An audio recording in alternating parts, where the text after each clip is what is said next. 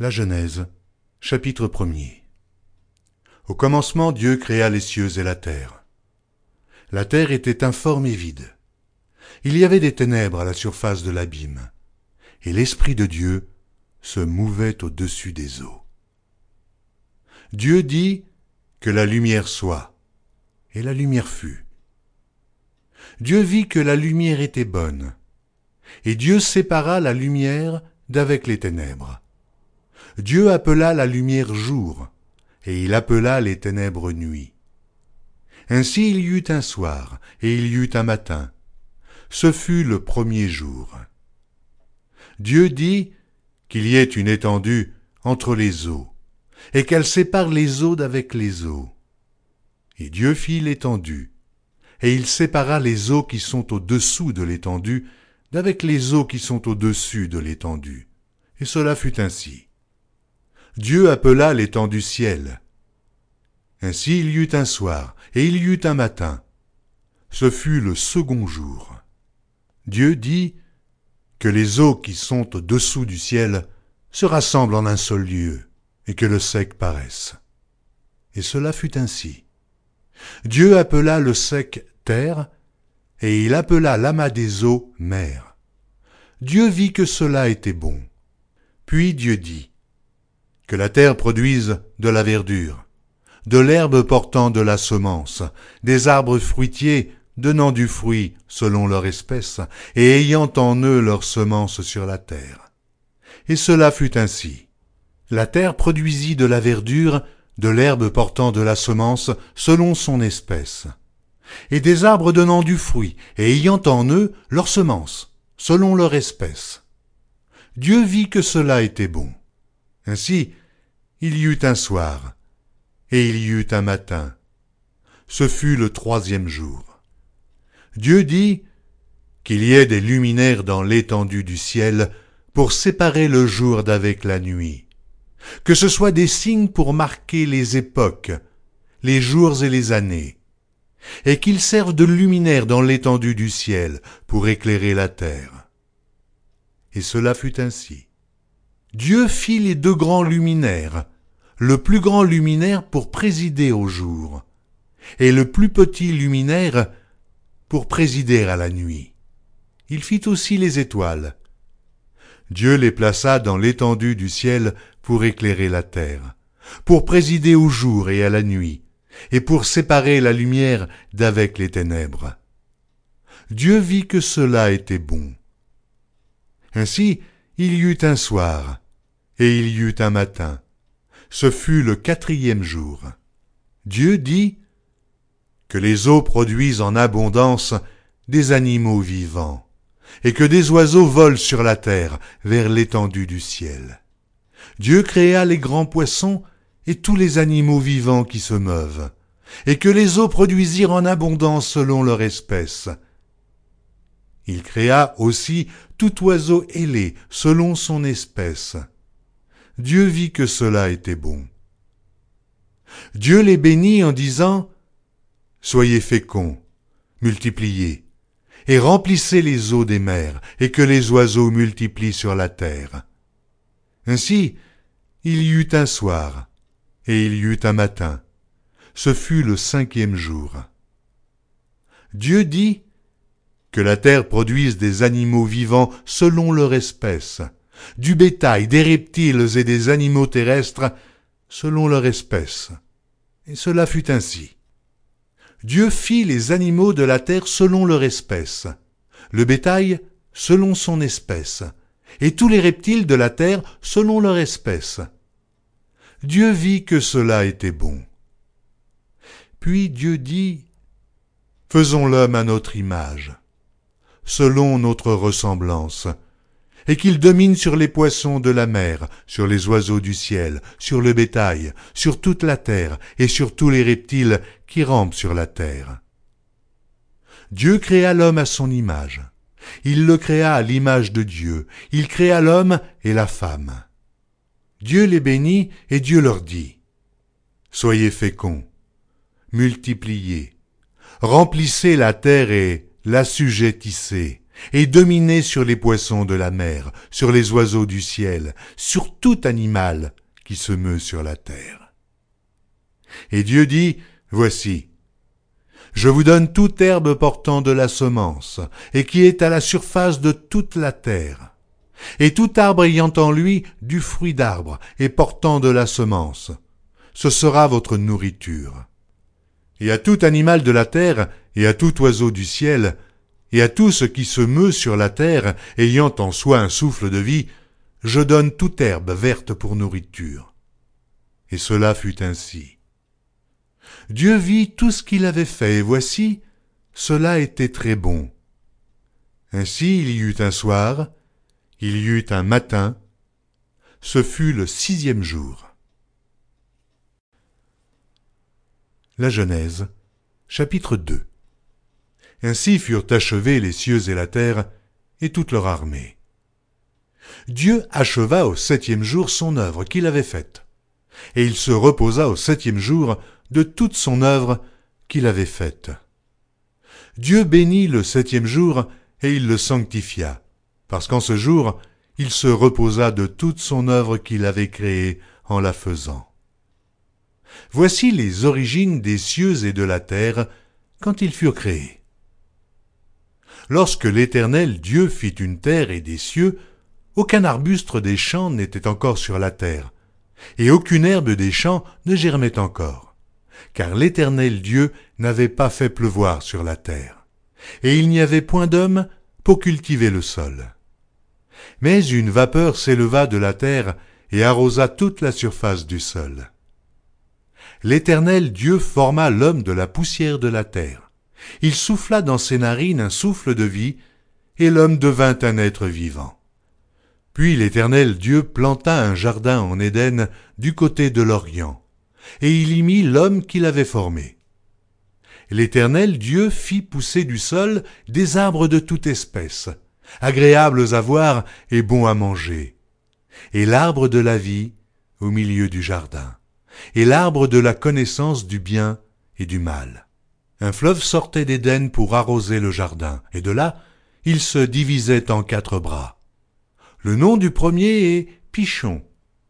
C'est celui qui entoure tout le pays de Havila où se trouve l'or.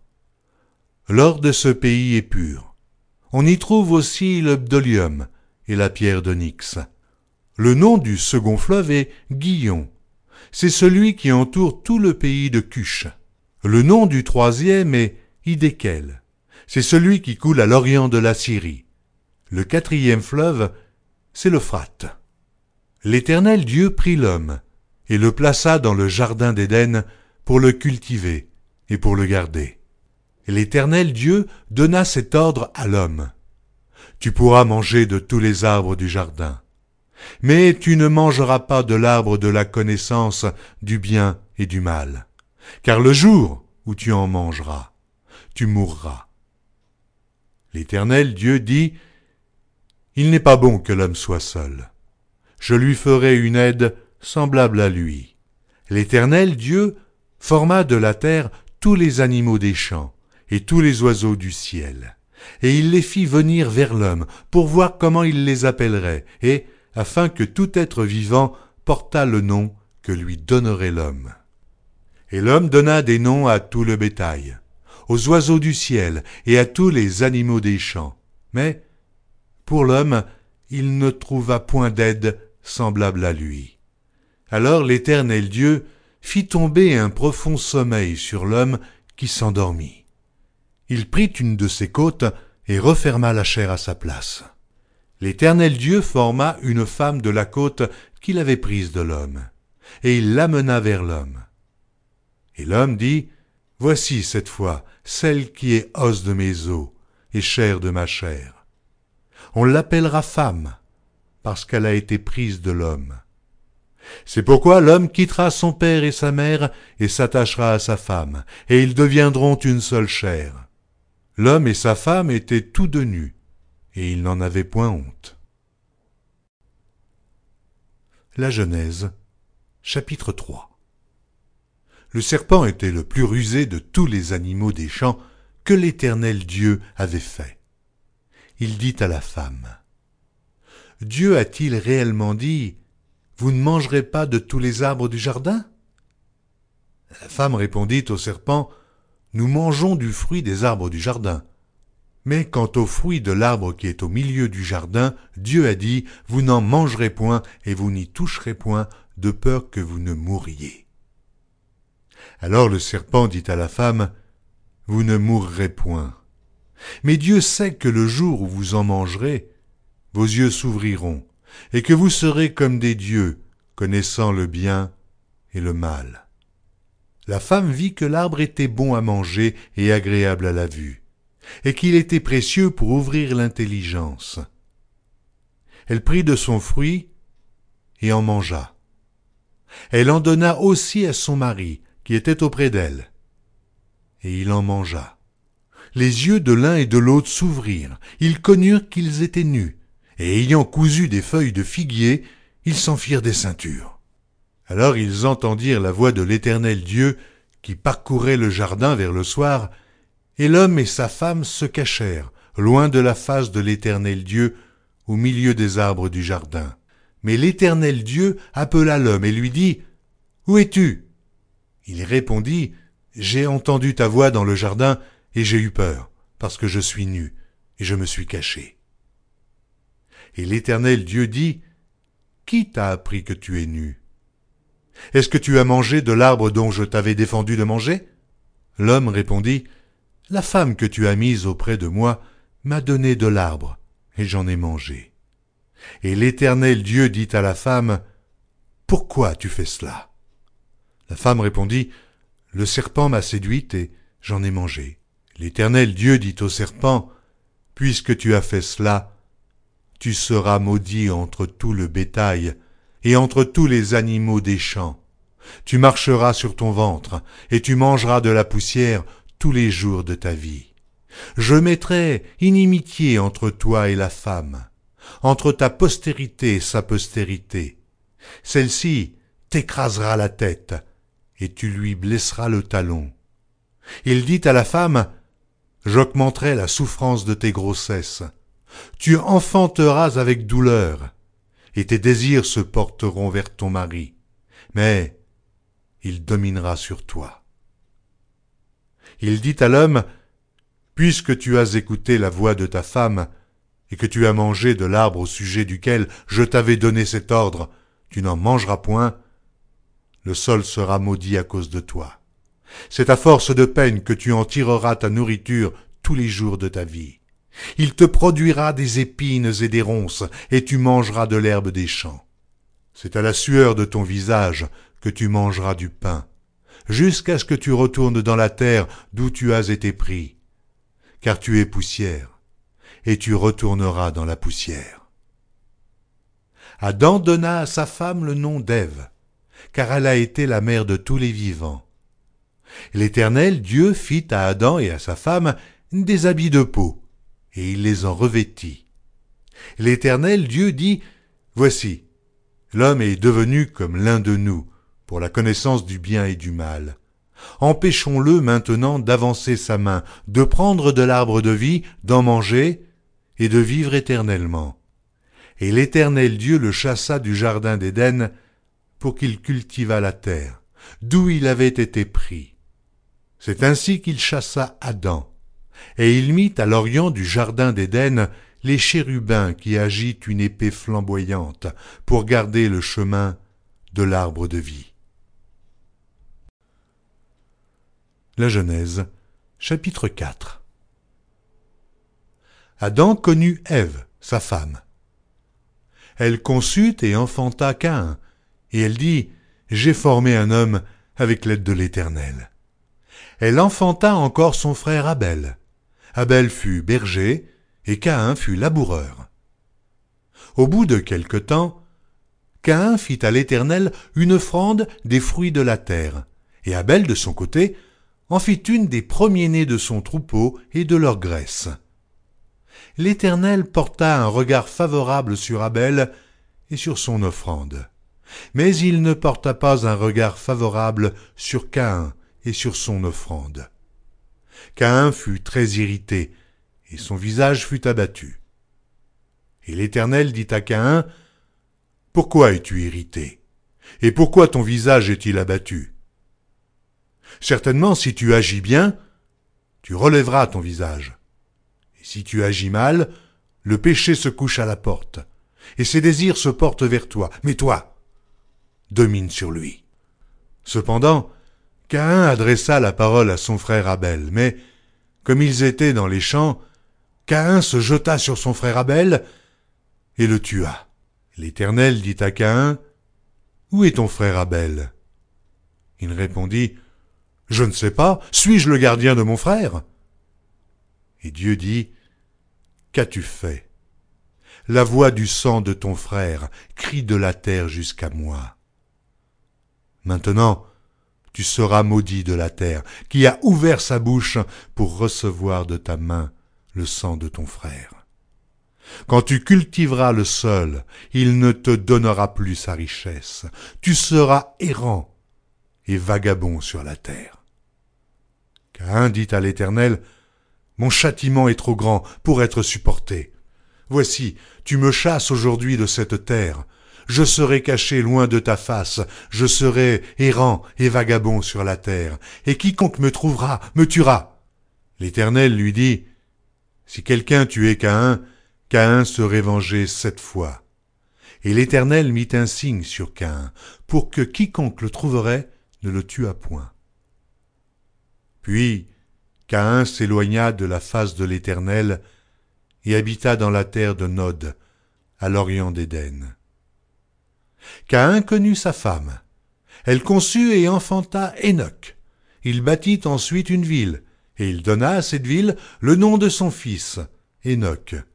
Enoch engendra Irad. Irad engendra Méhujaël.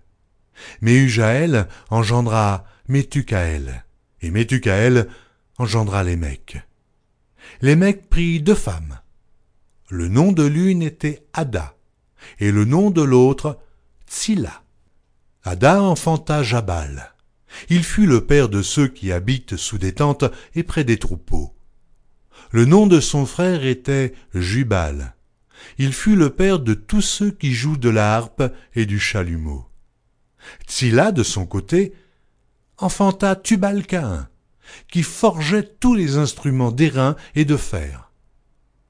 La sœur de tubal était Naama. Lémec dit à ses femmes, Ada et Tsila, écoutez ma voix. Femme de Lémec, écoutez ma parole. J'ai tué un homme pour ma blessure, et un jeune homme pour ma meurtrissure. Caïn sera vengé sept fois, et Lémec soixante-dix-sept fois. Adam connut encore sa femme. Elle enfanta un fils, et l'appela du nom de Seth, car, dit-elle, Dieu m'a donné un autre fils à la place d'Abel que Caïn tué.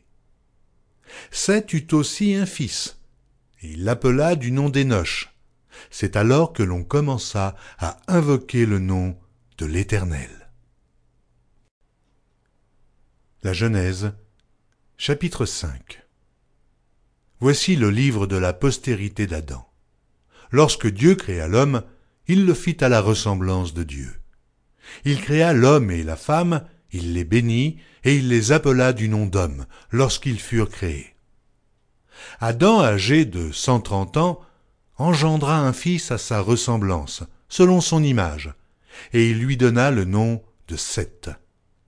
Les jours d'Adam après la naissance de Seth furent de huit cents ans, et il engendra des fils et des filles. Tous les jours qu'Adam vécut furent de neuf cent trente ans, puis il mourut. Seth âgé de cent cinq ans, engendra Énoch. Seth vécut après la naissance d'Énoch huit cent sept ans, et il engendra des fils et des filles. Tous les jours de Seth furent de neuf cent douze ans, puis il mourut. Énoch, âgé de quatre-vingt-dix ans, engendra Kénan. Énoch vécut après la naissance de Kénan huit cent quinze ans, et il engendra des fils et des filles. Tous les jours d'Énoch furent de neuf cent cinq ans, puis il mourut. Kénan, âgé de soixante-dix ans, engendra Mahalalel. Kénan vécut après la naissance de Mahalalel huit cent quarante ans, et il engendra des fils et des filles. Tous les jours de Kenan furent de neuf cent dix ans, puis il mourut. Mahalalel, âgé de soixante-cinq ans, engendra Jéred. Mahalalel vécut après la naissance de Jéred huit cent trente ans, et il engendra des fils et des filles. Tous les jours de Mahalalel furent de huit cent quatre-vingt-quinze ans, puis il mourut. Jéred, âgé de cent soixante-deux ans, engendra Enoch. Jéred vécut, après la naissance d'Enoch, huit cents ans, et il engendra des fils et des filles. Tous les jours de Jéred furent de neuf cent soixante-deux ans, puis il mourut. Enoch, âgé de soixante-cinq ans, engendra Métuchéla. Enoch, après la naissance de Métuchéla, marcha avec Dieu trois cents ans, et il engendra des fils et des filles. Tous les jours d'Enoch furent de trois cent soixante-cinq ans. Enoch marcha avec Dieu, puis il ne fut plus, parce que Dieu le prit. Métuchéla, âgé de cent quatre-vingt-sept ans, engendra Lémec. Métuchéla vécut après la naissance de Lémec sept cent quatre-vingt-deux ans, et il engendra des fils et des filles. Tous les jours de Métuchéla furent de neuf cent soixante-neuf ans, puis il mourut. Lémec, âgé de cent quatre-vingt-deux ans, engendra un fils. Il lui donna le nom de Noé en disant Celui-ci nous consolera de nos fatigues et du travail pénible de nos mains provenant de cette terre que l'Éternel a maudite. Lémec vécut après la naissance de Noé cinq cent quatre-vingt-quinze ans, et il engendra des fils et des filles. Tous les jours de Lémec furent de sept cent soixante-dix-sept ans, puis il mourut. Noé, âgé de cinq cents ans, engendra Sem, Cham et Japhé. La Genèse, chapitre 6 Lorsque les hommes eurent commencé à se multiplier sur la face de la terre, et que des filles leur furent nées, les fils de Dieu virent que les filles des hommes étaient belles, et ils en prirent pour femmes parmi toutes celles qu'ils choisirent. Alors l'Éternel dit, Mon esprit ne restera pas à toujours dans l'homme, car l'homme n'est que chair, et ses jours seront de cent vingt ans. Les géants étaient sur la terre en ces temps-là après que les fils de Dieu furent venus vers les filles des hommes, et qu'elles leur eurent donné des enfants. Ce sont ces héros qui furent fameux dans l'Antiquité. L'Éternel vit que la méchanceté des hommes était grande sur la terre, et que toutes les pensées de leur cœur se portaient chaque jour uniquement vers le mal. L'Éternel se repentit d'avoir fait l'homme sur la terre, et il fut affligé en son cœur. Et l'Éternel dit, j'exterminerai de la face de la terre l'homme que j'ai créé, depuis l'homme jusqu'au bétail, aux reptiles et aux oiseaux du ciel, car je me repens de les avoir faits. Mais Noé trouva grâce aux yeux de l'Éternel. Voici la postérité de Noé. Noé était un homme juste et intègre dans son temps. Noé marchait avec Dieu. Noé engendra trois fils, Sem, Cham et Japheth. La terre était corrompue devant Dieu. La terre était pleine de violence. Dieu regarda la terre, et voici, elle était corrompue, car toute chair avait corrompu sa voix sur la terre. Alors Dieu dit à Noé, La fin de toute chair est arrêtée par devers moi, car ils ont rempli la terre de violence. Voici, je vais les détruire avec la terre. Fais-toi une arche de bois de goffé. Tu disposeras cette arche en cellules, et tu l'enduiras de poids en dedans et en dehors. Voici comment tu la feras.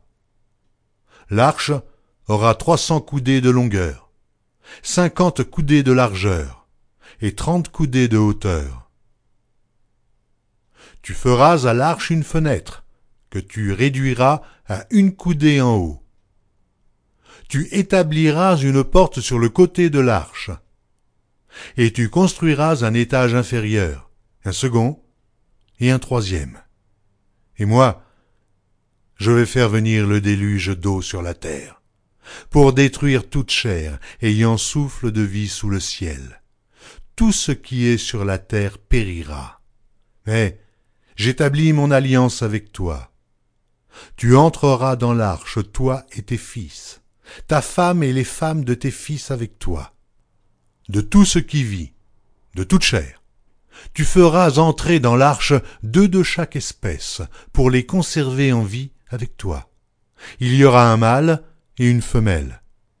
Des oiseaux selon leur espèce, du bétail selon son espèce, et de tous les reptiles de la terre selon leur espèce. Deux de chaque espèce viendront vers toi, pour que tu leur conserves la vie. Et toi, prends de tous les aliments que l'on mange, et fais-en une provision auprès de toi, afin qu'ils te servent de nourriture ainsi qu'à eux. C'est ce que fit Noé. Il exécuta tout ce que Dieu lui avait ordonné. La Genèse, chapitre 7 L'Éternel dit à Noé, Entre dans l'arche, toi et toute ta maison, car je t'ai vu juste devant moi parmi cette génération. Tu prendras auprès de toi sept couples de tous les animaux purs, le mâle et sa femelle, une paire des animaux qui ne sont pas purs, le mâle et sa femelle, sept couples aussi des oiseaux du ciel, mâle et femelle, afin de conserver leur race en vie sur la face de toute la terre. Car encore sept jours, et je ferai pleuvoir sur la terre quarante jours et quarante nuits, et j'exterminerai de la face de la terre tous les êtres que j'ai faits. Noé exécuta tout ce que l'Éternel lui avait ordonné. Noé avait six cents ans lorsque le déluge d'eau fut sur la terre. Et Noé entra dans l'arche avec ses fils, sa femme, et les femmes de ses fils pour échapper aux eaux du déluge. D'entre les animaux purs et les animaux qui ne sont pas purs, les oiseaux et tout ce qui se meut sur la terre, il entra dans l'arche auprès de Noé deux à deux, un mâle et une femelle, comme Dieu l'avait ordonné à Noé. Sept jours après, les eaux du déluge furent sur la terre. L'an six cents de la vie de Noé, le second mois, le dix-septième jour du mois, en ce jour-là, toutes les sources du grand abîme jaillirent, et les écluses des cieux s'ouvrirent. La pluie tomba sur la terre quarante jours et quarante nuits. Ce même jour entrèrent dans l'arche Noé, Sem, Cham et Japhé, fils de Noé, la femme de Noé et les trois femmes de ses fils avec eux. Eux et tous les animaux selon leur espèce, tout le bétail selon son espèce, tous les reptiles qui rampent sur la terre selon leur espèce, tous les oiseaux selon leur espèce, tous les petits oiseaux, tout ce qui a des ailes. Ils entrèrent dans l'arche auprès de Noé deux à deux, de toute chair ayant souffle de vie, il en entra mâle et femelle de toute chair, comme Dieu l'avait ordonné à Noé, puis l'Éternel ferma la porte sur lui. Le déluge fut quarante jours sur la terre. Les eaux crurent et soulevèrent l'arche, et elle s'éleva au-dessus de la terre. Les eaux grossirent et s'accrurent beaucoup sur la terre, et l'arche flotta sur la surface des eaux. Les eaux grossirent de plus en plus, et toutes les hautes montagnes qui sont sous le ciel entier furent couvertes. Les eaux s'élevèrent de quinze coudées au-dessus des montagnes qui furent couvertes. Tout ce qui se mouvait sur la terre périt, tant les oiseaux que le bétail et les animaux, tout ce qui rampait sur la terre et tous les hommes. Tout ce qui avait respiration, souffle de vie dans ses narines et qui était sur la terre sèche, mourut tous les êtres qui étaient sur la face de la terre furent exterminés, depuis l'homme jusqu'au bétail, aux reptiles et aux oiseaux du ciel. Ils furent exterminés de la terre, il ne resta que Noé et ceux qui étaient avec lui dans l'arche. Les eaux furent grosses sur la terre pendant cent cinquante jours. La Genèse, chapitre 8 Dieu se souvint de Noé de tous les animaux et de tout le bétail qui était avec lui dans l'arche. Et Dieu fit passer un vent sur la terre, et les eaux s'apaisèrent. Les sources de l'abîme et les écluses des cieux furent fermées, et la pluie ne tomba plus du ciel. Les eaux se retirèrent de dessus la terre, s'en allant et s'éloignant, et les eaux diminuèrent au bout de cent cinquante jours. Le septième mois, le dix-septième jour du mois, l'arche s'arrêta sur les montagnes d'Arara. Les eaux allèrent en diminuant jusqu'au dixième mois. Le dixième mois, le premier jour du mois, apparurent les sommets des montagnes. Au bout de quarante jours, Noé ouvrit la fenêtre qu'il avait faite à l'arche. Il lâcha le corbeau, qui sortit, partant et revenant jusqu'à ce que les eaux eussent séché sur la terre. Il lâcha aussi la colombe pour voir si les eaux avaient diminué à la surface de la terre. Mais la colombe ne trouva aucun lieu pour poser la plante de son pied, et elle revint à lui dans l'arche, car il y avait des eaux à la surface de toute la terre. Il avança la main, la prit, et la fit rentrer auprès de lui dans l'arche. Il attendit encore sept autres jours, et il lâcha de nouveau la colombe hors de l'arche. La colombe revint à lui sur le soir, et voici, une feuille d'olivier arrachée était dans son bec. Noé connut ainsi que les eaux avaient diminué sur la terre. Il attendit encore sept autres jours, et il lâcha la colombe, mais elle ne revint plus à lui. L'an 601, le premier mois, le premier jour du mois, les eaux avaient séché sur la terre. Noé ôta la couverture de l'arche. Il regarda et, voici, la surface de la terre avait séché. Le second mois, le vingt-septième jour du mois, la terre fut sèche. Alors Dieu parla à Noé en disant, Sors de l'arche, toi et ta femme, tes fils et les femmes de tes fils avec toi. Fais sortir avec toi tous les animaux de toute chair qui sont avec toi, tant les oiseaux que le bétail, et tous les reptiles qui rampent sur la terre. Qu'ils se répandent sur la terre, qu'ils soient féconds, et multiplient sur la terre. Et Noé sortit, avec ses fils, sa femme, et les femmes de ses fils. Tous les animaux, tous les reptiles, tous les oiseaux, tout ce qui se meut sur la terre selon leur espèce, sortirent de l'arche. Noé bâtit un autel à l'Éternel. Il prit de toutes les bêtes pures et de tous les oiseaux purs, et il offrit des holocaustes sur l'autel. L'Éternel sentit une odeur agréable, et l'Éternel dit en son cœur, Je ne maudirai plus la terre à cause de l'homme, parce que les pensées du cœur de l'homme sont mauvaises dès sa jeunesse, et je ne frapperai plus tout ce qui est vivant comme je l'ai fait. Tant que la terre subsistera, les semailles et la moisson, le froid et la chaleur, l'été et l'hiver, le jour et la nuit ne cesseront point. La Genèse, chapitre 9 Dieu bénit Noé et ses fils et leur dit Soyez féconds, multipliez et remplissez la terre. Vous serez un sujet de crainte et d'effroi pour tout animal de la terre, pour tout oiseau du ciel, pour tout ce qui se meut sur la terre, et pour tous les poissons de la mer. Ils sont livrés entre vos mains. Tout ce qui se meut et qui a vie vous servira de nourriture. Je vous donne tout cela comme l'herbe verte. Seulement, vous ne mangerez point de chair avec son âme, avec son sang.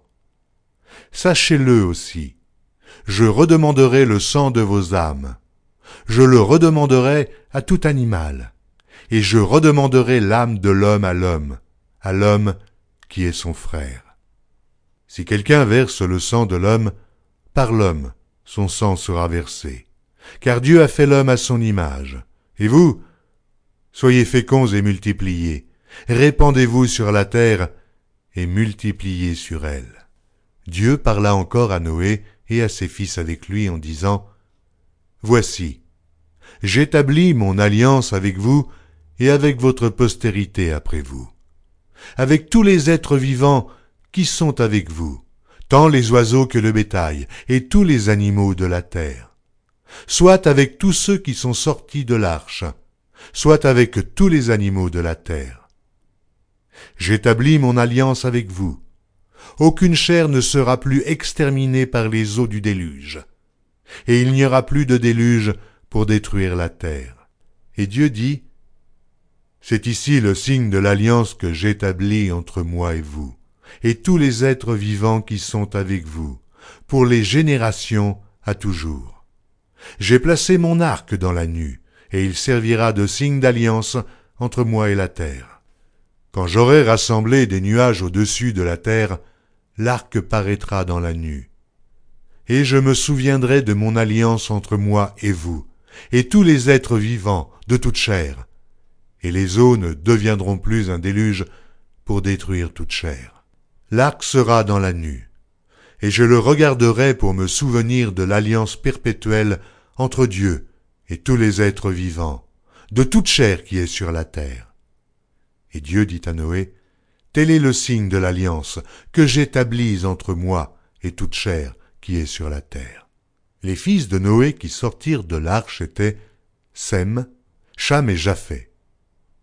Cham fut le père de Canaan. Ce sont là les trois fils de Noé, et c'est leur postérité qui peupla toute la terre. Noé commença à cultiver la terre et planta de la vigne. Il but du vin, s'enivra, et se découvrit au milieu de sa tente. Cham, père de Canaan, vit la nudité de son père, et il le rapporta dehors à ses deux frères. Alors, Sem et Japheth prirent le manteau, le mirent sur leurs épaules, marchèrent à reculons, et couvrirent la nudité de leur père. Comme leur visage était détourné, ils ne virent point la nudité de leur père.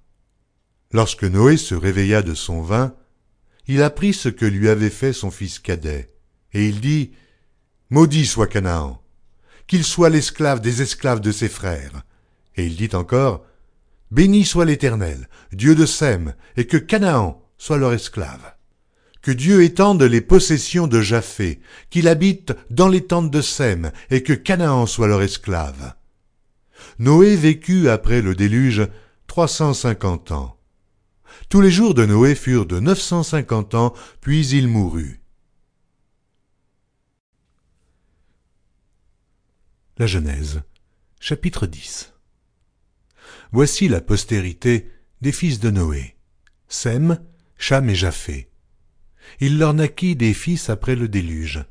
Les fils de Japheth furent Gomer, Magog, Madaï, Javan, Tubal, Méchec et Tiras. Les fils de Gomer, Ashkenaz, Riphat et Togarma. Les fils de Javan, Elisha, Tarsis, Kittim et Dodanim. C'est par eux qu'ont été peuplées les îles des nations selon leurs terres, selon la langue de chacun, selon leur famille, selon leur nation. Les fils de Cham furent Cush, Mitzraïm, Put et Canaan. Les fils de Cush, Saba, Avila, Sapta, Raméa et Sapteka, les fils de Raéma, Seba et de Dan. Cush engendra aussi Nimrod, c'est lui qui commença à être puissant sur la terre. Il fut un vaillant chasseur devant l'Éternel. C'est pourquoi l'on dit comme Nimrod, vaillant chasseur devant l'Éternel. Il régna d'abord sur Babel, Érec, Akab et Calné, au pays de Shinaër. Dans ce pays-là sortit Assur. Il bâtit Ninive, Réhoboth, Ir, Kalash. Et Rézan entre Ninive et Kalash, c'est la grande ville. Mitzraïm engendra les Ludim, les Anamim, les Léabim et les Naphtuim. Les Patrusim et les Kashluim, d'où sont sortis les Philistins, et les Caphtorim. Canaan engendra Sidon, son premier-né et Heth, et les Jébusiens, les Amoréens, les Girgasiens, les Éviens, les Archiens, les Siniens, les Avédiens, les Tsémariens, les Amathiens. Ensuite, les familles des Cananéens se dispersèrent. Les limites des Cananéens allèrent depuis Sidon du côté du Guérar jusqu'à Gaza, et du côté de Sodome, de Gomorre, d'Adma et de Tseboïm jusqu'à l'Écha. Ce sont là les fils de Cham, selon leur famille, selon leur langue, selon leur pays, selon leur nation.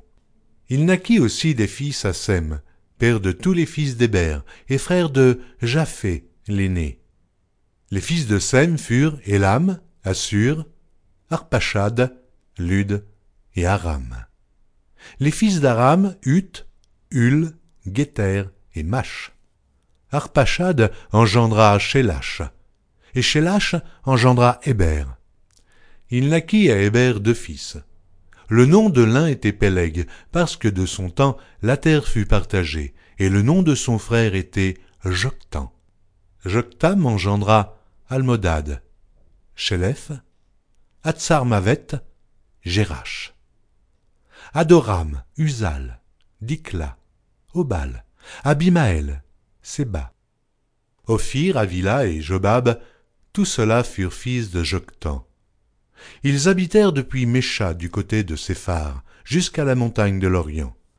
Ce sont là les fils de Shem selon leur famille, selon leur langue, selon leur pays, selon leur nation. Telles sont les familles des fils de Noé selon leur génération, selon leur nation, et c'est d'eux que sont sorties les nations qui se sont répandues sur la terre après le déluge. La Genèse, chapitre 11 Toute la terre avait une seule langue et les mêmes mots. Comme ils étaient partis de l'Orient, ils trouvèrent une plaine au pays de Shinaër, et ils y habitèrent. Ils se dirent l'un à l'autre, Allons, faisons des briques, et cuisons-les au feu. Et la brique leur servit de pierre, et le bitume leur servit de ciment. Ils dirent encore, Allons, bâtissons-nous une ville, et une tour dont le sommet touche au ciel, et faisons-nous un nom, afin que nous ne soyons pas dispersés sur la face de toute la terre. L'Éternel descendit pour voir la ville et la tour que bâtissaient les fils des hommes. Et l'Éternel dit, Voici, ils forment un seul peuple et ont tous une même langue. Et c'est là ce qu'ils ont entrepris. Maintenant, rien ne les empêcherait de faire tout ce qu'ils auraient projeté. Allons, descendons et là, confondons leur langage, afin qu'ils n'entendent plus la langue les uns des autres. Et l'Éternel les dispersa loin de là sur la surface de toute la terre. Et ils cessèrent de bâtir la ville. C'est pourquoi on l'appela du nom de Babel, car c'est là que l'Éternel confondit le langage de toute la terre. Et c'est de là que l'Éternel les dispersa sur la face de toute la terre. Voici la postérité de Sem. Sem, âgé de cent ans, engendra Arpachad, deux ans après le déluge. Sem vécut après la naissance d'Arpachad cinq cents ans, et il engendra des fils et des filles. Arpachad, âgé de trente-cinq ans, engendra Shélach. Arpachad vécut après la naissance de cent trois ans, et il engendra des fils et des filles. Shélach, âgé de trente ans, engendra Héber. Shélach vécut après la naissance d'Héber quatre cent trois ans, et il engendra des fils et des filles. Héber, âgé de trente-quatre ans, engendra Péleg. Héber vécut après la naissance de Péleg quatre cent trente ans, et il engendra des fils et des filles. Péleg, âgé de trente ans, engendra Réhu. Péleg vécut après la naissance de Réhu deux cent neuf ans, et il engendra des fils et des filles. Réhu, âgé de trente-deux ans, engendra Sérug. Réhu vécut après la naissance de Sérug deux cent sept ans, et il engendra des fils et des filles. Sérug, âgé de trente ans, engendra Nachor. Sérug vécut après la naissance de Nachor deux cents ans, et il engendra des fils et des filles. Nachor, âgé de vingt-neuf ans, engendra Terach. Nachor vécut après la naissance de Terach cent dix-neuf ans, et il engendra des fils et des filles. Terach, âgé de soixante-dix ans, engendra Abram. Nachor et Haran. Voici la postérité de Terach. Terach engendra Abram, Nachor et Haran. Haran engendra Lot. Et Haran mourut en présence de Terach, son père, au pays de sa naissance, à Ur, en Chaldée. Abram et Nachor prirent des femmes. Le nom de la femme d'Abram était Sarai, et le nom de la femme de Nachor était Milka, fille d'Haran, père de Milka et père de Gisca. Sarai était stérile, elle n'avait point d'enfant. Terach prit Abram, son fils, et Lot, fils d'Aran, fils de son fils et Sarai, sa belle-fille, femme d'Abram, son fils. Ils sortirent ensemble d'Ur en pour aller au pays de Canaan. Ils vinrent jusqu'à Charan, et ils y habitèrent. Les jours de Terach furent de deux cent cinq ans, et Terach mourut à Charan.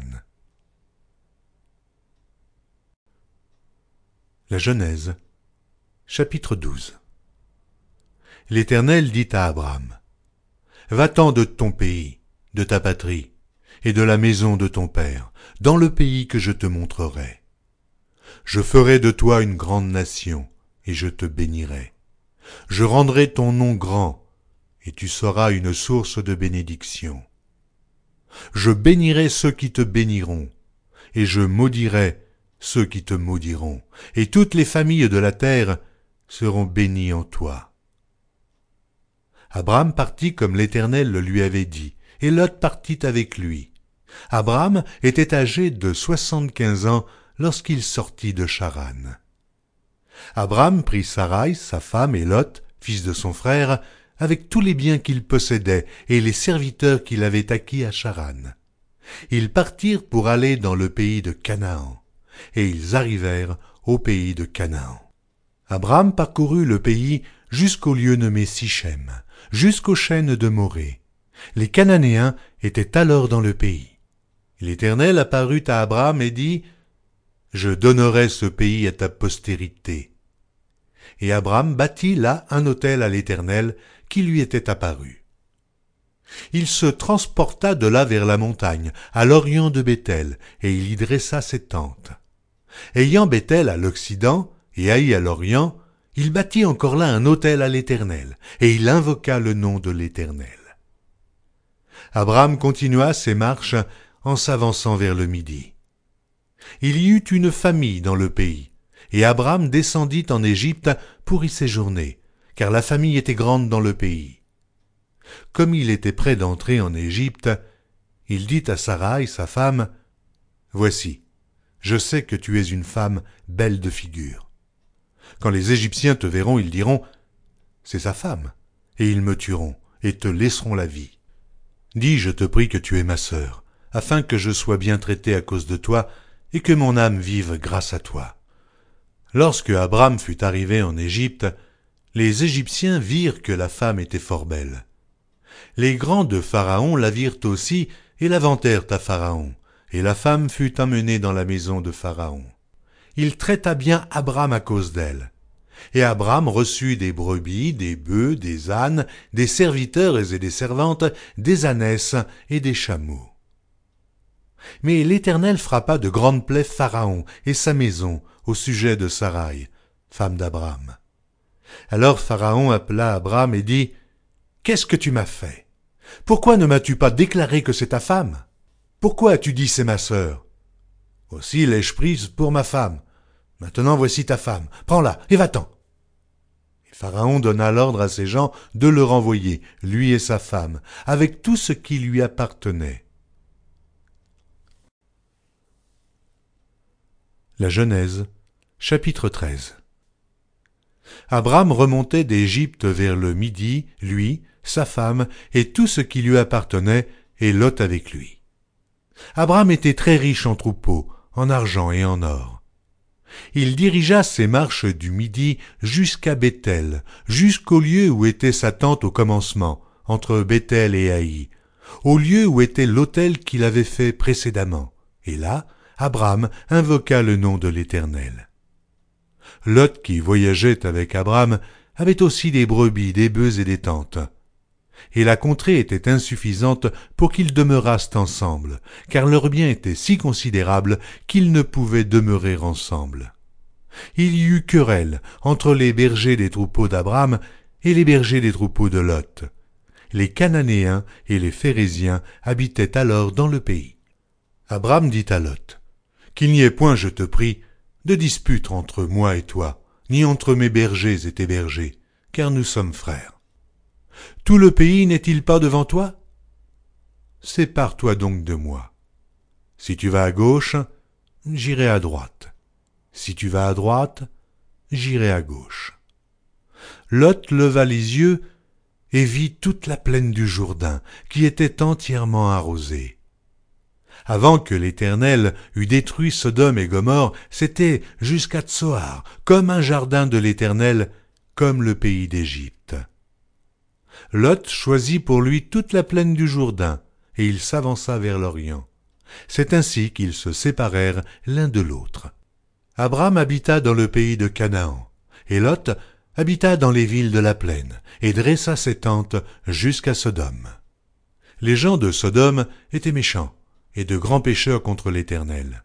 L'Éternel dit à Abraham, après que Lot se fut séparé de lui, Lève les yeux, et du lieu où tu es regarde vers le nord et le midi, vers l'Orient et l'Occident. Car tout le pays que tu vois, je le donnerai à toi et à ta postérité pour toujours. Je rendrai ta postérité comme la poussière de la terre, en sorte que, si quelqu'un peut compter la poussière de la terre, ta postérité aussi sera comptée. Lève-toi, parcours le pays dans sa longueur et dans sa largeur, car je te le donnerai. Abraham leva ses tentes et vint habiter parmi les chênes de Mamré, qui sont près d'Hébron, et il bâtit là un autel à l'Éternel. La Genèse, chapitre 14 Dans le temps d'Amraphel, roi de Chinéar, d'Arjoc, roi d'Élazar, de Kerdolaomer, roi d'Élam, et de Tidéal, roi de Gojim.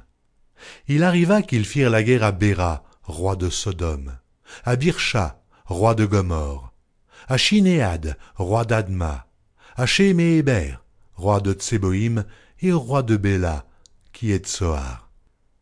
Ces derniers s'assemblèrent dans la vallée de Sidim, qui est la mer Salée.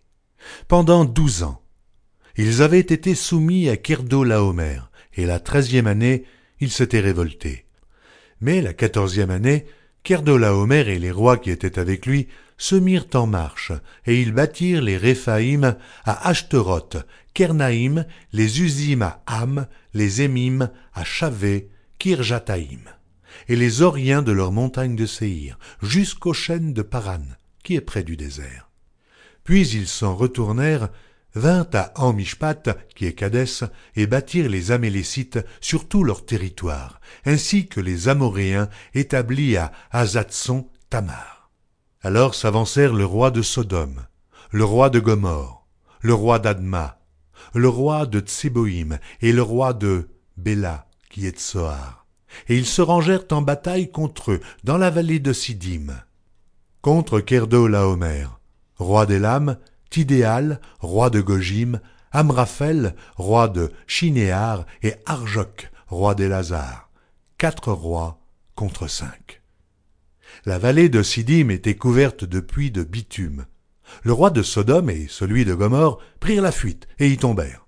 Le reste s'enfuit vers la montagne les vainqueurs enlevèrent toutes les richesses de Sodome et de Gomorre, et toutes leurs provisions, et ils s'en allèrent. Ils enlevèrent aussi avec ses biens Lot, fils du frère d'Abraham, qui demeurait à Sodome, et ils s'en allèrent.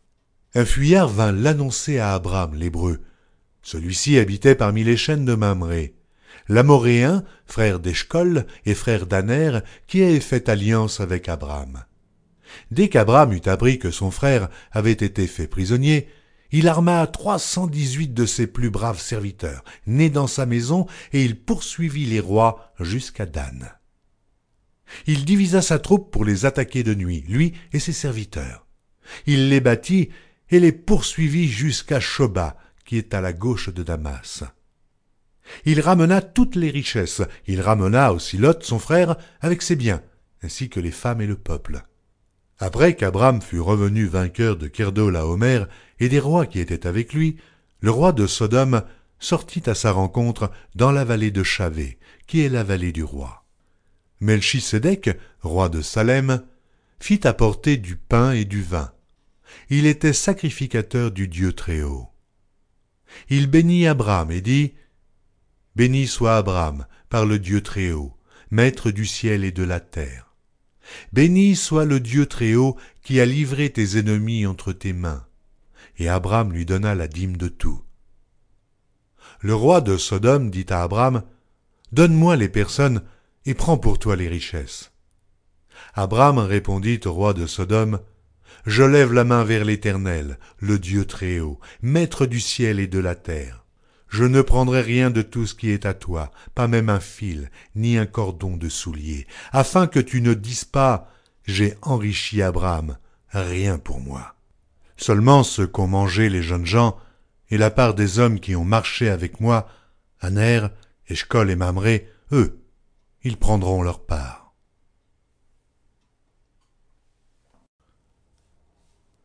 La Genèse, chapitre 15 Après ces événements, la parole de l'Éternel fut adressée à Abraham dans une vision, et il dit Abraham, ne crains point. Je suis ton bouclier, et ta récompense sera très grande. Abraham répondit Seigneur éternel, que me donneras-tu? Je m'en vais sans enfant, et l'héritier de ma maison, c'est Eliezer de Damas. Et Abraham dit Voici, tu ne m'as pas donné de postérité, et celui qui est né dans ma maison sera mon héritier. Alors la parole de l'Éternel lui fut adressée ainsi. Ce n'est pas lui qui sera ton héritier, mais c'est celui qui sortira de tes entrailles qui sera ton héritier. Et après l'avoir conduit dehors, il dit, Regarde vers le ciel, et compte les étoiles, si tu peux les compter. Et il lui dit, Telle sera ta postérité. Abraham eut confiance en l'Éternel, qui le lui imputa à justice. L'Éternel lui dit encore, Je suis l'Éternel, qui t'ai fait sortir dur en Chaldée pour te donner en possession ce pays. Abraham répondit, Seigneur éternel, à quoi connaîtrai-je que je le posséderai Et l'Éternel lui dit, Prends une génisse de trois ans, une chèvre de trois ans, un bélier de trois ans, une tourterelle et une jeune colombe. Abraham prit tous ces animaux, les coupa par le milieu et mit chaque morceau l'un vis-à-vis de l'autre. Mais il ne partagea point les oiseaux. Les oiseaux de proie s'abattirent sur les cadavres et Abraham les chassa. Au coucher du soleil, un profond sommeil tomba sur Abraham. Et voici, une frayeur et une grande obscurité vinrent l'assaillir. Et l'Éternel dit à Abraham, Sache que tes descendants seront étrangers dans un pays qui ne sera point à eux. Ils y seront asservis, et on les opprimera pendant quatre cents ans. Mais je jugerai la nation à laquelle ils seront asservis, et ils sortiront ensuite avec de grandes richesses. Toi tu iras en paix vers tes pères. Tu seras enterré après une heureuse vieillesse. À la quatrième génération, ils reviendront ici, car l'iniquité des Amoréens n'est pas encore à son comble. Quand le soleil fut couché, il y eut une obscurité profonde, et voici, ce fut une fournaise fumante. Et des flammes passèrent entre les animaux partagés. En ce jour-là, l'Éternel fit alliance avec Abraham et dit, Je donne ce pays à ta postérité, depuis le fleuve d'Égypte jusqu'au grand fleuve, au fleuve d'Euphrate le pays des Kéniens, des Kénisiens, des Cadmoniens, des Étiens, des Phérésiens, des Réphaïm, des Amoréens, des Cananéens, des Girgasiens et des Jébusiens. La Genèse, chapitre 16 Sarai, femme d'Abraham, ne lui avait point donné d'enfant elle avait une servante égyptienne nommée Agar. Et Sarai dit à Abraham, Voici, l'Éternel m'a rendu stérile. Viens, je te prie, vers ma servante. Peut-être aurai-je par elle des enfants. Abraham écouta la voix de Sarai. Alors Sarai, femme d'Abraham, prit Agar, l'Égyptienne, sa servante, et la donna pour femme à Abraham, son mari. Après qu'Abraham eut habité dix années dans le pays de Canaan. Il alla vers Agar et elle devint enceinte. Quand elle se vit enceinte, elle regarda sa maîtresse avec mépris. Et Sarai dit à Abraham, L'outrage qui m'est fait retombe sur toi. J'ai mis ma servante dans ton sein, et, quand elle a vu qu'elle était enceinte, elle m'a regardé avec mépris. Que l'Éternel soit juge entre moi et toi. Abraham répondit à Sarai, Voici, ta servante est en ton pouvoir. agis à son égard comme tu le trouveras bon. Alors Sarai la maltraita, et Agar s'enfuit loin d'elle. L'ange de l'Éternel la trouva près d'une source d'eau dans le désert, près de la source qui est sur le chemin de Chour. Il dit, Agar, servante de Sarai, d'où viens-tu et où vas-tu? Elle répondit, Je fuis loin de Sarai, ma maîtresse. L'ange de l'Éternel lui dit, Retourne vers ta maîtresse, et humilie-toi sous sa main. L'ange de l'Éternel lui dit, Je multiplierai ta postérité, et elle sera si nombreuse qu'on ne pourra la compter. L'ange de l'Éternel lui dit, Voici, tu es enceinte, et tu enfanteras un fils à qui tu donneras le nom d'Ismaël, car l'Éternel t'a entendu dans ton affliction. Il sera comme un âne sauvage, sa main sera contre tous, et la main de tous sera contre lui, et il habitera en face de tous ses frères. Elle appela Ata Elroy, le nom de l'Éternel qui lui avait parlé, car il dit, Ai-je rien vu ici, après qu'il m'a vu? C'est pourquoi l'on a appelé ce puits le puits de l'Achaïroï. Il est entre Cadès et Bared. Agar enfanta un fils à Abraham, et Abraham donna le nom d'Ismaël au fils qu'Agar lui enfanta. Abraham était âgé de quatre-vingt-six ans lorsqu'Agar enfanta Ismaël à Abraham. La Genèse, chapitre 17 Lorsqu'Abraham fut âgé de quatre-vingt-dix-neuf ans, l'Éternel apparut à Abraham et lui dit, Je suis le Dieu Tout-Puissant. Marche devant ma face et sois intègre. J'établirai mon alliance entre moi et toi, et je te multiplierai à l'infini. Abraham tomba sur sa face. Et Dieu lui parla en disant, Voici mon alliance que je fais avec toi. Tu deviendras père d'une multitude de nations.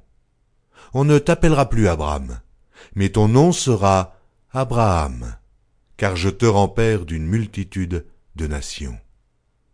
Je te rendrai fécond à l'infini, je ferai de toi des nations, et des rois sortiront de toi. J'établirai mon alliance entre moi et toi et tes descendants après toi, selon leur génération. Ce sera une alliance perpétuelle, en vertu de laquelle je serai ton Dieu, et celui de ta postérité après toi. Je te donnerai, et à tes descendants après toi, le pays que tu habites comme étranger, tout le pays de Canaan, en possession perpétuelle, et je serai leur Dieu.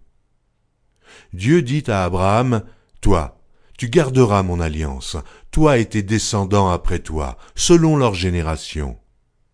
C'est ici mon alliance que vous garderez entre moi et vous, et ta postérité après toi. Tout mâle parmi vous sera circoncis. Vous vous circoncirez, et ce sera un signe d'alliance entre moi et vous. À l'âge de huit jours, tout mâle parmi vous sera circoncis selon vos générations, qu'il soit né dans la maison ou qu'il soit acquis à prix d'argent de tout fils d'étranger, sans appartenir à ta race. On devra circoncire celui qui est né dans la maison et celui qui est acquis à prix d'argent, et mon alliance sera dans votre chair une alliance perpétuelle. Un mâle incirconcis, qui n'aura pas été circoncis dans sa chair, sera exterminé du milieu de son peuple. Il aura violé mon alliance. Dieu dit à Abraham, tu ne donneras plus à Sarai, ta femme, le nom de Sarai, mais son nom sera Sarah. Je la bénirai, et je te donnerai d'elle un fils. Je la bénirai, et elle deviendra des nations. Des rois de peuples sortiront d'elle. Abraham tomba sur sa face. Il rit et dit en son cœur, Naîtra-t-il un fils à un homme de cent ans? Et Sarah, âgée de quatre-vingt-dix ans, enfantera-t-elle? Et Abraham dit à Dieu, Oh, qu'Ismaël vive devant ta face. Dieu dit, Certainement Sarah ta femme t'enfantera un fils, et tu l'appelleras du nom d'Isaac. J'établirai mon alliance avec lui comme une alliance perpétuelle pour sa postérité après lui. À l'égard d'Ismaël, je t'ai exaucé. Voici, je le bénirai, je le rendrai fécond, et je le multiplierai à l'infini. Il engendrera douze princes, et je ferai de lui une grande nation. J'établirai mon alliance avec Isaac que Sarah t'enfantera à cette époque-ci de l'année prochaine. Lorsqu'il eut achevé de lui parler, Dieu s'éleva au-dessus d'Abraham. Abraham prit Ismaël son fils, tous ceux qui étaient nés dans sa maison et tous ceux qu'il avait acquis à prix d'argent, tous les mâles parmi les gens de la maison d'Abraham, et il les circoncit ce même jour, selon l'ordre que Dieu lui avait donné. Abraham était âgé de quatre-vingt-dix-neuf ans lorsqu'il fut circoncis. Ismaël, son fils, était âgé de treize ans lorsqu'il fut circoncis. Ce même jour, Abraham fut circoncis ainsi qu'Ismaël, son fils. Et tous les gens de sa maison, nés dans sa maison ou acquis à prix d'argent des étrangers, furent circoncis avec lui. La Genèse, chapitre 18 L'Éternel lui apparut parmi les chênes de Mamré, comme il était assis à l'entrée de sa tente pendant la chaleur du jour. Il leva les yeux et regarda. Et voici, trois hommes étaient debout près de lui. Quand il les vit, il courut au-devant d'eux depuis l'entrée de sa tente et se prosterna en terre. Et il dit, Seigneur, si j'ai trouvé grâce à tes yeux, ne passe point, je te prie, loin de ton serviteur. Permettez qu'on apporte un peu d'eau pour vous laver les pieds, et reposez-vous sous cet arbre. J'irai prendre un morceau de pain pour fortifier votre cœur, après quoi vous continuerez votre route, car c'est pour cela que vous passez près de votre serviteur. Ils répondirent, Fais comme tu l'as dit. Abraham alla promptement dans sa tente vers Sarah, et il dit, Vite, trois mesures de fleurs de farine, pétris, et fais des gâteaux. Et Abraham courut à son troupeau, prit un veau tendre et bon, et le donna à un serviteur qui se hâta de l'apprêter. Il prit encore de la crème et du lait avec le veau qu'on avait apprêté, et il les mit devant eux. Il se tint lui-même à leur côté, sous l'arbre, et ils mangèrent. Alors ils lui dirent, Où est Sarah, ta femme? Il répondit, Elle est là, dans la tente. L'un d'entre eux dit, Je reviendrai vers toi, à cette même époque, et voici Sarah, ta femme, aura un fils. Sarah écoutait à l'entrée de la tente qui était derrière lui. Abraham et Sarah étaient vieux, avancés en âge, et Sarah ne pouvait plus espérer avoir des enfants. Elle rit en elle-même en disant Maintenant que je suis vieille, aurais-je encore des désirs? Mon Seigneur aussi est vieux. L'Éternel dit à Abraham Pourquoi donc Sarah a-t-elle ri en disant est-ce que vraiment j'aurais un enfant, moi qui suis vieille? Y a-t-il rien qui soit étonnant de la part de l'Éternel? Au temps fixé, je reviendrai vers toi à cette même époque, et Sarah aura un fils. Sarah mentit en disant Je n'ai pas ri, car elle eut peur. Mais il dit Au contraire, tu as ri. Ces hommes se levèrent pour partir, et ils regardèrent du côté de Sodome. Abraham alla avec eux pour les accompagner. Alors l'Éternel dit, Cacherai-je à Abraham ce que je vais faire? Abraham deviendra certainement une nation grande et puissante, et en lui seront bénies toutes les nations de la terre. Car je l'ai choisi afin qu'il ordonne à ses fils et à sa maison après lui de garder la voie de l'Éternel en pratiquant la droiture et la justice, et qu'ainsi l'Éternel accomplisse en faveur d'Abraham les promesses qu'il lui a faites. Et l'Éternel dit, Le cri contre Sodome et Gomorre s'est accru, et leur péché est énorme. C'est pourquoi je vais descendre, et je verrai s'ils ont agi entièrement selon le bruit venu jusqu'à moi. Et si cela n'est pas, je le saurai. Les hommes s'éloignèrent et allèrent vers Sodome. Mais Abraham se tint encore en présence de l'Éternel. Abraham s'approcha et dit, Feras-tu périr le juste avec le méchant? Peut-être y a-t-il cinquante justes au milieu de la ville. Les feras-tu périr aussi? Et ne pardonneras-tu pas à la ville à cause des cinquante justes qui sont au milieu d'elle? Faire mourir le juste avec le méchant, en sorte qu'il soit du juste comme du méchant. Loin de toi cette manière d'agir, loin de toi. Celui qui juge toute la terre n'exercera-t-il pas la justice? Et l'Éternel dit, Si je trouve dans Sodome cinquante justes au milieu de la ville, je pardonnerai à toute la ville, à cause d'eux. Abraham reprit et dit, Voici, j'ai osé parler au Seigneur, moi qui ne suis que poudre et cendre. Peut-être des cinquante justes, en manquera-t-il cinq Pour cinq, détruiras-tu toute la ville? Et l'Éternel dit, Je ne la détruirai point, si j'y trouve quarante-cinq justes. Abraham continua de lui parler et dit, Mais peut-être s'y trouvera-t-il quarante justes? Et l'Éternel dit, Je ne ferai rien à cause des quarante. Abraham dit, Que le Seigneur ne s'irrite point, et je parlerai. Peut-être s'y trouvera-t-il trente justes. Et l'Éternel dit, Je ne ferai rien, si j'y trouve trente justes.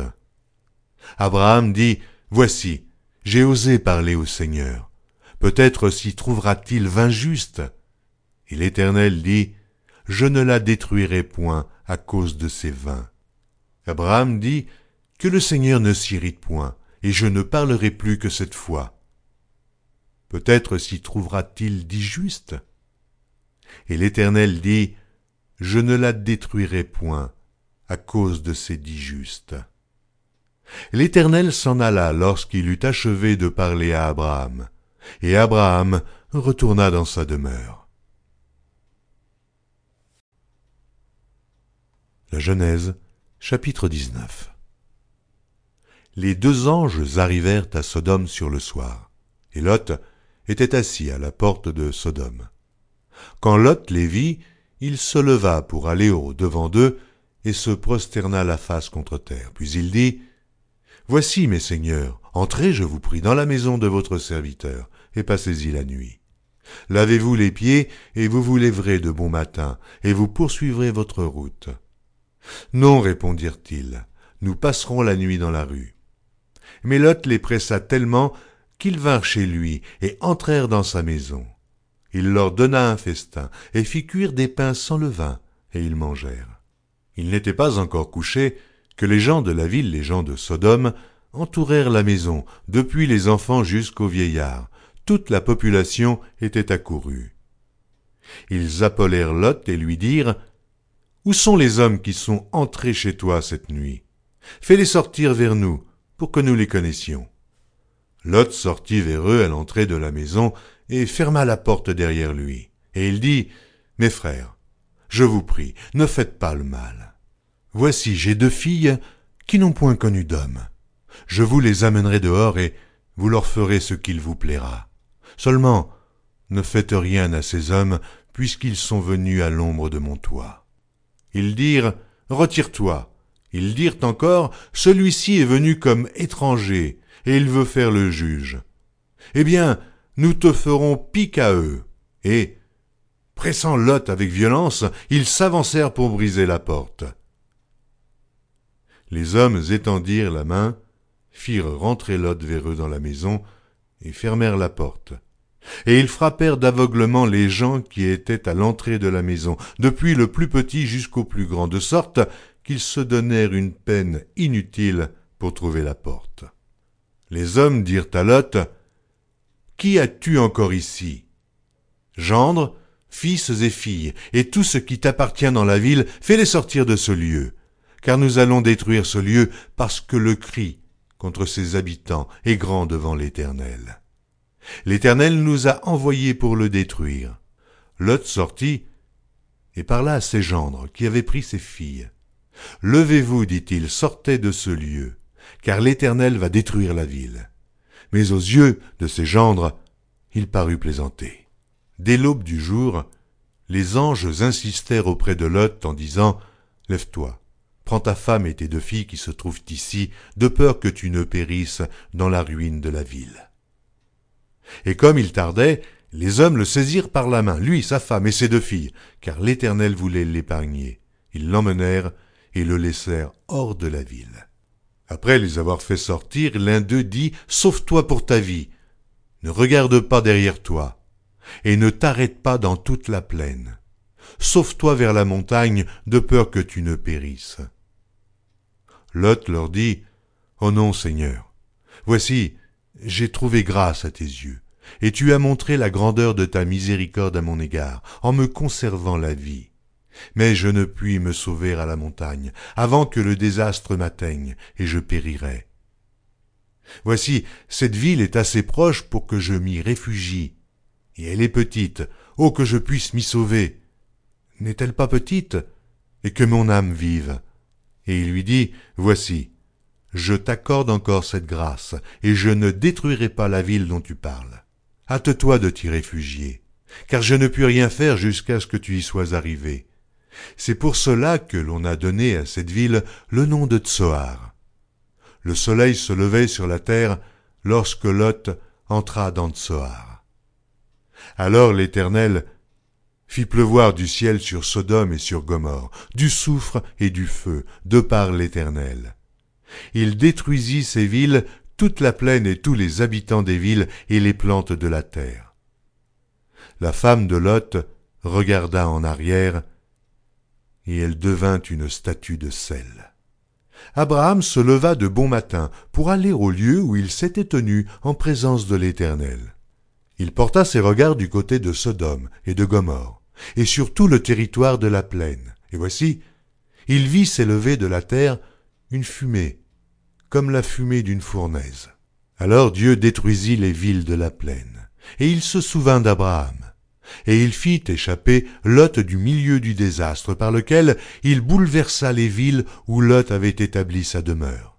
Lot quitta Tsoar pour la hauteur, et se fixa sur la montagne avec ses deux filles, car il craignait de rester à Tsoar. Il habita dans une caverne, lui et ses deux filles. L'aîné dit à la plus jeune, Notre père est vieux, et il n'y a point d'homme dans la contrée pour venir vers nous, selon l'usage de tous les pays. Viens, faisons boire du vin à notre père et couchons avec lui, afin que nous conservions la race de notre père. Elles firent donc boire du vin à leur père cette nuit-là, et l'aîné alla coucher avec son père. Il ne s'aperçut ni quand elle se coucha, ni quand elle se leva. Le lendemain, l'aîné dit à la plus jeune, Voici j'ai couché la nuit dernière avec mon père. Faisons-lui boire du vin encore cette nuit, et va coucher avec lui, afin que nous conservions la race de notre père. Elles firent boire du vin à leur père encore cette nuit-là, et la cadette alla coucher avec lui. Il ne s'aperçut ni quand elle se coucha, ni quand elle se leva. Les deux filles de Lot devinrent enceintes de leur père. L'aînée enfanta un fils qu'elle appela du nom de Moab. C'est le père des Moabites jusqu'à ce jour. La plus jeune enfanta aussi un fils qu'elle appela du nom de Ben-Ami. C'est le père des Ammonites jusqu'à ce jour. La Genèse, chapitre 20 Abraham partit de là pour la contrée du Midi. Il s'établit entre Cadès et Chour et fit un séjour à Guérard. Abraham disait de Sarah, sa femme, C'est ma sœur. Abimelech, roi de Guérard, fit enlever Sarah. Alors Dieu apparut en songe à Abimelech pendant la nuit et lui dit, Voici, tu vas mourir, à cause de la femme que tu as enlevée, car elle a un mari. Abimelech, qui ne s'était point approché d'elle, répondit, Seigneur, ferais-tu périr même une nation juste? Ne m'a-t-il pas dit, c'est ma sœur? Et elle-même, n'a-t-elle pas dit, c'est mon frère? J'ai agi avec un cœur pur et avec des mains innocentes. Dieu lui dit en songe, Je sais que tu as agi avec un cœur pur. Aussi t'ai-je empêché de pécher contre moi. C'est pourquoi je n'ai pas permis que tu la touchasses. Maintenant, rends la femme de cet homme, car il est prophète. Il priera pour toi, et tu vivras. Mais, si tu ne la rends pas, sache que tu mourras, toi et tout ce qui t'appartient. Abimelech se leva de bon matin. Il appela tous ses serviteurs et leur rapporta toutes ces choses. Et ces gens furent saisis d'une grande frayeur. Abimelech appela aussi Abraham et lui dit, Qu'est-ce que tu nous as fait? Et en quoi t'ai-je offensé pour que tu aies fait venir sur moi et sur mon royaume un si grand péché? Tu as commis à mon égard des actes qui ne doivent pas se commettre. Et Abimelech dit à Abraham, Quelle intention avais-tu pour agir de la sorte? Abraham répondit, Je me disais qu'il n'y avait sans doute aucune crainte de Dieu dans ce pays, et que l'on me tuerait à cause de ma femme.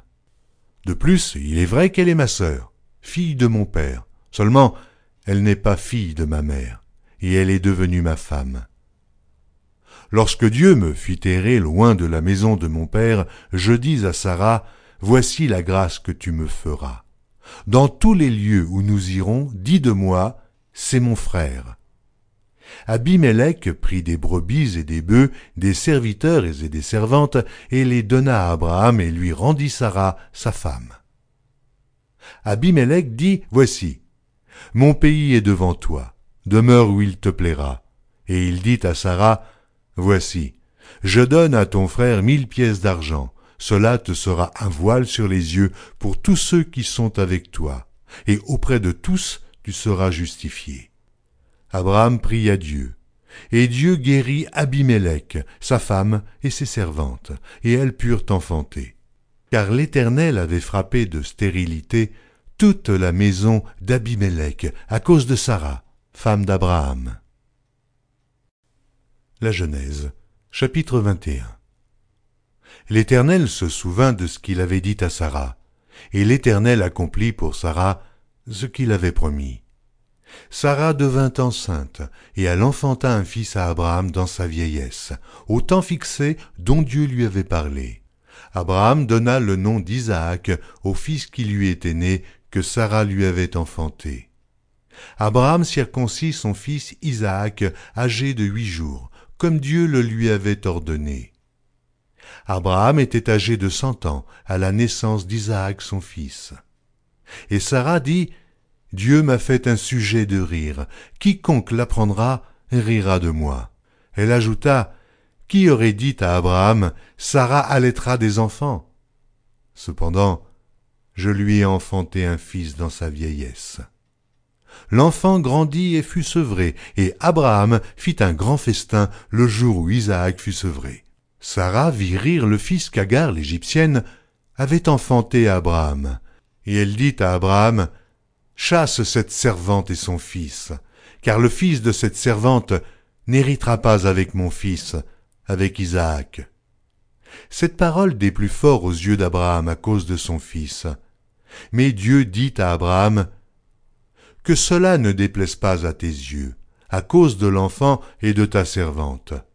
Accorde à Sarah tout ce qu'elle te demandera, car c'est d'Isaac que sortira une postérité qui te sera propre. Je ferai aussi une nation du fils de ta servante, car il est ta postérité. Abraham se leva de bon matin, il prit du pain et une outre d'eau, qu'il donna à Agar et plaça sur son épaule. Il lui remit aussi l'enfant et la renvoya. Elle s'en alla et s'égara dans le désert de Beersheba. Quand l'eau de l'outre fut épuisée, elle laissa l'enfant sous un des arbrisseaux et alla s'asseoir vis-à-vis, à une portée d'arc, car elle disait que je ne vois pas mourir mon enfant. Elle s'assit donc vis-à-vis de lui et leva la voix et pleura. Dieu entendit la voix de l'enfant, et l'ange de Dieu appela du ciel Agar et lui dit, Qu'as-tu, Agar? Ne crains point, car Dieu a entendu la voix de l'enfant dans le lieu où il est. Lève-toi, prends l'enfant, saisis-le de ta main, car je ferai de lui une grande nation. Et Dieu lui ouvrit les yeux, et elle vit un puits d'eau. Elle alla remplir d'eau l'outre et donna à boire à l'enfant. Dieu fut avec l'enfant qui grandit, habita dans le désert et devint tireur d'arc. Il habita dans le désert de Paran, et sa mère lui prit une femme du pays d'Égypte. En ce temps-là, Abimelech, accompagné de Picol, chef de son armée, parla ainsi à Abraham. Dieu est avec toi dans tout ce que tu fais. Jure-moi maintenant, ici, par le nom de Dieu, que tu ne tromperas ni moi, ni mes enfants, ni mes petits-enfants, et que tu auras pour moi et le pays où tu séjournes la même bienveillance que j'ai eue pour toi. Abraham dit, je le jurerai. Mais Abraham fit des reproches à Abimelech au sujet d'un puits d'eau dont s'étaient emparés de force les serviteurs d'Abimelech. Abimelech répondit, J'ignore qui a fait cette chose-là. Tu ne m'en as point informé, et moi, je ne l'apprends qu'aujourd'hui. Et Abraham prit des brebis et des bœufs qu'il donna à Abimelech, et ils firent tous deux alliance. Abraham mit à part sept jeunes brebis, et Abimelech dit à Abraham, Qu'est-ce que c'est sept jeunes brebis que tu as mis à part?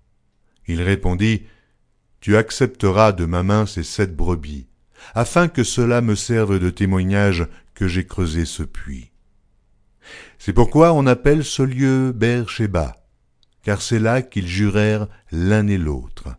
Ils firent donc alliance à Beersheba, après quoi Abimelech se leva avec Picol, chef de son armée, et ils retournèrent au pays des Philistins. Abraham planta des tamaris à Beersheba, et là, il invoqua le nom de l'Éternel, Dieu de l'éternité. Abraham séjourna longtemps dans le pays des Philistins. La Genèse, chapitre 22 Après ces choses, Dieu mit Abraham à l'épreuve et lui dit, Abraham. Et il répondit, Me voici. Dieu dit, Prends ton fils, ton unique, celui que tu aimes, Isaac. Va-t'en au pays de Mojira, et là, offre-le en holocauste sur l'une des montagnes que je te dirai. Abraham se leva de bon matin, là son âne et prit avec lui deux serviteurs et son fils Isaac. Il fendit du bois pour l'holocauste et partit pour aller au lieu que Dieu lui avait dit. Le troisième jour, Abraham, levant les yeux, vit le lieu de loin.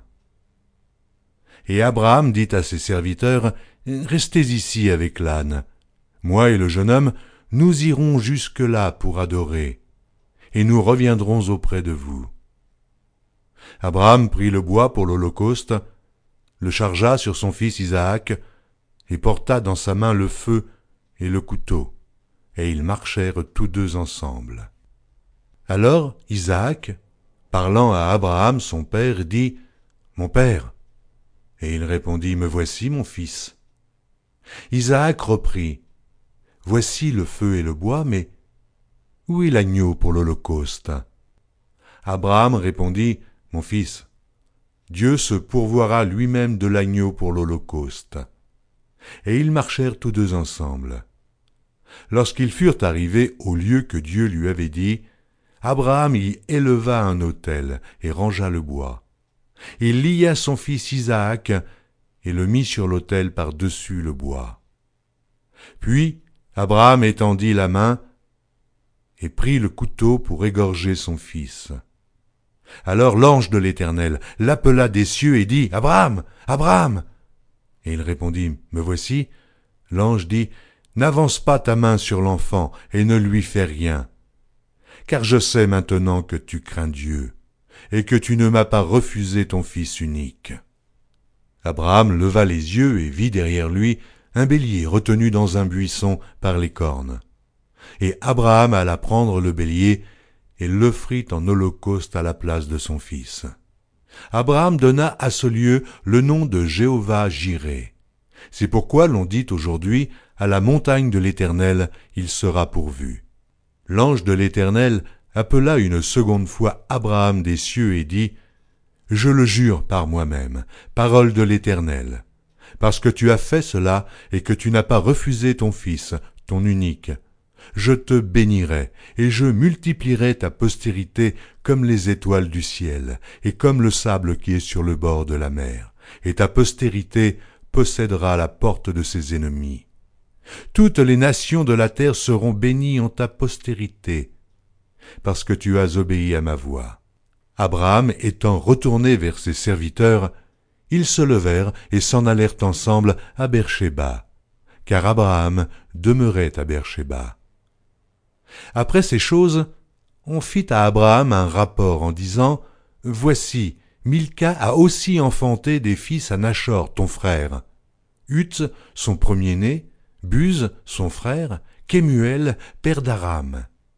Kesed, Azo, Pildash, Jidlaf et Béduel. Béduel a engendré Rebecca. Ce sont là les huit fils que Milka a enfantés à Nachor, frère d'Abraham.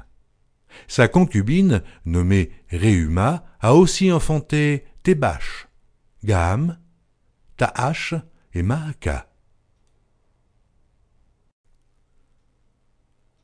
La Genèse, chapitre 23 La vie de Sarah fut de cent vingt-sept ans. Telles sont les années de la vie de Sarah. Sarah mourut à Kirjat Arba, qui est Hébron, dans le pays de Canaan. Et Abraham vint pour mener deuil sur Sarah et pour la pleurer. Abraham se leva de devant son mort et parla ainsi au fils de Heth. Je suis étranger et habitant parmi vous. Donnez-moi la possession d'un sépulcre chez vous pour enterrer mon mort et l'ôter de devant moi.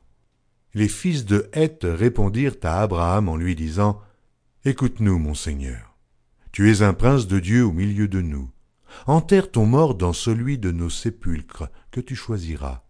Aucun de nous ne te refusera son sépulcre pour enterrer ton mort. Abraham se leva et se prosterna devant le peuple du pays devant les fils de Heth. Et il leur parla ainsi. Si vous permettez que j'enterre mon mort, et que je l'ôte de devant mes yeux, écoutez-moi, et priez pour moi, Ephron, fils de Tsochar, de me céder la caverne de Macpéla, qui lui appartient à l'extrémité de son champ, de me la céder contre sa valeur en argent, afin qu'elle me serve de possession sépulcrale au milieu de vous. Ephron était assis parmi les fils de Heth. Et Ephron le Hétien répondit à Abraham en présence des fils de Heth et de tous ceux qui entraient par la porte de sa ville. Non, mon Seigneur, écoute-moi. Je te donne le champ. Et je te donne la caverne qui y est. Je te les donne aux yeux des fils de mon peuple. Enterre ton mort. Abraham se prosterna devant le peuple du pays. Et il parla ainsi à Éphron en présence du peuple du pays. Écoute-moi, je te prie. Je donne le prix du champ. Accepte-le de moi, et j'y enterrerai mon mort. Et Éphron répondit à Abraham en lui disant, Mon Seigneur, écoute-moi. Une terre de quatre cents cycles d'argent, qu'est-ce que cela entre moi et toi? Enterre ton mort. Abraham comprit Ephron, et Abraham pesa à Ephron l'argent qu'il avait dit, en présence des fils de Heth, quatre cents cycles d'argent ayant cours chez le marchand. Le champ d'Ephron à Macpéla, vis-à-vis de Mamré, le champ et la caverne qui y est, et tous les arbres qui sont dans le champ, et dans toutes ses limites d'alentour, devinrent ainsi la propriété d'Abraham aux yeux des fils de Heth et de tous ceux qui entraient par la porte de sa ville. Après cela, Abraham enterra Sarah, sa femme, dans la caverne du champ de Macpéla, vis-à-vis de Mamré, qui est Hébron, dans le pays de Canaan. Le champ et la caverne qui y est demeurèrent à Abraham comme possession sépulcrale, acquise des fils de Heth. La Genèse, chapitre 24 Abraham était vieux, avancé en âge et l'Éternel avait béni Abraham en toutes choses. Abraham dit à son serviteur, le plus ancien de sa maison, l'intendant de tous ses biens, Mets, je te prie, ta main sous ma cuisse, et je te ferai jurer par l'Éternel, le Dieu du ciel et le Dieu de la terre, de ne pas prendre pour mon fils une femme parmi les fils des Cananéens au milieu desquels j'habite, mais d'aller dans mon pays et dans ma patrie prendre une femme pour mon fils Isaac. Le serviteur lui répondit, Peut-être la femme ne voudra-t-elle pas me suivre dans ce pays-ci Devrais-je mener ton fils dans le pays d'où tu es sorti? Abraham lui dit, Garde-toi d'y mener mon fils. L'Éternel, le Dieu du ciel qui m'a fait sortir de la maison de mon père et de ma patrie, qui m'a parlé et qui m'a juré en disant, Je donnerai ce pays à ta postérité, lui-même enverra son ange devant toi, et c'est de là que tu prendras une femme pour mon fils. Si la femme ne veut pas te suivre, tu seras dégagé de ce serment que je te fais faire. Seulement, tu n'y mèneras pas mon fils. le serviteur mit sa main sous la cuisse d'Abraham, son seigneur, et lui jura d'observer ces choses. Le serviteur prit dix chameaux parmi les chameaux de son seigneur, et il partit ayant à sa disposition tous les biens de son seigneur. Il se leva et alla en Mésopotamie, à la ville de Nachor. Il fit reposer les chameaux sur les genoux hors de la ville, près d'un puits, au temps du soir, au temps où sortent celles qui vont puiser de l'eau. Et il dit, Éternel, Dieu de mon Seigneur Abraham, fais-moi, je te prie, rencontrer aujourd'hui ce que je désire, et use de bonté envers mon Seigneur Abraham. Voici, je me tiens près de la source d'eau, et les filles des gens de la ville vont sortir pour puiser l'eau. Que la jeune fille à laquelle je dirai Penche ta cruche, je te prie, pour que je boive, et qui répondra Bois, et je donnerai aussi à boire à tes chameaux, soit celle que tu as destinée à ton serviteur Isaac, et par là je connaîtrai que tu uses de bonté envers mon Seigneur. Il n'avait pas encore fini de parler que sortit sa cruche sur l'épaule Rebecca, née de Bethuel, fils de Milka, femme de Nachor et frère d'Abraham. C'était une jeune fille très belle de figure. Elle était vierge et aucun homme ne l'avait connue. Elle descendit à la source, remplit sa cruche et remonta. Le serviteur courut au devant d'elle et dit Laisse-moi boire, je te prie, un peu d'eau de ta cruche. Elle répondit Bois, mon Seigneur. Et elle s'empressa d'abaisser sa cruche sur sa main et de lui donner à boire. Quand elle eut achevé de lui donner à boire, elle dit Je puiserai aussi pour tes chameaux, jusqu'à ce qu'ils aient assez bu. Puis elle s'empressa de vider sa cruche dans l'abreuvoir et courut encore au puits pour puiser, et elle puisa pour tous les chameaux. L'homme la regardait avec étonnement et sans rien dire pour voir si l'Éternel faisait réussir son voyage ou non. Quand les chameaux eurent fini de boire, l'homme prit un anneau d'or, du poids d'un demi-cycle, et deux bracelets, du poids de dix cycles d'or, et il dit De qui es-tu fille? Dis-le-moi, je te prie. Y a-t-il dans la maison de ton père de la place pour passer la nuit? Elle répondit Je suis fille de Bethuel, fils de Milka et de Nachor. Et elle lui dit encore, Il y a chez nous de la paille et du fourrage en abondance, et aussi de la place pour passer la nuit.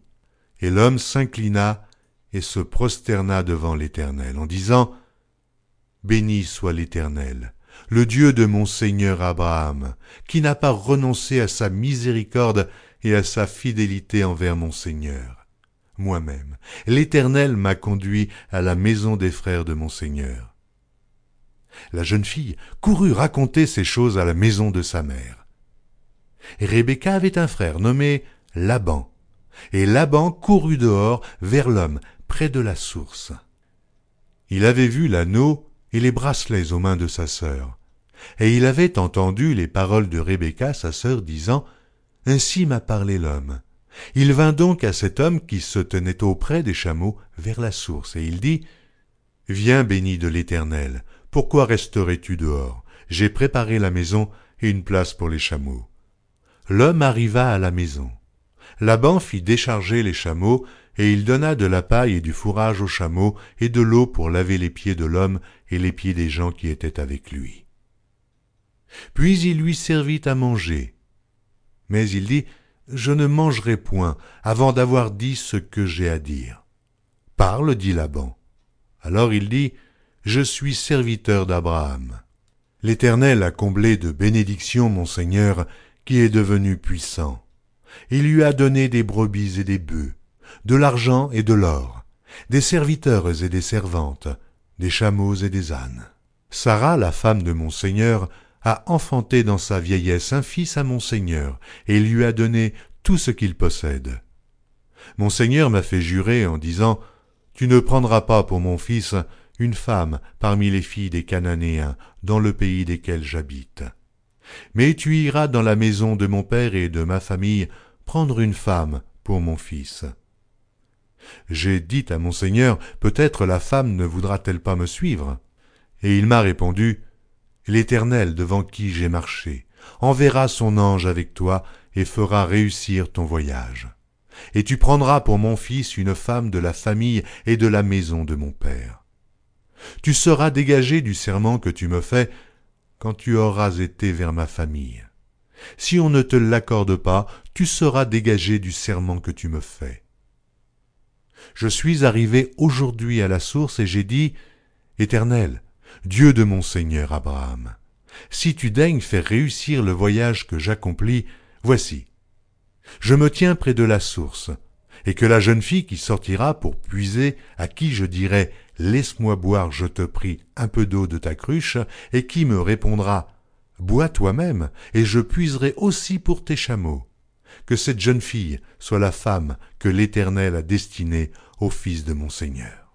Avant que j'eusse fini de parler en mon cœur, voici, Rebecca est sortie, sa cruche sur l'épaule. Elle est descendue à la source et a puisé. Je lui ai dit, Donne-moi à boire, je te prie. Elle s'est empressée d'abaisser sa cruche au-dessus son épaule, et elle a dit, Bois, et je donnerai aussi à boire à tes chameaux. J'ai bu, et elle a aussi donné à boire à mes chameaux. Je l'ai interrogée et j'ai dit, De qui es-tu fille? Elle a répondu, je suis fille de Bethuel, fils de Nachor et de Milka. J'ai mis l'anneau à son nez et les bracelets à ses mains. Puis je me suis incliné et prosterné devant l'Éternel, et j'ai béni l'Éternel, le Dieu de mon Seigneur Abraham, qui m'a conduit fidèlement, afin que je prisse la fille du frère de mon Seigneur pour son fils. Maintenant, si vous voulez user de bienveillance et de fidélité envers mon Seigneur, déclarez-le-moi, sinon, déclarez-le-moi, et je me tournerai à droite ou à gauche. Laban et Bethuel répondirent et dirent, C'est de l'Éternel que la chose vient. Nous ne pouvons te parler ni en mal, ni en bien. Voici Rebecca devant toi, prends et va, et qu'elle soit la femme du fils de ton Seigneur, comme l'Éternel l'a dit. Lorsque le serviteur d'Abraham eut entendu leurs paroles, il se prosterna en terre devant l'Éternel. Et le serviteur sortit des objets d'argent, des objets d'or et des vêtements qu'il donna à Rebecca. Il fit aussi de riches présents à son frère et à sa mère. Après quoi ils mangèrent et burent, lui et les gens qui étaient avec lui. Et ils passèrent la nuit. Le matin, quand ils furent levés, le serviteur dit Laissez-moi retourner vers mon Seigneur. Le frère et la mère dirent Que la jeune fille reste avec nous quelque temps encore, une dizaine de jours, ensuite tu partiras. Il leur répondit Ne me retardez pas. Puisque l'Éternel a fait réussir mon voyage, laissez-moi partir et que j'aille vers mon Seigneur. Alors ils répondirent Appelons la jeune fille et consultons-la. Ils appelèrent donc Rebecca et lui dirent Veux-tu aller avec cet homme? Elle répondit J'irai. Et ils laissèrent partir Rebecca, leur sœur, et sa nourrice avec le serviteur d'Abraham et ses gens. Ils bénirent Rebecca et lui dirent Ô notre sœur, puisses-tu devenir des milliers de myriades, et que ta postérité possède la porte de ses ennemis? Rebecca se leva avec ses servantes, elles montèrent sur les chameaux et suivirent l'homme. Et le serviteur emmena Rebecca et partit. Cependant, Isaac était revenu du puits de Lachaïroï, et il habitait dans le pays du Midi. Un soir qu'Isaac était sorti pour méditer dans les champs, il leva les yeux et regarda. Et voici, des chameaux arrivaient. Rebecca leva aussi les yeux, vit Isaac, et descendit de son chameau. Elle dit au serviteur, Qui est cet homme qui vient dans les champs à notre rencontre? Et le serviteur répondit, C'est mon Seigneur. Alors elle prit son voile et se couvrit. Le serviteur raconta à Isaac toutes les choses qu'il avait faites. Isaac conduisit Rebecca dans la tente de Sarah, sa mère. Il prit Rebecca, qui devint sa femme, et il l'aima. Ainsi fut consolé Isaac après avoir perdu sa mère. La Genèse, Chapitre 25 Abraham prit encore une femme, nommée Kétura. Elle lui enfanta Zimran, Jokshan, Médan, Madian, Gisbak et Shuach. Jokshan engendra Séba et Dedan. Les fils de Dedan furent les Ashurim, les Létushim et les Léumim. Les fils de Madian furent Epha, Épher, Enoch, Abida et Elda. Ce sont là tous les fils de Kétura. Abraham donna tous ses biens à Isaac. Il fit des dons aux fils de ses concubines et, tandis qu'il vivait encore, il les envoya loin de son fils Isaac, du côté de l'Orient, dans le pays d'Orient. Voici les jours des années de la vie d'Abraham. Il vécut cent soixante-quinze ans. Abraham expira et mourut après une heureuse vieillesse, âgé et rassasié de jours, et il fut recueilli auprès de son peuple. Isaac et Ismaël, ses fils, l'enterrèrent dans la caverne de Macpéla, dans le champ d'Ephron, fils de Tchoar, le Hétien, vis-à-vis de Mamré. C'est le champ qu'Abraham avait acquis des fils de Heth, et là furent enterrés Abraham et Sarah sa femme. Après la mort d'Abraham, Dieu bénit Isaac, son fils. Il habitait près du puits de Lachaïroï. Voici la postérité d'Ismaël, fils d'Abraham, qu'Agar l'Égyptienne, servante de Sarah, avait enfanté Abraham. Voici les noms des fils d'Ismaël par leurs noms, selon leur génération. Nébajot, premier-né d'Ismaël, Kédar, Abdéel, Mipsam. Mishma, Duma, Massa. Hadad, Théma, Jétur, Nafish et Kedma. Ce sont là les fils d'Ismaël, ce sont là leurs noms, selon leur parc et leur enclos. Ils furent les douze chefs de leur peuple. Voici les années de la vie d'Ismaël, cent trente-sept ans. Il expira et mourut, et il fut recueilli auprès de son peuple. Ses fils habitèrent depuis Avila jusqu'à Chour, qui est en face de l'Égypte, en allant vers la Syrie. Il s'établit en présence de tous ses frères. Voici la postérité d'Isaac, fils d'Abraham. Abraham engendra Isaac. Isaac était âgé de quarante ans quand il prit pour femme Rebecca, fille de Bethuel, l'araméen, de Padam Aram, et sœur de Laban, l'araméen. Isaac implora l'Éternel pour sa femme, car elle était stérile. Et l'Éternel l'exauça. Rebecca, sa femme, devint enceinte. Les enfants se heurtaient dans son sein, et elle dit, S'il en est ainsi, pourquoi suis-je enceinte? Elle alla consulter l'Éternel.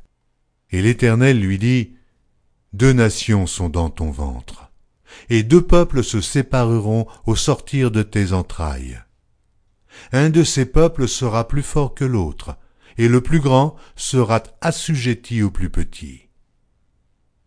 Les jours où elle devait accoucher s'accomplirent, et voici, il y avait deux jumeaux dans son ventre. Le premier sortit entièrement roux, comme un manteau de poil, et on lui donna le nom d'Ésaü. Ensuite sortit son frère, dont la main tenait le talon d'Ésaü, et on lui donna le nom de Jacob. Isaac était âgé de soixante ans lorsqu'ils naquirent. Ses enfants grandirent. Ésaü devint un habile chasseur, un homme des champs, mais Jacob fut un homme tranquille, qui restait sous les tentes. Isaac aimait Ésaü parce qu'il mangeait du gibier, et Rebecca aimait Jacob. Comme Jacob faisait cuire un potage, Ésaü revint des champs accablé de fatigue. Et Ésaü dit à Jacob, Laisse-moi, je te prie, manger de ce roux, de ce roux-là, car je suis fatigué. C'est pour cela qu'on a donné à Ésaü le nom d'Édom. Jacob dit, Vends-moi aujourd'hui ton droit d'aînesse. Ésaü répondit, Voici, je m'en vais mourir. À quoi me sert ce droit d'aînesse? Et Jacob dit, Jure-le-moi d'abord. Il le lui jura, et il vendit son droit d'aînesse à Jacob. Alors Jacob donna à Ésaü du pain et du potage de lentilles. Il mangea et but, puis se leva et s'en alla. C'est ainsi qu'Ésaü méprisa le droit d'aînesse. La Genèse, chapitre 26 Il y eut une famine dans le pays, outre la première famine qui eut lieu du temps d'Abraham. Et Isaac alla vers Abimélec, roi des Philistins, à Guérard. L'Éternel lui apparut et dit, Ne descends pas en Égypte, demeure dans le pays que je te dirai. Séjourne dans ce pays-ci. Je serai avec toi et je te bénirai, car je donnerai toutes ces contrées à toi et à ta postérité. Et je tiendrai le serment que j'ai fait à Abraham ton père, je multiplierai ta postérité comme les étoiles du ciel. Je donnerai à ta postérité toutes ces contrées, et toutes les nations de la terre seront bénies en ta postérité, parce qu'Abraham a obéi à ma voix, et qu'il a observé mes ordres, mes commandements, mes statuts et mes lois. Et Isaac resta à Guérard. Lorsque les gens du lieu faisaient des questions sur sa femme, il disait C'est ma sœur. Car il craignait, en disant ma femme, que les gens du lieu ne le tuassent, parce que Rebecca était belle de figure. Comme son séjour se prolongeait, il arriva qu'Abimélec, roi des Philistins, regardant par la fenêtre, vit Isaac qui plaisantait avec Rebecca, sa femme. Abimélec fit appeler Isaac et dit Certainement c'est ta femme. Comment as-tu pu dire c'est ma sœur? Isaac lui répondit J'ai parlé ainsi de peur de mourir à cause d'elle. Et Abimélec dit Qu'est-ce que tu nous as fait? Peu s'en est fallu que quelqu'un du peuple n'ait couché avec ta femme, et tu nous aurais rendus coupables. Alors Abimélec fit cette ordonnance pour tout le peuple. Celui qui touchera à cet homme ou à cette femme sera mis à mort.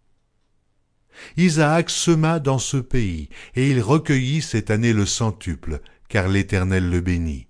Cet homme devint riche, et il alla s'enrichissant de plus en plus, jusqu'à ce qu'il devint fort riche.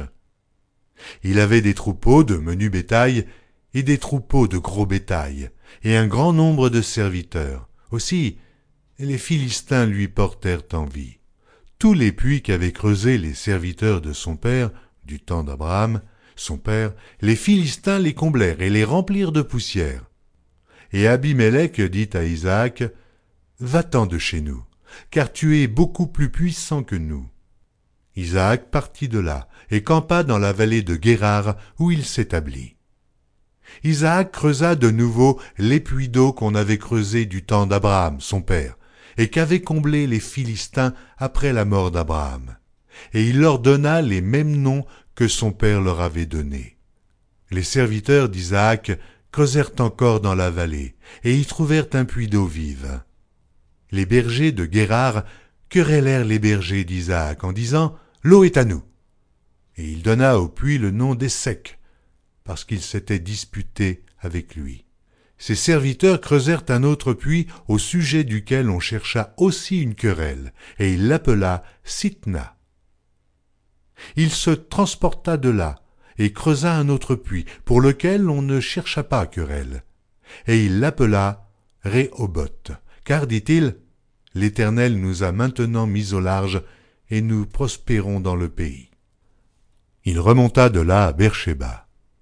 L'Éternel lui apparut dans la nuit et dit, Je suis le Dieu d'Abraham, ton père. Ne crains point, car je suis avec toi. Je te bénirai et je multiplierai ta postérité à cause d'Abraham, mon serviteur. Il bâtit là un autel, invoqua le nom de l'Éternel, et y dressa sa tente, et les serviteurs d'Isaac y creusèrent un puits. Abimélec vient de Guérard auprès de lui avec Ahuzat, son ami, et Picol, chef de son armée. Isaac leur dit, Pourquoi venez-vous vers moi, puisque vous me haïssez et que vous m'avez renvoyé de chez vous? Ils répondirent, Nous voyons que l'Éternel est avec toi. C'est pourquoi nous disons, Qu'il y ait un serment entre nous, entre nous et toi, et que nous fassions alliance avec toi. Jure que tu ne nous feras aucun mal, de même que nous, nous t'avons point maltraité, et que nous t'avons fait seulement du bien, et que nous t'avons laissé partir en paix, tu es maintenant béni de l'Éternel. Isaac leur fit un festin, et ils mangèrent et burent. Ils se levèrent de bon matin, et se lièrent l'un à l'autre par un serment. Isaac les laissa partir, et ils le quittèrent en paix. Ce même jour, des serviteurs d'Isaac vinrent lui parler du puits qu'il creusait, et lui dirent Nous avons trouvé de l'eau. Et il appela Shiba. C'est pourquoi on a donné à la ville le nom de Beersheba jusqu'à ce jour. Ésaü, âgé de quarante ans, prit pour femme Judith, fille de Béhéri le Hétien, et Basmath, fille d'Élon, le Hétien. Elles furent un sujet d'amertume pour le cœur d'Isaac et de Rebecca. La Genèse, chapitre 27 Isaac devenait vieux, et ses yeux s'étaient affaiblis au point qu'il ne voyait plus. Alors il appela Ésaü, son fils aîné, et lui dit Mon fils. Il lui répondit Me voici. Isaac dit Voici donc, je suis vieux, je ne connais pas le jour de ma mort.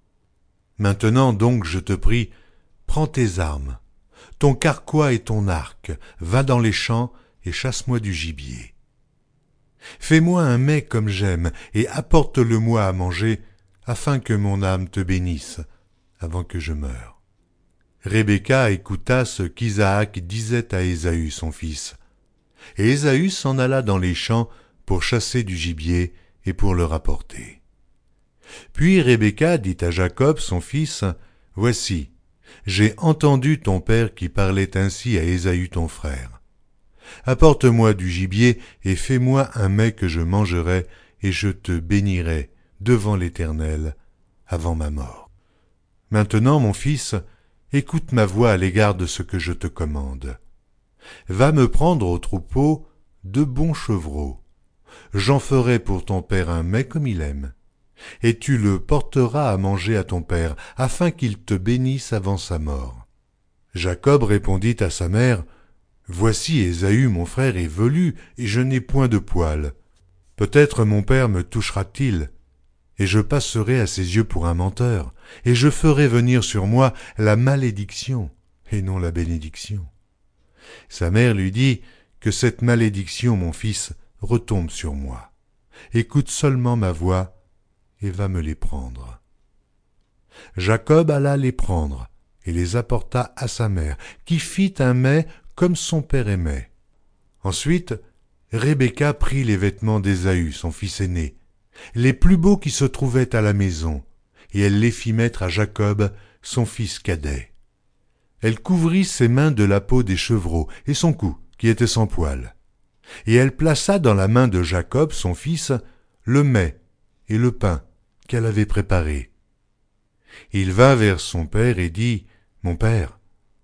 Et Isaac dit, Me voici, qui es-tu, mon fils? Jacob répondit à son père, je suis Ésaü, ton fils aîné. J'ai fait ce que tu m'as dit, lève-toi, je te prie, assieds-toi, et mange de mon gibier, afin que ton âme me bénisse. Isaac dit à son fils, Et quoi? Tu en as déjà trouvé, mon fils? Et Jacob répondit, C'est que l'Éternel ton Dieu l'a fait venir devant moi. Isaac dit à Jacob, Approche donc que je te touche, mon fils, pour savoir si tu es mon fils Ésaü ou non. Jacob s'approcha d'Isaac son père, qui le toucha et dit, La voix est la voix de Jacob, mais les mains sont les mains d'Ésaü. Il ne le reconnut pas parce que ses mains étaient velues, comme les mains d'Ésaü son frère, et il le bénit. Il dit, C'est toi qui es mon fils, Ésaü. Et Jacob répondit, C'est moi. Isaac dit, Serre-moi, et que je mange du gibier de mon fils, afin que mon âme te bénisse. Jacob le servit, et il mangea. Il lui apporta aussi du vin, et il but. Alors Isaac, son père, lui dit, Approche donc, et baise-moi, mon fils. Jacob s'approcha et le baisa. Isaac sentit l'odeur de ses vêtements, puis il le bénit et dit, Voici, l'odeur de mon fils est comme l'odeur d'un champ que l'Éternel a béni. Que Dieu te donne de la rosée du ciel et de la graisse de la terre, du blé et du vin en abondance. Que des peuples te soient soumis et que des nations se prosternent devant toi. Sois le maître de tes frères, et que les fils de ta mère se prosternent devant toi. Maudit soit quiconque te maudira, et béni soit quiconque te bénira. Isaac avait fini de bénir Jacob, et Jacob avait à peine quitté son père Isaac qu'Ésaü son frère revint de la chasse. Il fit aussi un mets qu'il porta à son père, et il dit à son père, Que mon père se lève et mange du gibier de son fils, afin que ton âme me bénisse. Isaac, son père, lui dit, Qui es-tu? Et il répondit, Je suis ton fils aîné, Ésaü. Isaac fut saisi d'une grande, d'une violente émotion. Et il dit, Qui est donc celui qui a chassé du gibier et me l'a apporté? J'ai mangé de tout avant que tu vinsses, et je l'ai béni. Aussi sera-t-il béni. Lorsqu'Ésaü entendit les paroles de son père, il poussa de forts cris, plein d'amertume, et il dit à son père, Bénis-moi aussi, mon père. Isaac dit, ton frère est venu avec ruse, et il a enlevé ta bénédiction.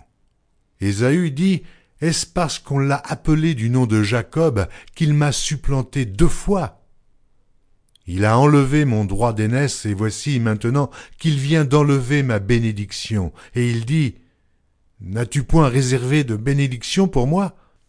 Et Isaac répondit et dit à Ésaü, Voici je l'ai établi ton maître et je lui ai donné tous ses frères pour serviteurs, je l'ai pourvu de blé et de vin.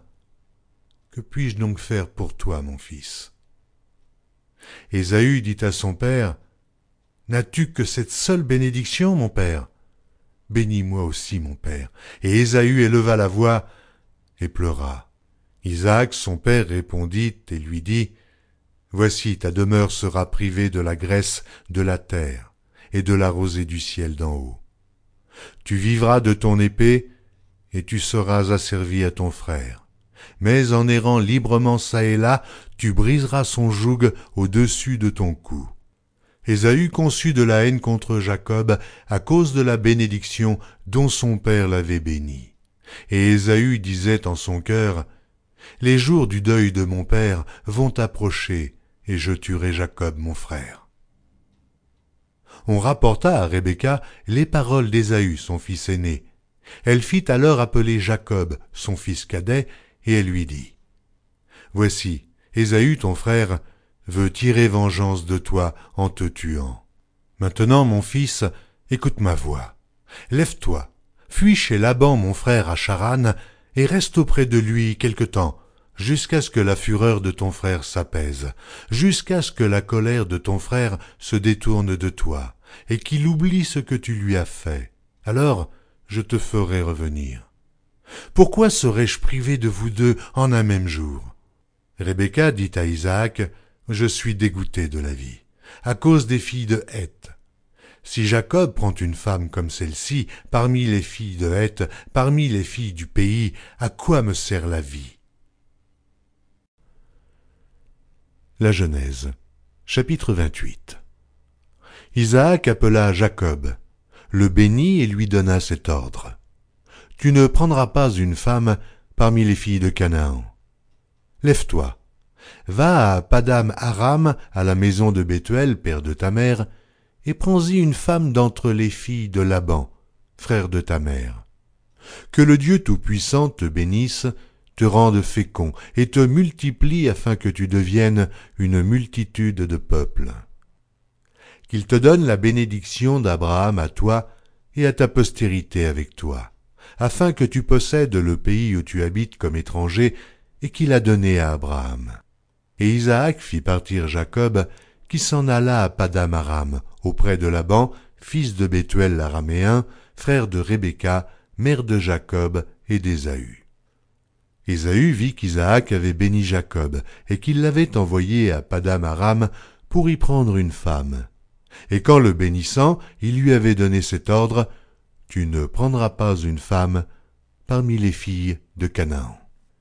Il vit que Jacob avait obéi à son père et à sa mère, et qu'il était parti pour Padam Aram. Ésaü comprit ainsi que les filles de Canaan déplaisaient à Isaac son père. Et Ésaü s'en alla vers Ismaël. Il prit pour femme, outre les femmes qu'il avait, Maalat, fille d'Ismaël, fils d'Abraham et sœur de Nébajot. Jacob partit de Beersheba et s'en alla à Charan. Il arriva dans un lieu où il passa la nuit, car le soleil était couché. Il y prit une pierre dont il fit son chevet, et il se coucha dans ce lieu-là. Il eut un songe, et voici, une échelle était appuyée sur la terre, et son sommet touchait au ciel. Et voici, les anges de Dieu montaient et descendaient par cette échelle. Et voici l'Éternel se tenait au-dessus d'elle, et il dit, Je suis l'Éternel, le Dieu d'Abraham ton père, et le Dieu d'Isaac. La terre sur laquelle tu es couché, je la donnerai à toi et à ta postérité. Ta postérité sera comme la poussière de la terre. Tu t'étendras à l'Occident et à l'Orient, au septentrion et au Midi, et toutes les familles de la terre seront bénies en toi et en ta postérité. Voici, je suis avec toi, je te garderai partout où tu iras. Et je te ramènerai dans ce pays, car je ne t'abandonnerai point, que je n'ai exécuté ce que je te dis. Jacob s'éveilla de son sommeil, et il dit, Certainement l'Éternel est en ce lieu, et moi, je ne le savais pas. Il eut peur et dit, Que ce lieu est redoutable. C'est ici la maison de Dieu, c'est ici la porte des cieux. Et Jacob se leva de bon matin, il prit la pierre dont il avait fait son chevet, il la dressa pour monument, et il y versa de l'huile sur son sommet. Il donna à ce lieu le nom de Béthel. Mais la ville s'appelait auparavant Luz. Jacob fit un vœu en disant Si Dieu est avec moi et me garde pendant ce voyage que je fais, s'il me donne du pain à manger et des habits pour me vêtir, et si je retourne en paix à la maison de mon père, alors l'Éternel sera mon Dieu. Cette pierre que j'ai dressée pour monument sera la maison de Dieu, et je te donnerai la dîme de tout ce que tu me donneras. La Genèse, chapitre 29 Jacob se mit en marche et s'en alla au pays des fils de l'Orient. Il regarda, et voici il y avait un puits dans les champs. Et voici il y avait à côté trois troupeaux de brebis qui se reposaient car c'était à ce puits qu'on abreuvait les troupeaux. Et la pierre sur l'ouverture du puits était grande. Tous les troupeaux se rassemblaient là. On roulait la pierre de dessus l'ouverture du puits, on abreuvait les troupeaux, et l'on remettait la pierre à sa place sur l'ouverture du puits. Jacob dit au berger, Mes frères, d'où êtes-vous? Ils répondirent, Nous sommes de Charan. Il leur dit, Connaissez-vous Laban, fils de Nachor et il leur dit, Est-il en bonne santé? Ils répondirent, Il est en bonne santé, voici Rachel, sa fille, qui vient avec le troupeau. Il dit, Voici, il est encore grand jour, et il n'est pas temps de rassembler les troupeaux, abreuvez les brebis, puis allez et faites les paître. Ils répondirent, Nous ne le pouvons pas, jusqu'à ce que tous les troupeaux soient rassemblés. C'est alors qu'on roule la pierre de dessus l'ouverture du puits et qu'on abreuve les brebis. Comme il leur parlait encore, survint Rachel avec le troupeau de son père, car elle était bergère. Lorsque Jacob vit Rachel, fille de Laban, frère de sa mère, et le troupeau de Laban, frère de sa mère, il s'approcha, roula la pierre de dessus l'ouverture du puits, et abreuva le troupeau de Laban, frère de sa mère. Et Jacob baisa Rachel, il éleva la voix et pleura. Jacob apprit à Rachel qu'il était parent de son père, qu'il était fils de Rebecca, et elle courut l'annoncer à son père. Dès que Laban eut entendu parler de Jacob, fils de sa sœur, il courut au devant de lui, il l'embrassa et le baisa, et il le fit venir dans sa maison. Jacob raconta à Laban toutes ces choses. Et Laban lui dit, Certainement, tu es mon os et ma chair. Jacob demeura un mois chez Laban. Puis Laban dit à Jacob, Parce que tu es mon parent, me serviras-tu pour rien?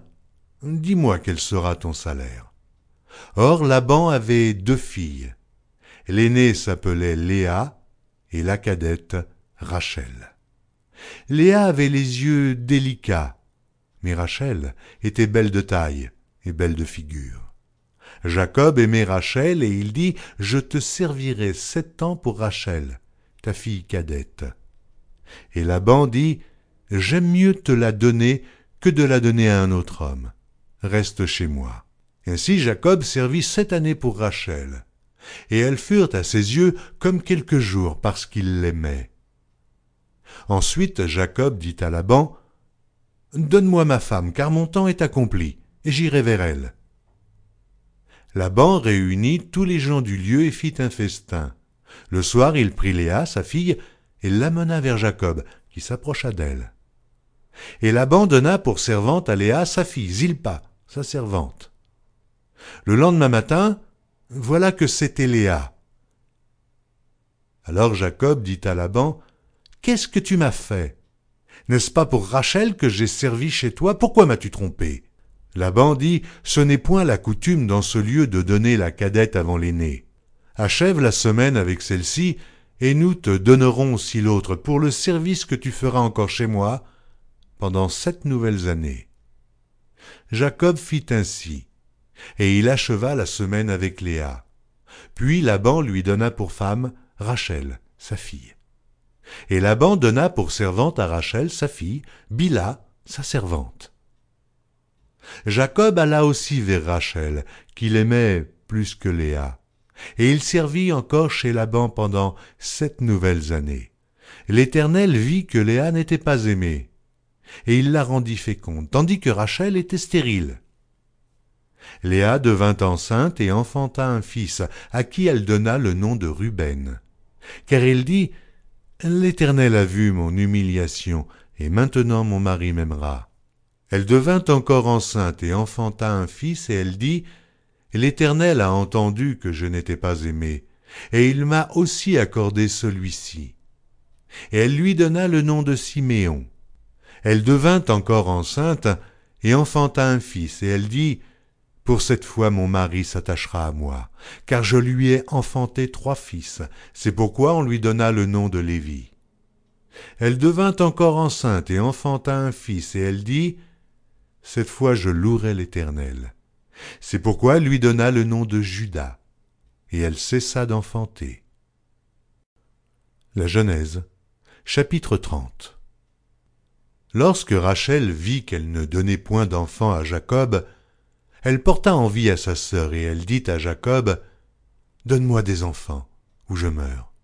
La colère de Jacob s'enflamma contre Rachel, et il dit, Suis-je à la place de Dieu qui t'empêche d'être féconde? Elle dit, Voici ma servante Bila, va vers elle, qu'elle enfante sur mes genoux, et que par elle j'ai aussi des fils. Et elle lui donna pour femme Bila, sa servante, et Jacob alla vers elle. Bila devint enceinte, et enfanta un fils à Jacob. Rachel dit, Dieu m'a rendu justice. Il a entendu ma voix, et il m'a donné un fils. C'est pourquoi elle l'appela du nom de Dan. Bila, servante de Rachel, devint encore enceinte. Elle enfanta un second fils à Jacob.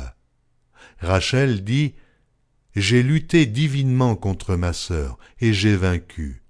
Et elle l'appela du nom de Nephtali. Léa, voyant qu'elle avait cessé d'enfanter, prit Zilpa, sa servante, et la donna pour femme à Jacob. Zilpa, servante de Léa, enfanta un fils à Jacob. Léa dit Quel bonheur et elle l'appela du nom de Gad. Zilpa, servante de Léa, enfanta un second fils à Jacob. Léa dit Que je suis heureuse, car les filles me diront heureuse. Et elle l'appela du nom d'Azer. Ruben sortit au temps de la moisson des blés, et trouva des mandragores dans les champs. Il les apporta à Léa, sa mère. Alors Rachel dit à Léa, Donne-moi, je te prie, des mandragores de ton fils.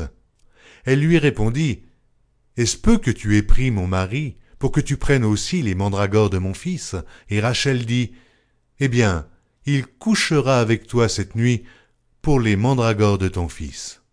Le soir, comme Jacob revenait des champs, Léa sortit à sa rencontre et dit, C'est vers moi que tu viendras, car je t'ai acheté pour les mandragores de mon fils. Et il coucha avec elle cette nuit. Dieu exauça Léa qui devint enceinte et enfanta un cinquième fils à Jacob. Léa dit, Dieu m'a donné mon salaire, parce que j'ai donné ma servante à mon mari. Et elle l'appela du nom d'Issachar. Léa devint encore enceinte et enfanta un sixième fils à Jacob. Léa dit, Dieu m'a fait un beau don. Cette fois, mon mari habitera avec moi, car je lui ai enfanté six fils. Et elle l'appela du nom de Zabulon. Ensuite, elle enfanta une fille, qu'elle appela du nom de Dina. Dieu se souvint de Rachel, il l'exauça, et il la rendit féconde. Elle devint enceinte et enfanta un fils, et elle dit, Dieu a enlevé mon opprobre. Et elle lui donna le nom de Joseph en disant, Que l'Éternel m'ajoute un autre fils. Lorsque Rachel eut enfanté Joseph, Jacob dit à Laban, Laisse-moi partir, pour que je m'en aille chez moi, dans mon pays. Donne-moi mes femmes et mes enfants, pour lesquels je t'ai servi, et je m'en irai, car tu sais quel service j'ai fait pour toi. Laban lui dit, Puissais-je trouver grâce à tes yeux? Je vois bien que l'Éternel m'a béni à cause de toi. Fixe-moi ton salaire, et je te le donnerai. Jacob lui dit, Tu sais comment je t'ai servi, et ce qu'est devenu ton troupeau avec moi. Car le peu que tu avais avant moi, c'est beaucoup accru, et l'Éternel t'a béni sur mes pas. Maintenant, quand travaillerai-je aussi pour ma maison? Laban dit, Que te donnerai-je? Et Jacob répondit, Tu ne me donneras rien. Si tu consens à ce que je vais te dire, je ferai paître encore ton troupeau, et je le garderai. Je parcourrai aujourd'hui tout ton troupeau. Mais à part parmi les brebis tout agneau tacheté et marqueté et tout agneau noir, et parmi les chèvres tout ce qui est marqueté et tacheté sera mon salaire. Ma droiture répondra pour moi.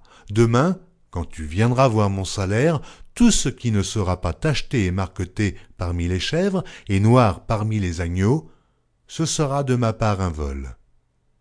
Et Laban dit, Eh bien, qu'il en soit selon ta parole. Ce même jour, il mit à part les boucs rayés et marquetés, toutes les chèvres tachetées et marquetées, toutes celles où il y avait du blanc, et tout ce qui était noir parmi les brebis, il les remit entre les mains de ses fils. Puis il mit l'espace de trois journées de chemin entre lui et Jacob. Et Jacob fit paître le reste du troupeau de Laban. Jacob prit des branches vertes de peuplier, d'amandier et de platane. Il y pela des bandes blanches, mettant à nu le blanc qui était sur les branches. Puis il plaça les branches qu'il avait pelées dans les auges, dans les abreuvoirs, sous les yeux des brebis qui venaient de boire. Puis il plaça les branches qu'il avait pelées dans les auges, dans les abreuvoirs, sous les yeux des brebis qui venaient boire, pour qu'elles entrassent en chaleur en venant boire. les brebis entraient en chaleur près des branches, et elles faisaient des petits rayés tachetés et marquetés. Jacob séparait les agneaux, et il mettait ensemble tout ce qui était rayé et tout ce qui était noir dans le troupeau de Laban. Il se fit ainsi des troupeaux à part, qu'il ne réunit point au troupeau de Laban. Toutes les fois que les brebis vigoureuses entraient en chaleur, Jacob plaçait les branches dans les auges, sous les yeux des brebis, pour qu'elles entrassent en chaleur près des branches. Quand les brebis étaient chétives, il ne les plaçait point, de sorte que les chétives étaient pour Laban et les vigoureuses pour Jacob. Cet homme devint de plus en plus riche. Il eut du menu bétail en abondance, des servantes et des serviteurs, des chameaux et des ânes. La Genèse, chapitre 31 Jacob entendit les propos des fils de Laban qui disaient Jacob a pris tout ce qui était à notre père, et c'est avec le bien de notre père qu'il s'est acquis toute cette richesse. Jacob remarqua aussi le visage de Laban, et voici, il n'était plus envers lui comme auparavant. Alors l'Éternel dit à Jacob, Retourne au pays de tes pères, et dans ton lieu de naissance, et je serai avec toi. Jacob fit appeler Rachel et Léa qui étaient au champ vers son troupeau. Il leur dit, Je vois au visage de votre père qu'il n'est plus envers moi comme auparavant, mais le Dieu de mon père a été avec moi. Vous savez vous-même que j'ai servi votre père de tout mon pouvoir.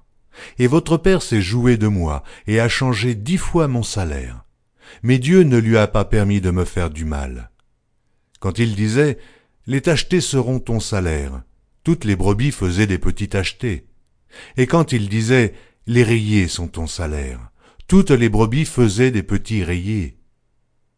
Dieu a pris à votre père son troupeau et me l'a donné. Au temps où les brebis entraient en chaleur, je levai les yeux, et je vis en songe que les boucs qui couvraient les brebis étaient rayés, tachetés et marquetés. Et l'ange de Dieu me dit en songe, Jacob. Je répondis, Me voici. Et il dit, Lève les yeux et regarde. Tous les boucs qui couvrent les brebis sont rayés, tachetés et marquetés. Car j'ai vu tout ce que te fait Laban. Je suis le Dieu de Bethel, où tu as oint un monument, où tu m'as fait un vœu, maintenant lève-toi, sors de ce pays, et retourne au pays de ta naissance. Rachel et Léa répondirent et lui dirent, Avons-nous encore une part et un héritage dans la maison de notre Père? Ne sommes-nous pas regardés par lui comme des étrangères, puisqu'il nous a vendus et qu'il a mangé notre argent? Toute la richesse que Dieu a ôtée à notre Père appartient à nous et à nos enfants. Fais maintenant ce que Dieu t'a dit. Jacob se leva, il fit monter ses enfants et ses femmes sur les chameaux. Il emmena tout son troupeau et tous les biens qu'il possédait, le troupeau qui lui appartenait, qu'il avait acquis à Padamaram, et il s'en alla vers Isaac, son père, au pays de Canaan. Tandis que Laban était allé tondre ses brebis, Rachel déroba les téraphins de son père. Et Jacob trompa Laban, l'araméen, en ne l'avertissant pas de sa fuite. Il s'enfuit avec tout ce qui lui appartenait. Il se leva, traversa le fleuve et se dirigea vers la montagne de Galaad. Le troisième jour, on annonça à Laban que Jacob s'était enfui. Il prit avec lui ses frères, le poursuivit sept journées de marche et l'atteignit à la montagne de Galaad. Mais Dieu apparut la nuit en songe à Laban l'araméen et lui dit, Garde-toi de parler à Jacob, ni en bien, ni en mal. Laban atteignit donc Jacob. Jacob avait dressé sa tente sur la montagne. Laban dressa aussi la sienne avec ses frères sur la montagne de Galaad. Alors Laban dit à Jacob, Qu'as-tu fait? Pourquoi m'as-tu trompé, et emmènes-tu mes filles comme des captives par l'épée? Pourquoi as-tu pris la fuite en cachette, m'as-tu trompé, et ne m'as-tu point averti? Je t'aurais laissé partir au milieu des réjouissances et des chants, au son du tambourin et de la harpe. Tu ne m'as pas permis d'embrasser mes fils et mes filles, c'est en insensé que tu as agi. Ma main est assez forte pour vous faire du mal. Mais le Dieu de votre père m'a dit hier, Garde-toi de parler à Jacob, ni en bien, ni en mal. Maintenant que tu es parti parce que tu languissais après la maison de ton père, pourquoi as-tu dérobé mes dieux? Jacob répondit et dit à Laban, J'avais de la crainte à la pensée que tu m'enlèverais peut-être tes filles. Mais périsse celui auprès duquel tu trouveras tes dieux, en présence de nos frères, examine ce qui t'appartient chez moi, et prends-le. Jacob ne savait pas que Rachel les eût dérobés. Laban entra dans la tente de Jacob, dans la tente de Léa, dans la tente des deux servantes, et il ne trouva rien. Il sortit de la tente de Léa et entra dans la tente de Rachel. Rachel avait pris les téraphins, les avait mis sous le bas du chameau et s'était assise dessus. Laban fouilla toute la tente et ne trouva rien. Elle dit à son père, Que mon Seigneur ne se fâche point si je ne puis me lever devant toi, car j'ai ce qui est ordinaire aux femmes. Il chercha et ne trouva point les téraphins. Jacob s'irrita et querella Laban. Il reprit la parole et lui dit, Quel est mon crime? Quel est mon péché? Que tu me poursuives avec tant d'ardeur Quand tu as fouillé tous mes effets, qu'as-tu trouvé des effets de ta maison? Produis-le ici devant mes frères et tes frères, et qu'ils prononcent entre nous deux. Voilà vingt ans que j'ai passé chez toi. Tes brebis et tes chèvres n'ont point avorté, et je n'ai point mangé les béliers de ton troupeau. Je ne t'ai point rapporté de bêtes déchirées, j'en ai payé le dommage. Tu me redemandais ce qu'on me volait de jour, et ce qu'on me volait la nuit. La chaleur me dévorait pendant le jour, et le froid pendant la nuit et le sommeil fuyait de mes yeux. Voilà vingt ans que j'ai passé dans ta maison. Je t'ai servi quatorze ans pour tes deux filles, et six ans pour ton troupeau, et tu as changé dix fois mon salaire. Si je n'eusse pas eu pour moi le Dieu de mon père, le Dieu d'Abraham, celui qui craint Isaac, tu m'aurais maintenant renvoyé à vide. Dieu a vu ma souffrance et le travail de mes mains, et hier, il a prononcé son jugement. Laban répondit et dit à Jacob, Ces filles sont mes filles, ces enfants sont mes enfants, ce troupeau est mon troupeau. Et tout ce que tu vois est à moi. Et que puis-je faire aujourd'hui pour mes filles, ou pour leurs enfants qu'elles ont mis au monde? Viens, faisons alliance, moi et toi, et que cela serve de témoignage entre moi et toi. Jacob prit une pierre, et il l'adressa pour monument. Jacob dit à ses frères, ramasser des pierres. Ils prirent des pierres et firent un monceau, et ils mangèrent là sur le monceau. Laban l'appela Jégar Saaduta, et Jacob l'appela Galed. Laban dit que ce monceau serve aujourd'hui de témoignage entre moi et toi. C'est pourquoi on lui a donné le nom de Galed. On l'appelle aussi Mitzpah, parce que Laban dit que l'Éternel veille sur toi et sur moi, quand nous nous serons l'un et l'autre perdus de vue. Si tu maltraites mes filles, et si tu prends encore d'autres femmes, ce n'est pas un homme qui sera avec nous, prends-y garde. C'est Dieu qui sera témoin entre moi et toi. Laban dit à Jacob, Voici ce monceau, et voici ce monument que j'ai élevé entre moi et toi. Que ce monceau soit témoin, et que ce monument soit témoin que je n'irai point vers toi au-delà de ce monceau, et que tu ne viendras point vers moi au-delà de ce monceau et de ce monument pour agir méchamment. Que le Dieu d'Abraham et de Nachor, que le Dieu de leur père soit juge entre nous. Jacob jura par celui qui craignait Isaac. Jacob offrit un sacrifice sur la montagne, et il invita ses frères à manger. Ils mangèrent donc et passèrent la nuit sur la montagne. Laban se leva de bon matin, baisa ses fils et ses filles, et les bénit. Ensuite, il partit pour retourner dans sa demeure. La Genèse, chapitre 32 Jacob poursuivit son chemin, et des anges de Dieu le rencontrèrent. En les voyant, Jacob dit, C'est le camp de Dieu et il donna à ce lieu le nom de Mahanaïm. Jacob envoya devant lui des messagers à Ésaü, son frère, au pays de Séhir, dans le territoire des dons. Il leur donna cet ordre. Voici ce que vous direz à mon seigneur Ésaü. Ainsi parle ton serviteur Jacob. J'ai séjourné chez Laban, et j'y suis resté jusqu'à présent. J'ai des bœufs, des ânes, des brebis, des serviteurs et des servantes, et j'envoie l'annoncer à mon Seigneur, pour trouver grâce à tes yeux. Les messagers revinrent auprès de Jacob en disant, Nous sommes allés vers ton frère Ésaü, et il marche à ta rencontre, avec quatre cents hommes. Jacob fut très effrayé, saisi d'angoisse. Il partagea en deux camps les gens qui étaient avec lui, les brebis, les bœufs et les chameaux, et il dit, Si Ésaü vient contre l'un des camps et le bat, le camp qui restera pourra se sauver. Jacob dit, Dieu de mon père Abraham, Dieu de mon père Isaac, Éternel qui m'a dit, Retourne dans ton pays et dans ton lieu de naissance, et je te ferai du bien. Je suis trop petit pour toutes les grâces et pour toute la fidélité dont tu as usé envers ton serviteur. Car j'ai passé ce Jourdain avec mon bâton, et maintenant je forme deux camps. Délivre-moi, je te prie, de la main de mon frère, de la main d'Ésaü, car je crains qu'il ne vienne et qu'il ne me frappe avec la mère et les enfants. Et toi, tu as dit, je te ferai du bien, et je rendrai ta postérité comme le sable de la mer, si abondant qu'on ne saurait le compter.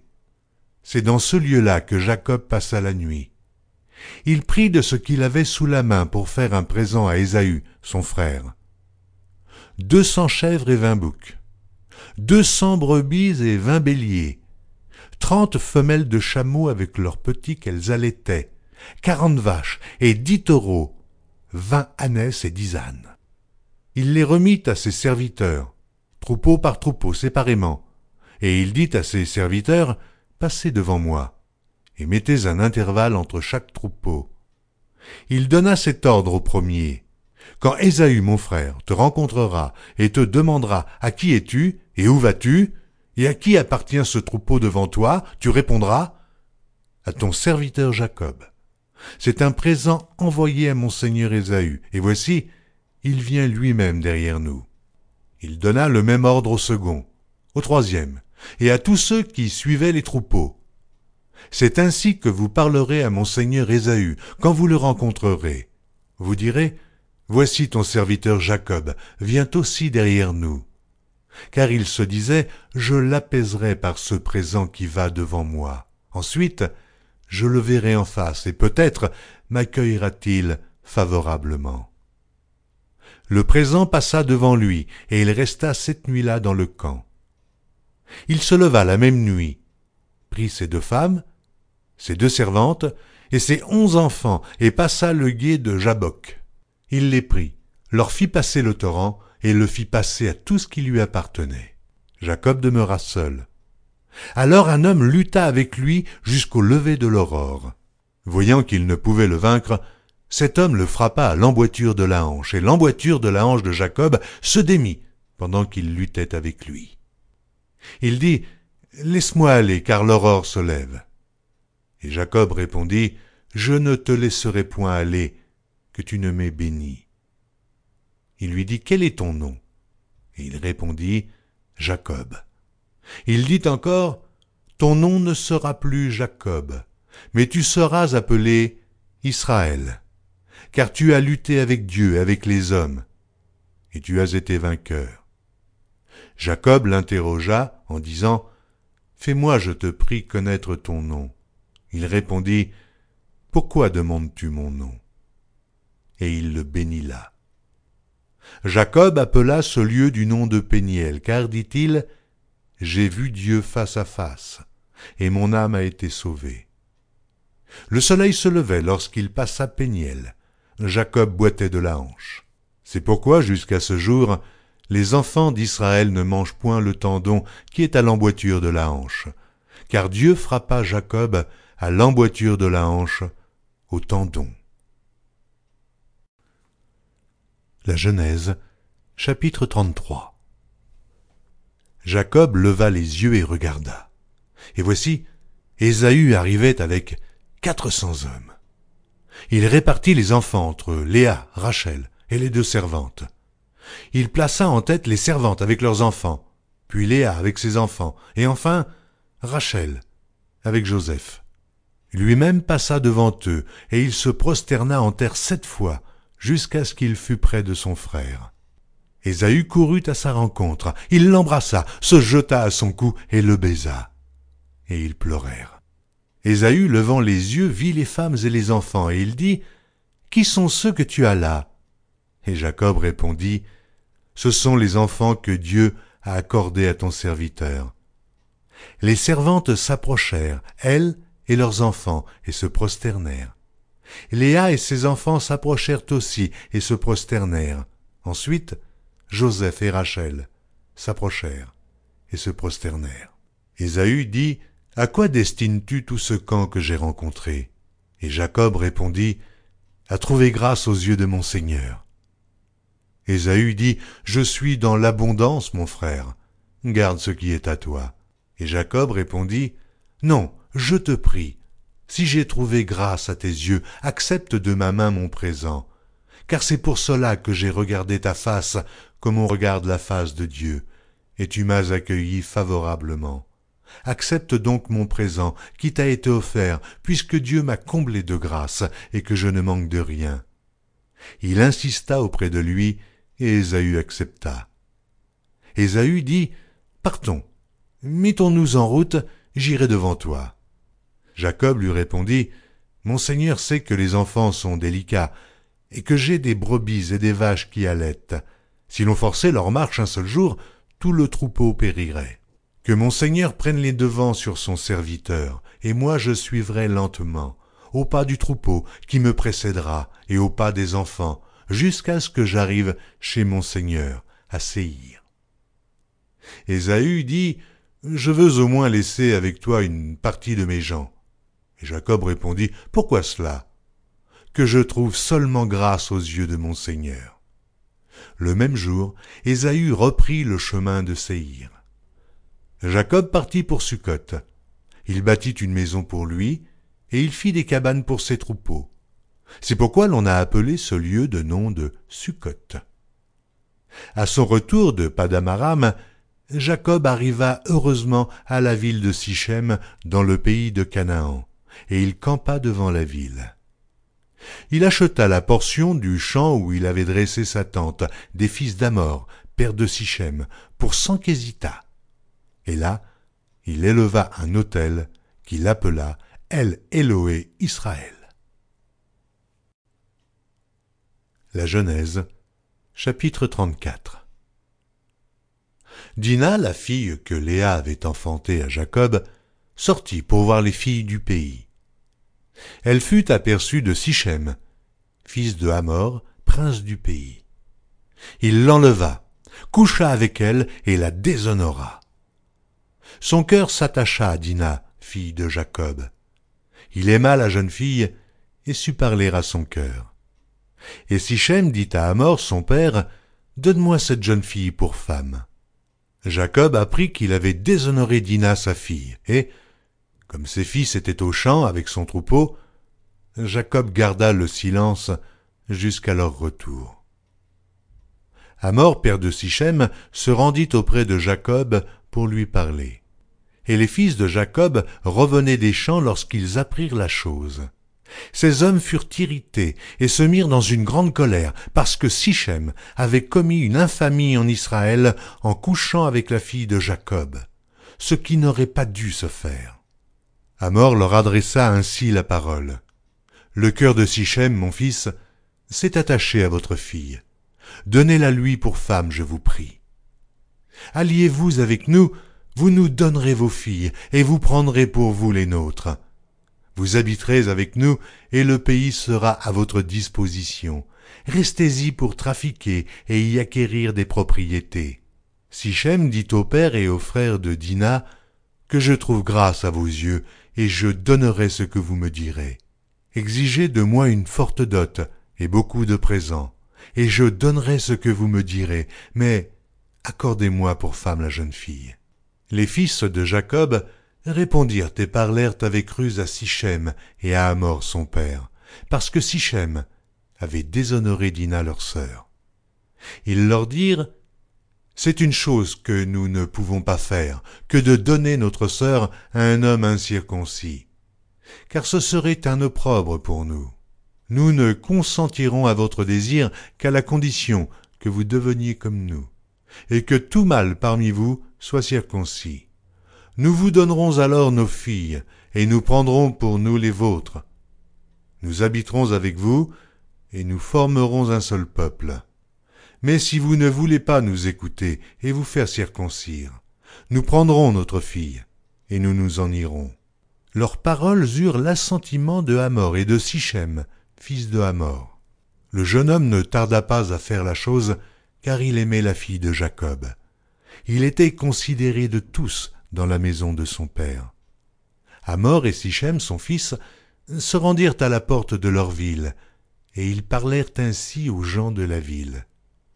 Ces gens sont paisibles à notre égard, qu'ils restent dans le pays, et qu'ils y trafiquent. Le pays est assez vaste pour eux. Nous prendrons pour femmes leurs filles, et nous leur donnerons nos filles.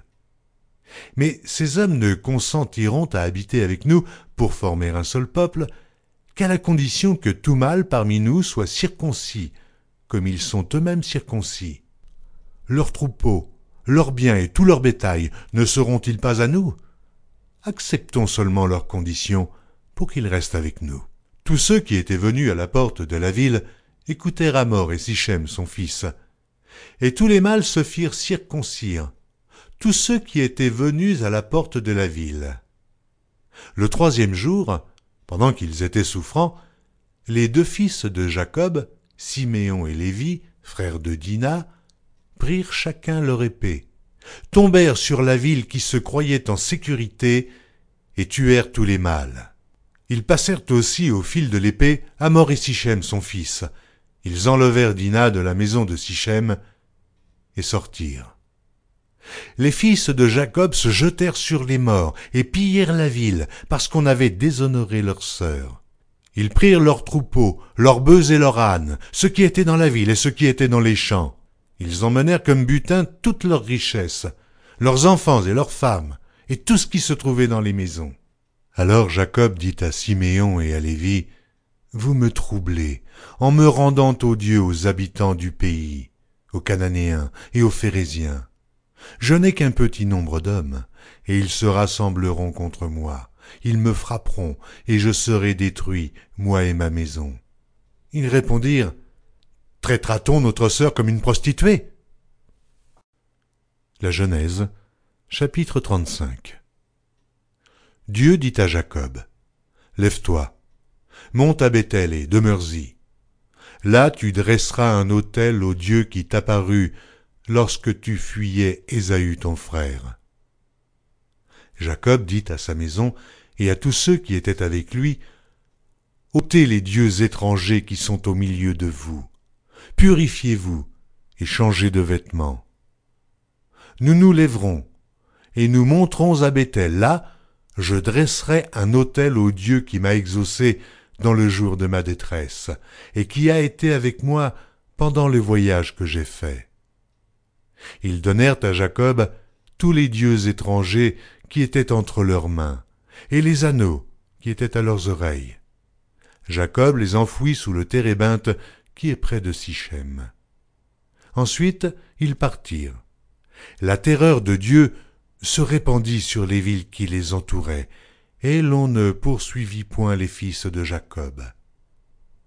Jacob arriva, lui et tous ceux qui étaient avec lui, à Luz, qui est Bethel, dans le pays de Canaan. Il bâtit là un autel, et il appela ce lieu El Bethel, car c'est là que Dieu s'était révélé à lui lorsqu'il fuyait son frère. Déborah, nourrice de Rebecca, mourut, et elle fut enterrée au-dessous de Bethel, sous le chêne auquel on a donné le nom de chêne des pleurs. Dieu apparut encore à Jacob après son retour de Padamaram, et il le bénit. Dieu lui dit, Ton nom est Jacob. Tu ne seras plus appelé Jacob, mais ton nom sera Israël. Et il lui donna le nom d'Israël. Dieu lui dit, Je suis le Dieu Tout-Puissant. Sois fécond et multiplie. Une nation et une multitude de nations naîtront de toi, et des rois sortiront de tes reins. Je te donnerai le pays que j'ai donné à Abraham et à Isaac, et je donnerai ce pays à ta postérité après toi. Dieu s'éleva au-dessus de lui, dans le lieu où il lui avait parlé. Et Jacob dressa un monument dans le lieu où Dieu lui avait parlé, un monument de pierre sur lequel il fit une libation et versa de l'huile. Jacob donna le nom de Bethel au lieu où Dieu lui avait parlé. Ils partirent de Béthel, et il y avait encore une certaine distance jusqu'à Ephrata, lorsque Rachel accoucha. Elle eut un accouchement pénible. Et pendant les douleurs de l'enfantement, la sage-femme lui dit Ne crains point, car tu as encore un fils. Et comme elle allait rendre l'âme, car elle était mourante, elle lui donna le nom de Benoni. Mais le père l'appela Benjamin. Rachel mourut, et elle fut enterrée sur le chemin d'Ephrata, qui est Bethléem. Jacob éleva un monument sur son sépulcre. C'est le monument du sépulcre de Rachel, qui existe encore aujourd'hui. Israël partit, et il dressa sa tente au-delà de Migdal-Éder. Pendant qu'Israël habitait cette contrée, Ruben alla coucher avec Bila, concubine de son père. Et Israël l'apprit. Les fils de Jacob étaient au nombre de douze. Fils de Léa, Ruben, premier-né de Jacob, Siméon, Lévi, Judas, Issachar et Zabulon. Fils de Rachel, Joseph et Benjamin. Fils de Bila, servante de Rachel, Dan et Nephtali. Fils de Zilpa, servante de Léa, Gad et Azer. Ce sont là les fils de Jacob qui lui naquirent à Padamaram. Jacob arriva auprès d'Isaac, son père, à Mamré, à Kirjat Arba, qui est Hébron, où avaient séjourné Abraham et Isaac. Les jours d'Isaac furent de cent quatre-vingts ans. Il expira et mourut, et il fut recueilli auprès de son peuple, âgé et rassasié de jours, et Ésaü et Jacob ses fils l'enterrèrent. La Genèse, chapitre 36 Voici la postérité d'Ésaü, qui est Édom. Ésaü prit ses femmes parmi les filles de Canaan. Ada, fille d'Élon le Hétien, Oholibama, fille d'Anna, fille de Tsibéon le Hévien, et Basma, fille d'Ismaël, sœur de Nébajot. Ada enfanta à Ésaü Éliphaz. Basmat enfanta Réuel. Et Oholibama enfanta Jéhush, Jaélam et Corée. Ce sont là les fils d'Ésaü qui lui naquirent dans le pays de Canaan. Ésaü prit ses femmes, ses fils et ses filles, toutes les personnes de sa maison, ses troupeaux, tout son bétail, et tout le bien qu'il avait acquis au pays de Canaan, et il s'en alla dans un autre pays, loin de Jacob son frère. Car leur richesse était trop considérable pour qu'ils demeurassent ensemble, et la contrée où ils séjournaient ne pouvait plus leur suffire à cause de leurs troupeaux. Ésaü s'établit dans la montagne de Zéhir. Ésaü, c'est Édom. Voici la postérité d'Ésaü, père d'Édom, dans la montagne de Zéhir. Voici les noms des fils d'Ésaü. Eliphas, fils d'Ada, femme d'Ésaü. Réuel, fils de Basma, femme d'Ésaü. Les fils d'Eliphas furent Théman, Omar, Tsépho, Gaétam et Génaz. Et Tima était la concubine d'Eliphaz, fils d'Ésaü. Elle enfanta à Eliphaz Amélec. Ce sont là les fils d'Ada, femme d'Ésaü. Voici les fils de Réuel.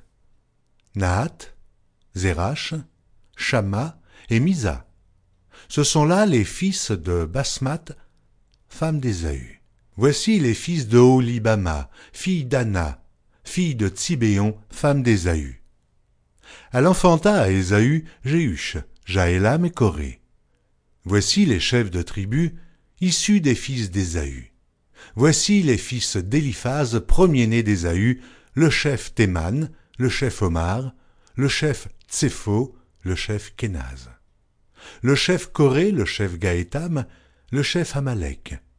Ce sont là les chefs issus d'Éliphaz, dans le pays d'Édom, ce sont les fils d'Ada. Voici les fils de Réuel, fils d'Ésaü, le chef Nahat, le chef Zérach, le chef Shama, le chef Misa. Ce sont là les chefs issus de Réuel dans le pays des dons.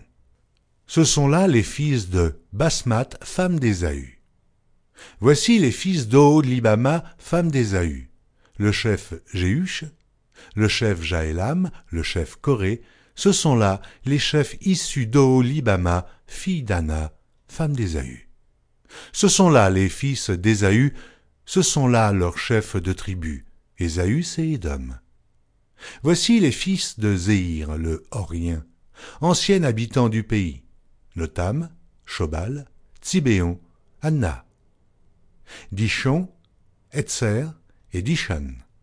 Ce sont là les chefs des Horiens, fils de Zéhir, dans le pays d'Édom. Les fils de Lotam furent Hori et Emam. La sœur de Lotam fut Tima. Voici les fils de Shobal. Alvan, Manahat, Ebal, Shepho et Onam. Voici les fils de Tsibéon, Aja et Anna. C'est cette Anna qui trouva les sources chaudes dans le désert, quand il faisait paître les ânes de Tsibéon son père. Voici les enfants d'Anna, Dishon et Oholibama, fille d'Anna. Voici les fils de Dishon, Edam, Ejdan, Jitran et Karen. Voici les fils d'Etzer, Bilan, Zahavan et Akan. Voici les fils de Dishan, Utz et Aran. Voici les chefs des Horiens, le chef Lotan, le chef Shobal, le chef Tsibéon, le chef Anna. Le chef Dishon, le chef Etzer, le chef Dishan. Ce sont là les chefs des Horiens, les chefs qu'ils eurent dans le pays de Zéhir. Voici les rois qui ont régné dans le pays d'Édom avant qu'un roi régnât sur les enfants d'Israël. Béla, fils de Béor, régna sur Édom, et le nom de sa ville était Dinaba.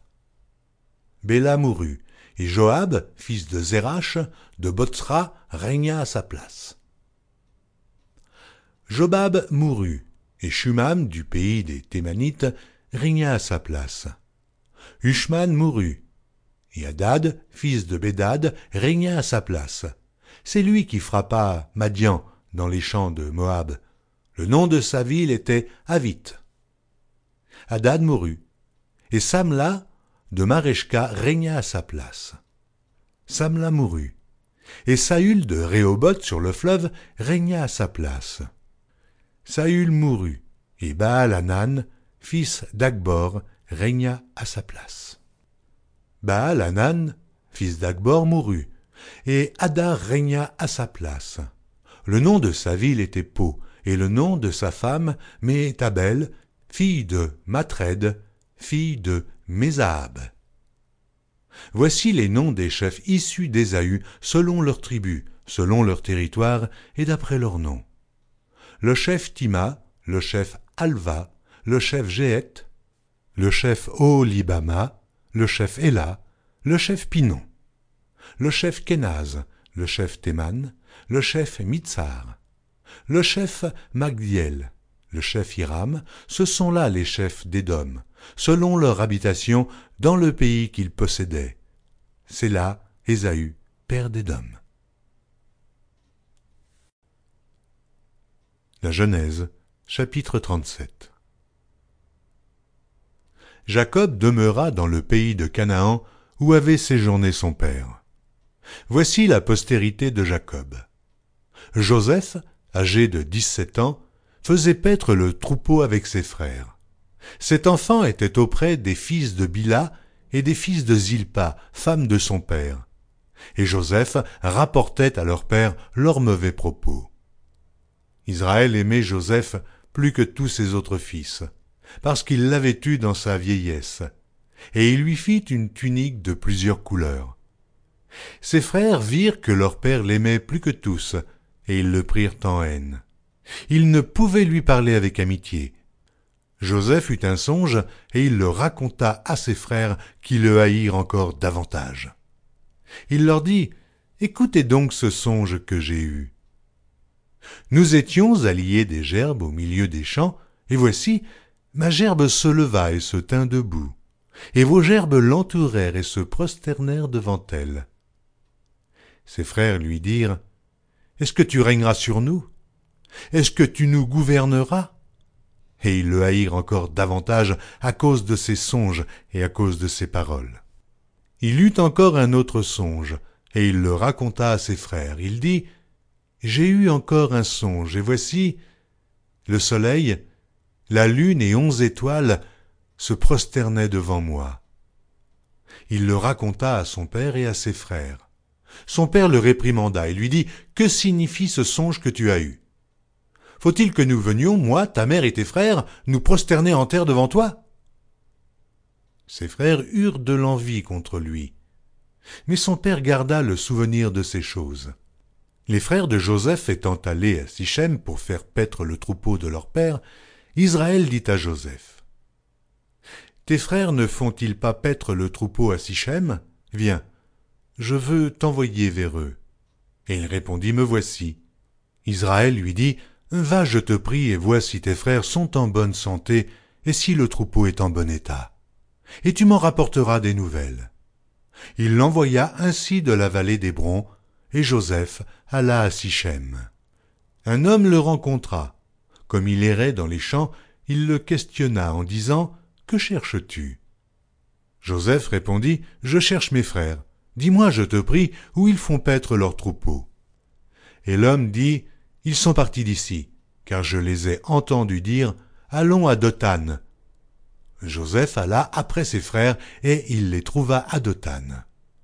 Ils le virent de loin, et, avant qu'il fût près d'eux, ils complotèrent de le faire mourir. Ils se dirent l'un à l'autre, Voici le faiseur de songes qui arrive. Venez maintenant, tuons-le, et jetons-le dans une des citernes. Nous dirons qu'une bête féroce l'a dévoré, et nous verrons ce que deviendront ces songes. Ruben entendit cela, et il le délivra de leurs mains. Il dit, Ne lui ôtons pas la vie. Ruben leur dit, Ne répandez point de sang. Jetez-le dans cette citerne qui est au désert, et ne mettez pas la main sur lui. Il avait dessein de le délivrer de leurs mains pour le faire retourner vers son père. Lorsque Joseph fut arrivé auprès de ses frères, ils le dépouillèrent de sa tunique, de la tunique de plusieurs couleurs qu'il avait sur lui. Ils le prirent et le jetèrent dans la citerne. Cette citerne était vide. Il n'y avait point d'eau. Ils s'assirent ensuite pour manger. Ayant levé les yeux, ils virent une caravane d'Ismaélites venant de Galaad. Leurs chameaux étaient chargés d'aromates, de baumes et de myrrhe, qu'ils transportaient en Égypte. Alors Judas dit à ses frères, Que gagnerons-nous à tuer notre frère et à cacher son sang? Venez, vendons-le aux Ismaélites et ne mettons pas la main sur lui, car il est notre frère, notre chair. Et ses frères l'écoutèrent. Au passage des marchands madianites, ils tirèrent et firent remonter Joseph hors de la citerne. Et ils le vendirent pour vingt cycles d'argent aux Ismaélites, qui l'emmenèrent en Égypte. Ruben revint à la citerne, et voici, Joseph n'était plus dans la citerne. Il déchira ses vêtements, retourna vers ses frères et dit, L'enfant n'y est plus, et moi, où irai-je? Ils prirent alors la tunique de Joseph, et, ayant tué un bouc, ils plongèrent la tunique dans le sang. Ils envoyèrent à leur père la tunique de plusieurs couleurs, en lui faisant dire Voici ce que nous avons trouvé. Reconnais si c'est la tunique de ton fils ou non. Jacob la reconnut et dit C'est la tunique de mon fils. Une bête féroce l'a dévoré. Joseph a été mis en pièces, et il déchira ses vêtements. Il mit un sac sur ses reins, et il porta longtemps le deuil de son fils. Tous ses fils et toutes ses filles vinrent pour le consoler. Mais il ne voulut recevoir aucune consolation. Il disait, C'est en pleurant que je descendrai vers mon fils au séjour des morts. Et il pleurait son fils. Les Madianites le vendirent en Égypte à Potiphar, officier de Pharaon, chef des gardes.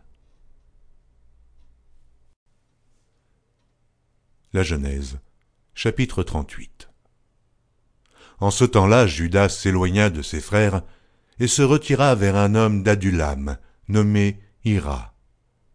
Là, Judas vit la fille d'un Cananéen nommé Shua, Il la prit pour femme et alla vers elle. Elle devint enceinte et enfanta un fils qu'elle appela Er. Elle devint encore enceinte et enfanta un fils qu'elle appela Onan. Elle enfanta de nouveau un fils qu'elle appela Sheila. Judas était à Zib quand elle l'enfanta. Judas prit pour Er, son premier-né, une femme nommée Tamar. Er, premier-né de Judas, était méchant aux yeux de l'Éternel, et l'Éternel le fit mourir. Alors Judas dit à Onan, Va vers la femme de ton frère, prends-la, comme beau-frère, et suscite une postérité à ton frère. Onan, sachant que cette postérité ne serait pas à lui, se souillait à terre lorsqu'il allait vers la femme de son frère, afin de ne pas donner de postérité à son frère. Ce qu'il faisait déplut à l'Éternel, qui le fit aussi mourir. Alors Judas dit à Tamar, sa belle-fille, Demeure veuve dans la maison de ton père, jusqu'à ce que Sheila, mon fils, soit grand. Il parlait ainsi dans la crainte que Sheila ne mourût comme ses frères. Tamar s'en alla, et elle habita dans la maison de son père. Les jours s'écoulèrent, et la fille de Shua, femme de Judas, mourut. Lorsque Judas fut consolé, il monta à Timna, vers ceux qui tondaient ses brebis, lui et son ami Ira, l'adulamite. On en informa Tamar et on lui dit Voici ton beau-père qui monte à Timna pour tondre ses brebis. Alors elle ôta ses habits de veuve, elle se couvrit d'un voile et s'enveloppa, et elle s'assit à l'entrée d'Énaïm sur le chemin de Timna, car elle voyait que Sheila était devenu grand, et qu'elle ne lui était point donnée pour femme. Judas la vit et la prit pour une prostituée, parce qu'elle avait couvert son visage.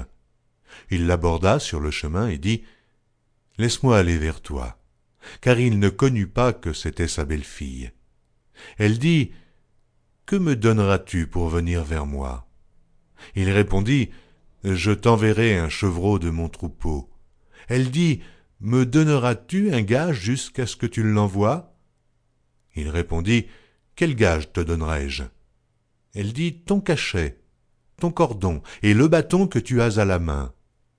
Il les lui donna, puis il alla vers elle, et elle devint enceinte de lui. Elle se leva et s'en alla, elle ôta son voile et remit ses habits de veuve. Judas envoya le chevreau par son ami l'adulamite pour retirer le gage des mains de la femme, mais il ne la trouva point. Il interrogea les gens du lieu en disant Où est cette prostituée qui se tenait à Énaïm sur le chemin? Ils répondirent Il n'y a point eu ici de prostituée. Il retourna auprès de Judas et dit Je ne l'ai pas trouvée.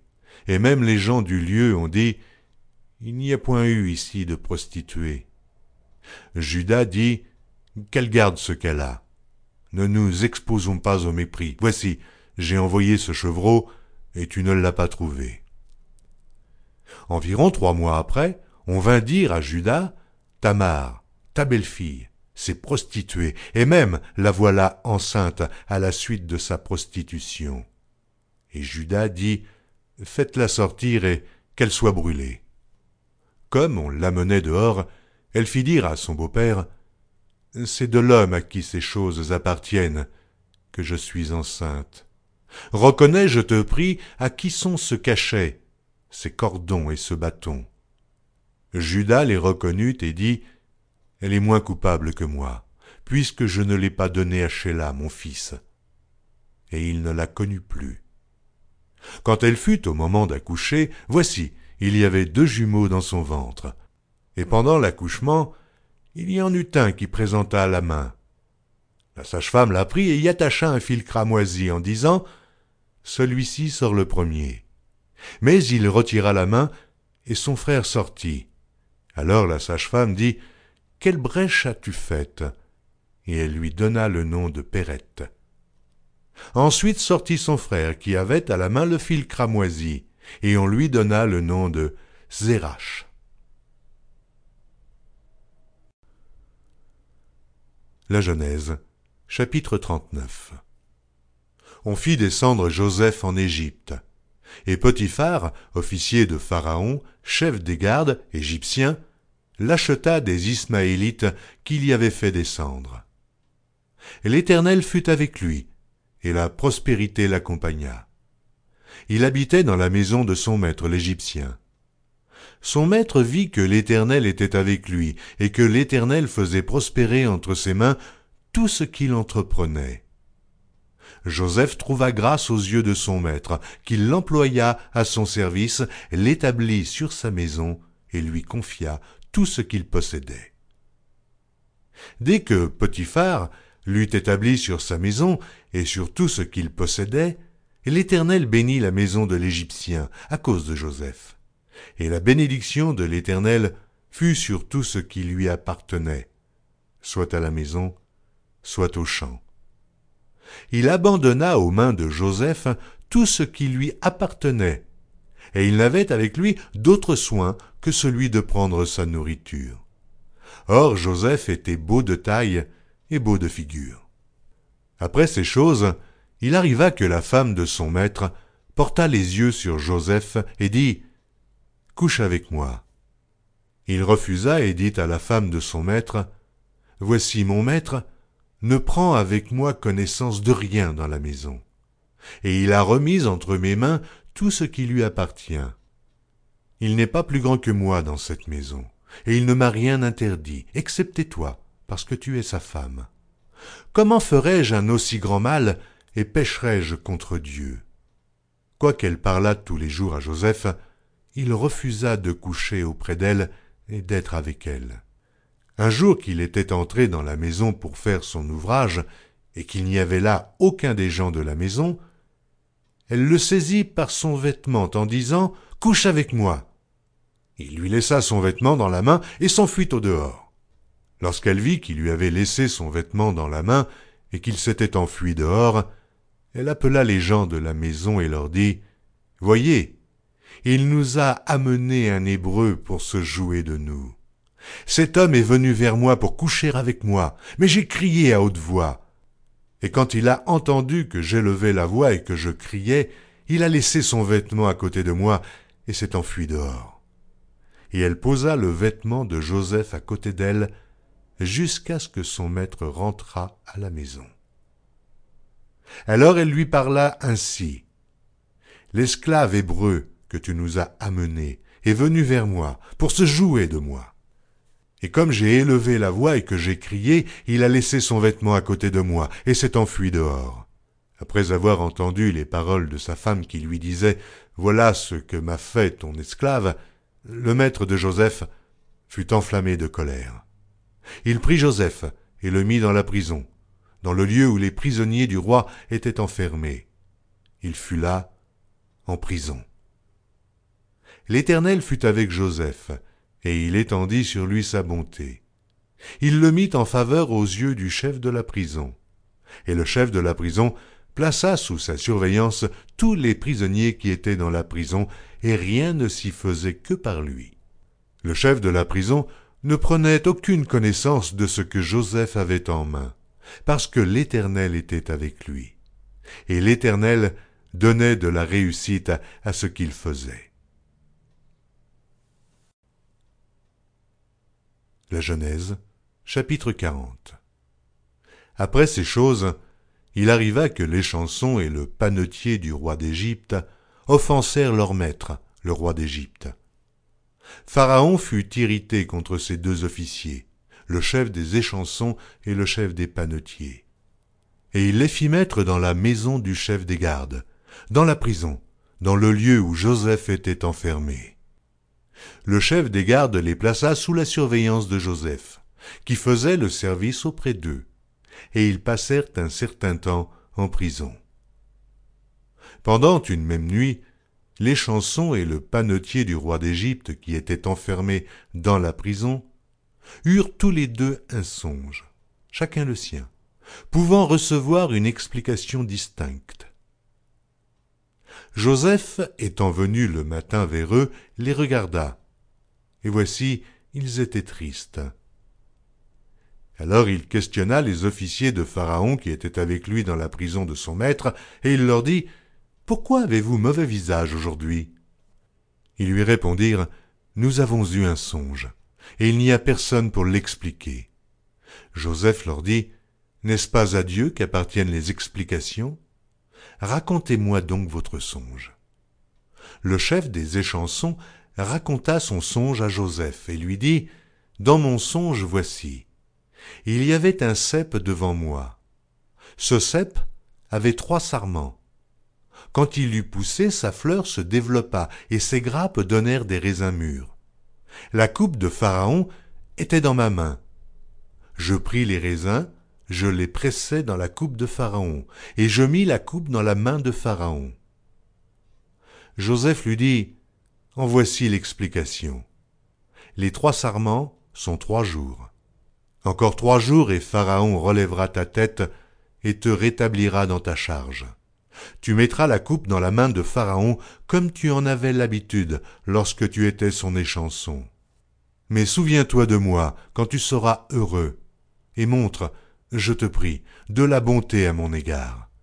Parle en ma faveur à Pharaon, et fais-moi sortir de cette maison. Car j'ai été enlevé du pays des Hébreux, et ici même, je n'ai rien fait pour être mis en prison. Le chef des panetiers voyant que Joseph avait donné une explication favorable, dit Voici, il y avait aussi dans mon songe trois corbeilles de pain blanc sur ma tête. Dans la corbeille la plus élevée, il y avait pour Pharaon des mets de toute espèce, cuits au four, et les oiseaux les mangeaient dans la corbeille au-dessus de ma tête. Joseph répondit et dit En voici l'explication. Les trois corbeilles sont trois jours. Encore trois jours et Pharaon enlèvera ta tête de dessus toi, te fera pendre à un bois, et les oiseaux mangeront ta chair. Le troisième jour, jour de la naissance de Pharaon, il fit un festin à tous ses serviteurs, et il éleva la tête du chef des échansons et la tête du chef des panetiers, au milieu de ses serviteurs. Il rétablit le chef des échansons dans sa charge des chansons, pour qu'il mît la coupe dans la main de Pharaon mais il fit pendre le chef des panetiers selon l'explication que Joseph leur avait donnée. Le chef des échansons ne pensa plus à Joseph, l'oublia. La Genèse, chapitre 41 Au bout de deux ans, Pharaon eut un songe. Voici, il se tenait près du fleuve. Et voici, sept vaches belles à voir et grasses de chair montèrent hors du fleuve et se mirent à paître dans la prairie. Cette autre vache, laide à voir et maigre de chair, montèrent derrière elle, hors du fleuve, et se tinrent à leur côté sur le bord du fleuve. Les vaches, laides à voir et maigres de chair, mangèrent les sept vaches, belles à voir et grasses de chair. Et Pharaon s'éveilla. Il se rendormit et il eut un second songe. Voici, sept épis gras et beaux montèrent sur une même tige, et sept épis maigres et brûlés par le vent d'Orient poussèrent après eux. Les épis maigres engloutirent les sept épis gras et pleins, et Pharaon s'éveilla. Voilà le songe. Le matin, Pharaon eut l'esprit agité, et il fit appeler tous les magiciens et tous les sages de l'Égypte il leur raconta ses songes, mais personne ne put les expliquer à Pharaon. Alors le chef des échansons prit la parole et dit à Pharaon, Je vais rappeler aujourd'hui le souvenir de ma faute. Pharaon s'était irrité contre ses serviteurs, et il m'avait fait mettre en prison dans la maison du chef des gardes, moi et le chef des panetiers. Nous eûmes l'un et l'autre un songe dans une même nuit, et chacun de nous reçut une explication en rapport avec le songe qu'il avait eu. Il y avait là avec nous un jeune hébreu, esclave du chef des gardes. Nous lui racontâmes nos songes, et il nous les expliqua. Les choses sont arrivées selon l'explication qu'il nous avait donnée. Pharaon me rétablit dans ma charge, et il fit pendre le chef des panetiers. Pharaon fit appeler Joseph on le fit sortir en hâte de prison. Il se rasa, changea de vêtements, et se rendit vers Pharaon. Pharaon dit à Joseph, J'ai eu un songe, et personne ne peut l'expliquer. Et j'ai appris que tu expliques un songe après l'avoir entendu. Joseph répondit à Pharaon en disant, Ce n'est pas moi, c'est Dieu qui donnera une réponse favorable à Pharaon.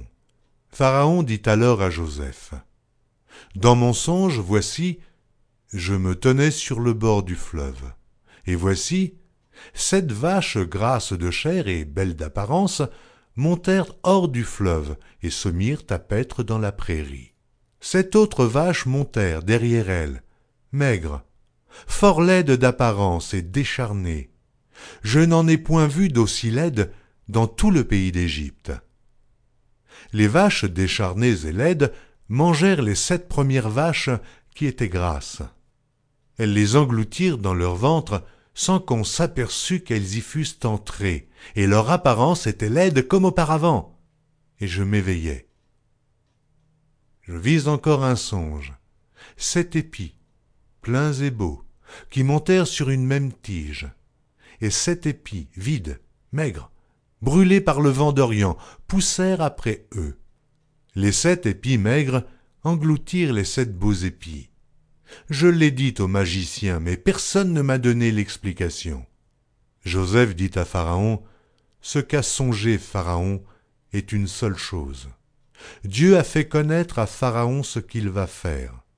Les sept vaches belles sont sept années, et les sept épis beaux sont sept années. C'est un seul songe. Les sept vaches décharnées et laides qui montaient derrière les premières sont sept années, et les sept épis vides, brûlés par le vent d'Orient, seront sept années de famine. Ainsi, comme je viens de le dire à Pharaon, Dieu a fait connaître à Pharaon ce qu'il va faire. Voici, il y aura sept années de grande abondance dans tout le pays d'Égypte. Sept années de famine viendront après elles, et l'on oubliera toute cette abondance au pays d'Égypte, et la famine consumera le pays. Cette famine qui suivra sera si forte qu'on ne s'apercevra plus de l'abondance dans le pays. Si Pharaon a vu le songe se répéter une seconde fois, c'est que la chose est arrêtée de la part de Dieu, et que Dieu se hâtera de l'exécuter. Maintenant que Pharaon choisisse un homme intelligent et sage, et qu'il le mette à la tête du pays d'Égypte que Pharaon établisse des commissaires sur le pays pour lever un cinquième des récoltes de l'Égypte pendant les sept années d'abondance. Qu'il rassemble tous les produits de ces bonnes années qui vont venir. Qu'il fasse, sous l'autorité de Pharaon, des amas de blé, des approvisionnements dans les villes, et qu'ils en aient la garde. Ces provisions seront en réserve pour le pays, pour les sept années de famine qui arriveront dans le pays d'Égypte, afin que le pays ne soit pas consumé par la famine. Ces paroles plurent à Pharaon et à tous ses serviteurs. Et Pharaon dit à ses serviteurs, Trouverions-nous un homme comme celui-ci, ayant en lui l'Esprit de Dieu? Et Pharaon dit à Joseph, Puisque Dieu t'a fait connaître toutes ces choses, il n'y a personne qui soit aussi intelligent et aussi sage que toi. Je t'établis sur ma maison, et tout mon peuple obéira à tes ordres. Le trône seul m'élèvera au-dessus de toi. Pharaon dit à Joseph, Voici, je te donne le commandement de tout le pays d'Égypte. Pharaon ôta son anneau de la main et le mit à la main de Joseph il le revêtit d'habits de fin lin, et on lui mit un collier d'or au cou. Il le fit monter sur le char qui suivait le sien, et l'on criait devant lui à genoux. C'est ainsi que Pharaon lui donna le commandement de tout le pays d'Égypte. Il dit encore à Joseph, Je suis Pharaon, et sans toi personne ne lèvera la main ni le pied dans tout le pays d'Égypte. Pharaon appela Joseph du nom de Tsafnat Panéach, et il lui donna pour femme Asnath, fille de Potiphéra, prêtre d'On. Et Joseph partit pour visiter le pays d'Égypte. Joseph était âgé de trente ans lorsqu'il se présenta devant Pharaon, roi d'Égypte, et il quitta Pharaon et parcourut tout le pays d'Égypte. Pendant les sept années de fertilité, la terre rapporta abondamment. Joseph rassembla tous les produits de ces sept années dans le pays d'Égypte. Il fit des approvisionnements dans les villes, mettant dans l'intérieur de chaque ville les productions des champs d'alentour. Joseph amassa du blé comme le sable de la mer, en quantité si considérable que l'on cessa de compter, parce qu'il n'y avait plus de nombre. Avant les années de famine, il naquit à Joseph deux fils, que lui enfanta Asnath, fille de Petiphéra, prêtre d'On. Joseph donna au premier-né le nom de Manassé, car dit-il, Dieu m'a fait oublier toutes mes peines et toute la maison de mon père. Et il donna au second le nom d'Éphraïm, car dit-il, Dieu m'a rendu fécond dans le pays de mon affliction. Les sept années d'abondance qu'il y eut au pays d'Égypte s'écoulèrent. Et les sept années de famine commencèrent à venir, ainsi que Joseph l'avait annoncé. Il y eut famine dans tous les pays, mais dans tout le pays d'Égypte il y avait du pain. Quand tout le pays d'Égypte fut aussi affamé, le peuple cria à Pharaon pour avoir du pain. Pharaon dit à tous les Égyptiens, Allez vers Joseph, et faites ce qu'il vous dira. La famine régnait dans tout le pays. Joseph ouvrit tous les lieux d'approvisionnement et vendit du blé aux Égyptiens. La famine augmentait dans le pays d'Égypte. Et de tous les pays on arrivait en Égypte pour acheter du blé auprès de Joseph, car la famine était forte dans tous les pays. La Genèse, chapitre 42 Jacob, voyant qu'il y avait du blé en Égypte, dit à ses fils, Pourquoi vous regardez-vous les uns les autres? Il dit, Voici, j'apprends qu'il y a du blé en Égypte. Descendez-y pour nous en acheter là, afin que nous vivions, et que nous ne mourions pas. Dix frères de Joseph descendirent en Égypte pour acheter du blé. Jacob n'envoya point avec eux Benjamin, frère de Joseph, dans la crainte qu'il ne lui arrivât quelque malheur. Et les fils d'Israël vinrent pour acheter du blé, au milieu de ceux qui venaient aussi, car la famine était dans le pays de Canaan. Joseph commandait dans le pays, c'est lui qui vendait du blé à tout le peuple du pays. Les frères de Joseph vinrent et se prosternèrent devant lui, la face contre terre.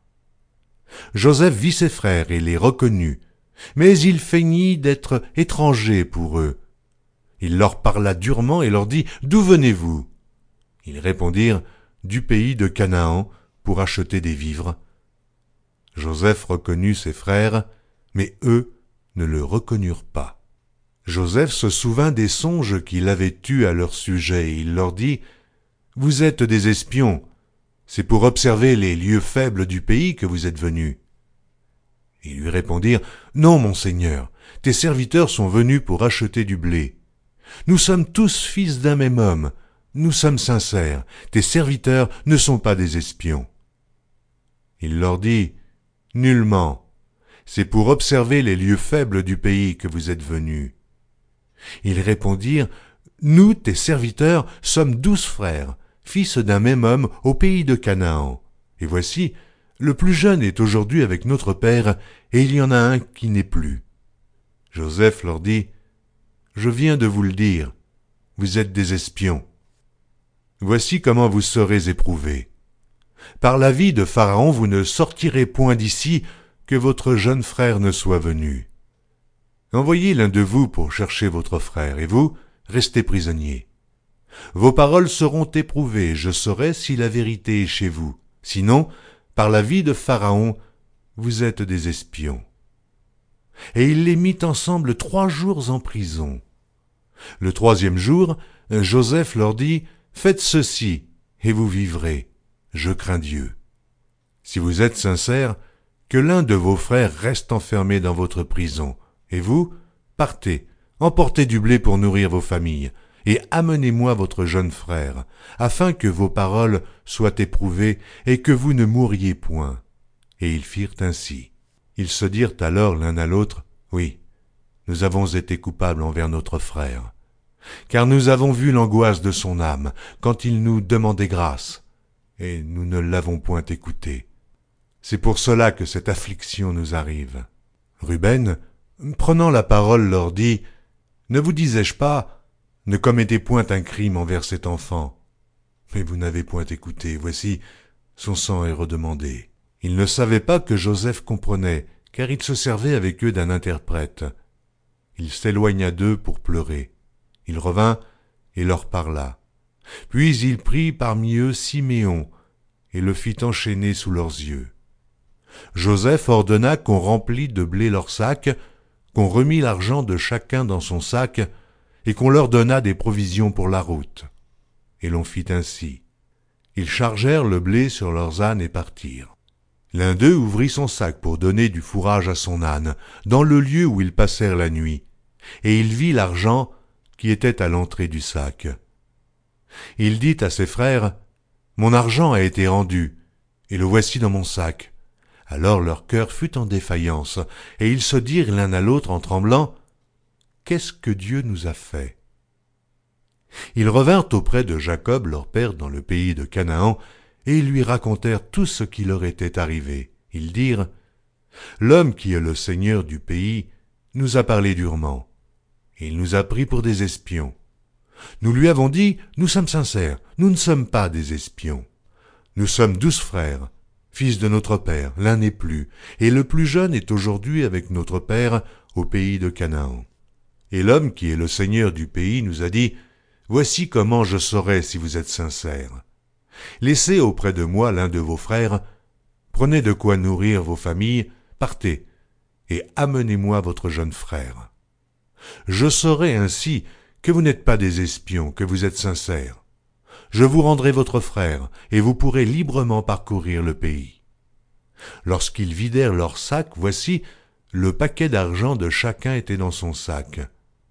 Ils virent, eux et leur père, leur paquet d'argent, et ils eurent peur. Jacob, leur père leur dit, Vous me privez de mes enfants, Joseph n'est plus, Siméon n'est plus, et vous prendriez Benjamin. C'est sur moi que tout cela retombe. Ruben dit à son père, Tu feras mourir mes deux fils, si je ne te ramène pas Benjamin. Remets-le entre mes mains, et je te le ramènerai. Jacob dit, Mon fils ne descendra point avec vous, car son frère est mort, et il reste seul. S'il lui arrivait un malheur dans le voyage que vous allez faire, vous feriez descendre mes cheveux blancs avec douleur dans le séjour des morts. La chapitre 43 La famine s'apesantissait sur le pays. Quand ils eurent fini de manger le blé qu'ils avaient apporté d'Égypte, Jacob dit à ses fils, Retournez, et achetez-nous un peu de vivres. Judas lui répondit, cet homme nous a fait cette déclaration formelle. Vous ne verrez pas ma face, à moins que votre frère ne soit avec vous. Si donc tu veux envoyer notre frère avec nous, nous descendrons et nous t'achèterons des vivres. Mais si tu ne veux pas l'envoyer, nous ne descendrons point, car cet homme nous a dit, Vous ne verrez pas ma face, à moins que votre frère ne soit avec vous. Israël dit alors, Pourquoi avez-vous mal agi à mon égard, en disant à cet homme, que vous aviez encore un frère? Ils répondirent, Cet homme nous a interrogés sur nous et sur notre famille en disant, Votre père vit-il encore? Avez-vous un frère? Et nous avons répondu à ces questions. Pouvions-nous savoir qu'il dirait, Faites descendre votre frère? Judas dit à Israël son père, Laisse venir l'enfant avec moi, afin que nous nous levions et que nous partions et nous vivrons et ne mourrons pas, nous, toi et nos enfants. Je réponds de lui. Tu le redemanderas de ma main si je ne le ramène pas auprès de toi, et si je ne le remets pas devant ta face, je serai pour toujours coupable envers toi. Car si nous n'eussions pas tardé, nous serions maintenant deux fois de retour. Israël, leur père, leur dit, Puisqu'il le faut, faites ceci.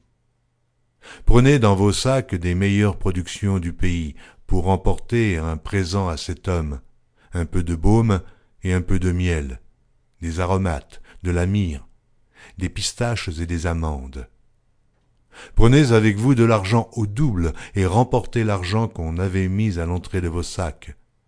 Peut-être était-ce une erreur. Prenez votre frère et levez-vous. Retournez vers cet homme. Que le Dieu Tout-Puissant vous fasse trouver grâce devant cet homme et qu'il laisse revenir avec vous votre frère et Benjamin.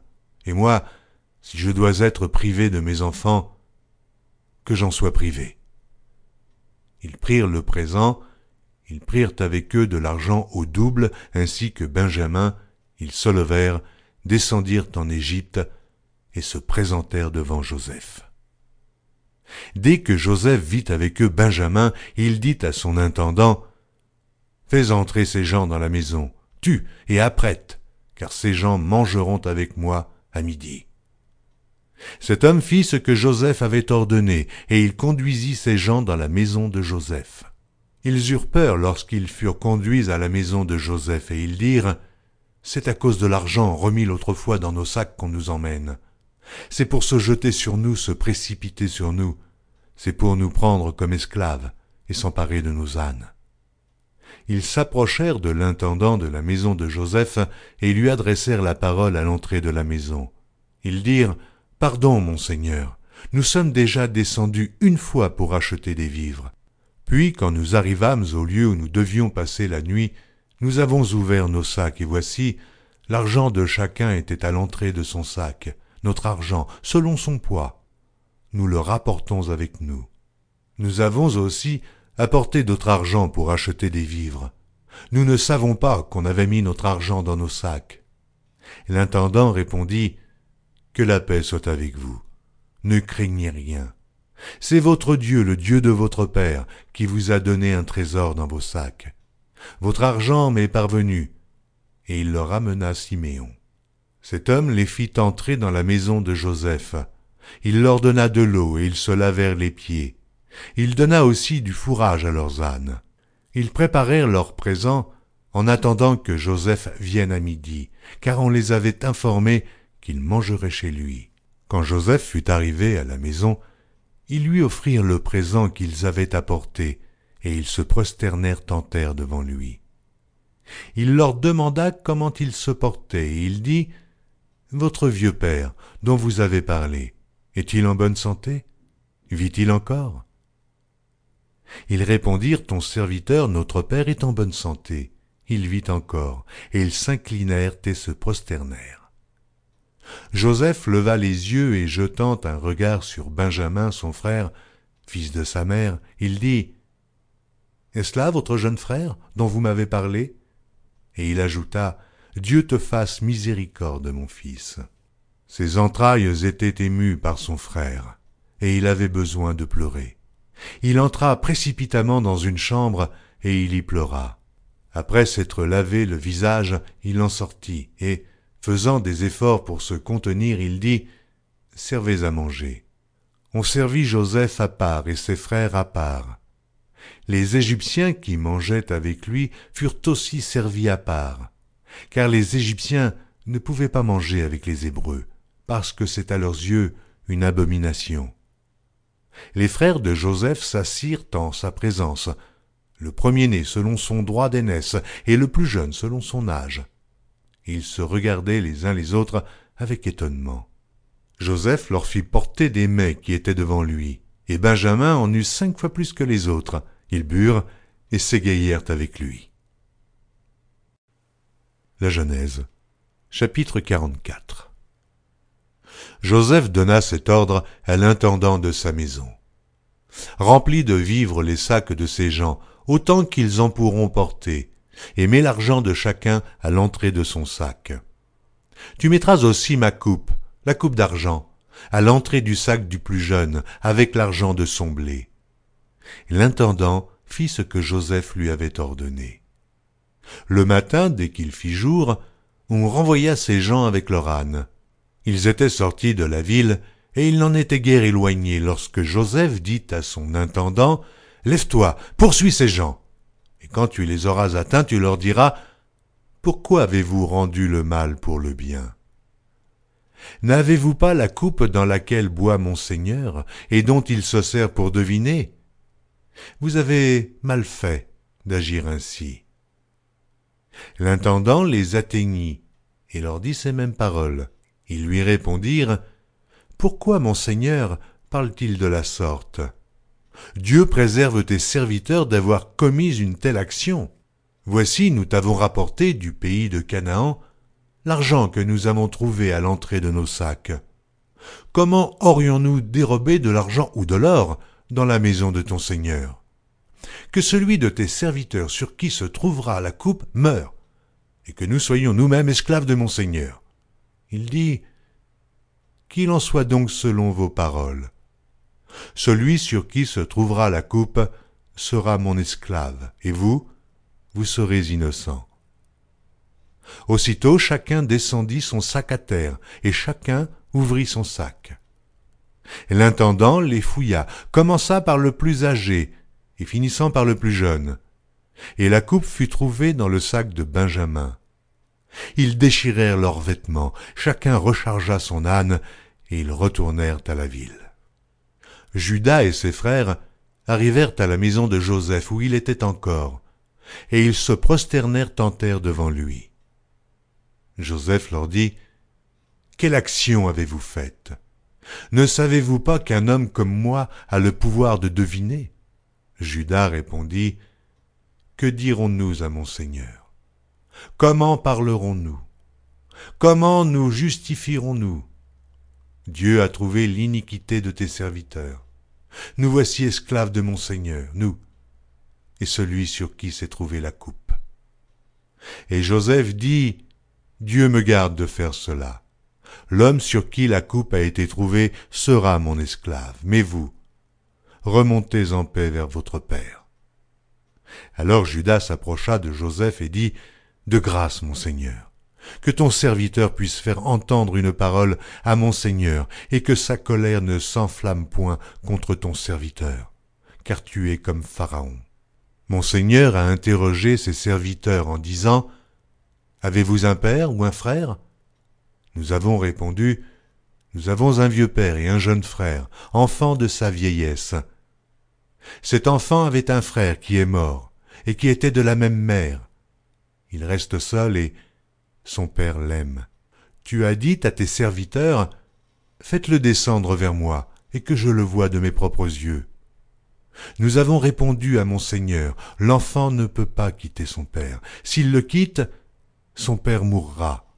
Tu as dit à tes serviteurs, Si votre jeune frère ne descend pas avec vous, vous ne reverrez pas ma face. Lorsque nous sommes remontés auprès de ton serviteur, mon père, nous lui avons rapporté les paroles de mon Seigneur. Notre père a dit, Retournez, achetez-nous un peu de vivres.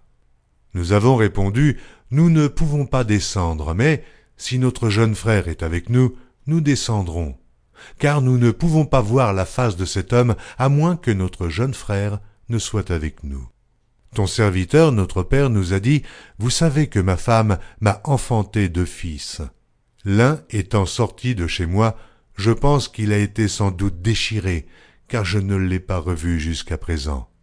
Si vous me prenez encore celui-ci, et qu'il lui arrive un malheur, vous ferez descendre mes cheveux blancs avec douleur dans le séjour des morts. Maintenant, si je retourne auprès de ton serviteur, mon père, sans avoir avec nous l'enfant à l'âme duquel son âme est attachée, il mourra en voyant que l'enfant n'y est pas. Et tes serviteurs feront descendre avec douleur dans le séjour des morts les cheveux blancs de ton serviteur, notre Père. Car ton serviteur a répondu pour l'enfant, en disant à mon Père, Si je ne le ramène pas auprès de toi, je serai pour toujours coupable envers mon Père. Permets donc, je te prie, à ton serviteur, de rester à la place de l'enfant, comme esclave de mon Seigneur, et que l'enfant remonte avec ses frères. Comment pourrais-je remonter vers mon Père si l'enfant n'est pas avec moi? Ah, que je ne vois point l'affliction de mon Père. La Genèse, chapitre 45 Joseph ne pouvait plus se contenir devant tous ceux qui l'entouraient. Il s'écria Faites sortir tout le monde. Et il ne resta personne avec Joseph, quand il se fit connaître à ses frères. Il éleva la voix en pleurant. Les Égyptiens l'entendirent, et la maison de Pharaon l'entendit. Joseph dit à ses frères, Je suis Joseph. Mon père vit-il encore? Mais ses frères ne purent lui répondre, car ils étaient troublés en sa présence. Joseph dit à ses frères, Approchez-vous de moi.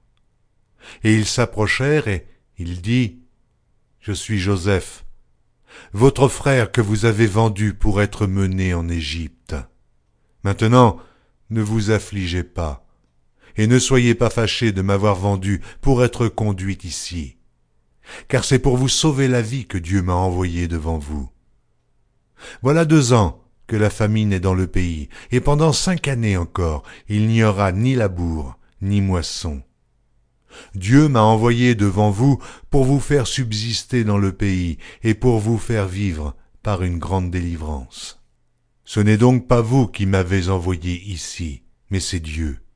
Il m'a établi père de Pharaon, maître de toute sa maison et gouverneur de tout le pays d'Égypte. Hâtez-vous de remonter auprès de mon père, et vous lui direz, Ainsi a parlé ton fils Joseph. Dieu m'a établi seigneur de toute l'Égypte. Descends vers moi, ne tarde pas.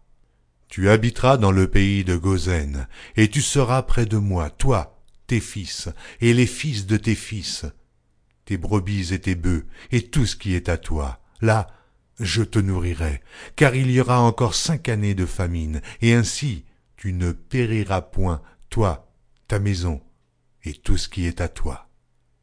Vous voyez de vos yeux, et mon frère Benjamin voit de ses yeux, que c'est moi-même qui vous parle. Racontez à mon père toute ma gloire en Égypte, et tout ce que vous avez vu, et vous ferez descendre ici mon père au plus tôt. Il se jeta au cou de Benjamin son frère et pleura, et Benjamin pleura sur son cou. Il embrassa aussi tous ses frères en pleurant, après quoi ses frères s'entretinrent avec lui. Le bruit se répandit dans la maison de Pharaon que les frères de Joseph étaient arrivés, ce qui fut agréable à Pharaon et à ses serviteurs. Pharaon dit à Joseph, Dis à tes frères, faites ceci. Chargez vos bêtes et partez pour le pays de Canaan. Prenez votre père et votre famille, et venez auprès de moi je vous donnerai ce qu'il y a de meilleur au pays d'Égypte, et vous mangerez la graisse du pays. Tu as ordre de leur dire, faites ceci. Prenez dans le pays d'Égypte des chars pour vos enfants et pour vos femmes. Amenez vos pères, et venez. Ne regrettez point ce que vous laisserez, car ce qu'il y a de meilleur dans tout le pays d'Égypte sera pour vous. Les fils d'Israël firent ainsi. Joseph leur donna des chars selon l'ordre de Pharaon, il leur donna aussi des provisions pour la route. Il leur donna à tous des vêtements de rechange, et il donna à Benjamin trois cents cycles d'argent et cinq vêtements de rechange. Il envoya à son père dix ânes chargés de ce qu'il y avait de meilleur en Égypte, et dix ânesses chargées de blé, de pain et de vivres pour son père pendant le voyage. Puis il congédia ses frères qui partirent, et il leur dit, Ne vous querellez pas en chemin. Ils remontèrent de l'Égypte, et ils arrivèrent dans le pays de Canaan, auprès de Jacob leur père. Ils lui dirent, Joseph vit encore, et même c'est lui qui gouverne tout le pays d'Égypte. Mais le cœur de Jacob resta froid, parce qu'il ne les croyait pas. Ils leur apportèrent toutes les paroles que Joseph leur avait dites. Il vit les chars que Joseph avait envoyés pour le transporter. C'est alors que l'esprit de Jacob leur père se ranima. Et Israël dit, C'est assez. Joseph mon fils vit encore, j'irai, et je le verrai avant que je meure. La Genèse, chapitre 46 Israël partit avec tout ce qui lui appartenait il arriva à Beersheba, et il offrit des sacrifices au Dieu de son père Isaac. Dieu parla à Israël dans une vision pendant la nuit, et il dit, Jacob, Jacob. Israël répondit, Me voici. Et Dieu dit, Je suis le Dieu, le Dieu de ton père, ne crains point de descendre en Égypte, car là je te ferai devenir une grande nation.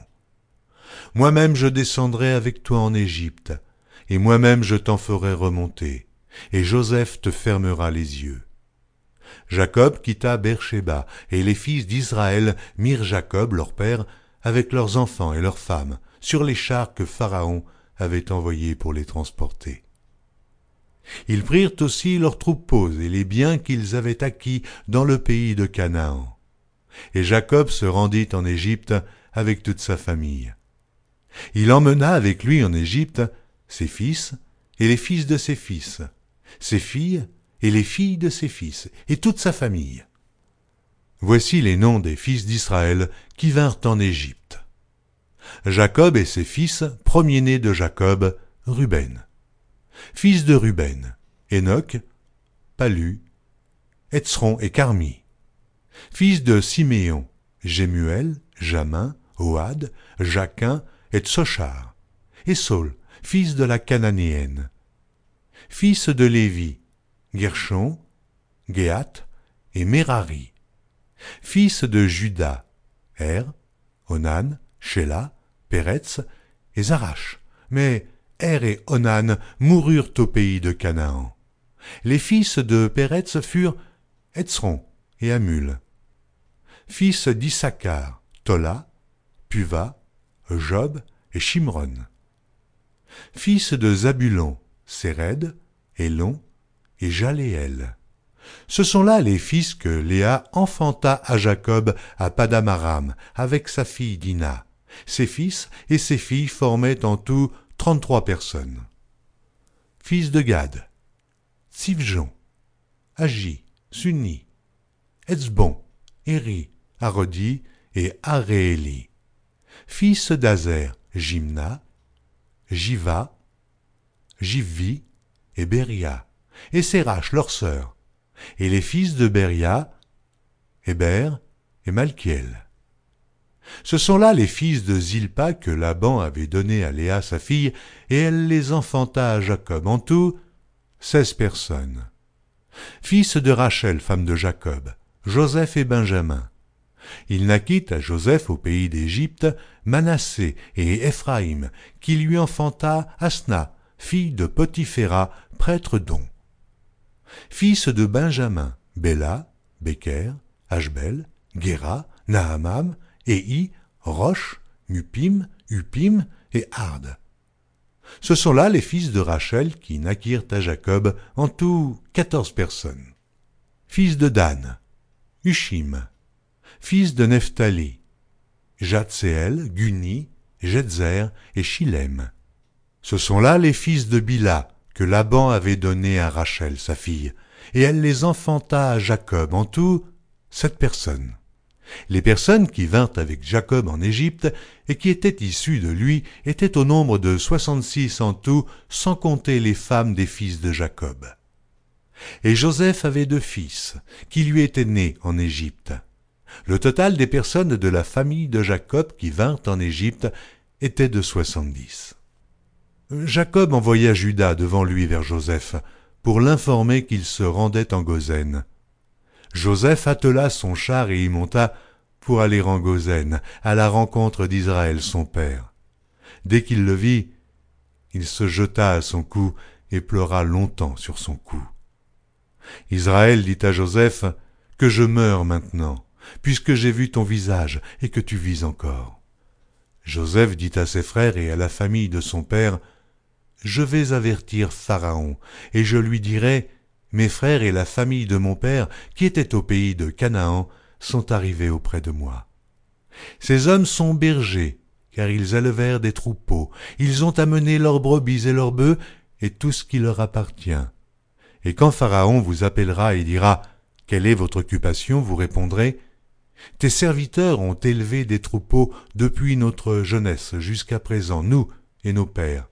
De cette manière vous habiterez dans le pays de Gozen, car tous les bergers sont en abomination aux Égyptiens. La Genèse, chapitre 47 Joseph alla avertir Pharaon et lui dit Mes frères et mon père sont arrivés du pays de Canaan, avec leurs brebis et leurs bœufs, et tout ce qui leur appartient, et les voici dans le pays de Gozen. Il prit cinq de ses frères et les présenta à Pharaon. Pharaon leur dit, Quelle est votre occupation? Ils répondirent à Pharaon, Tes serviteurs sont bergers, comme l'étaient nos pères. Ils dirent encore à Pharaon, Nous sommes venus pour séjourner dans le pays, parce qu'il n'y a plus de pâturage pour les brebis de tes serviteurs, car la famine s'appesantit sur le pays de Canaan. Permets donc à tes serviteurs d'habiter au pays de Gozen. Pharaon dit à Joseph, Ton père et tes frères sont venus auprès de toi. Le pays d'Égypte est devant toi. Établis ton père et tes frères dans la meilleure partie du pays. Qu'ils habitent dans le pays de Gozen, et, si tu trouves parmi eux des hommes capables, mets-les à la tête de mes troupeaux.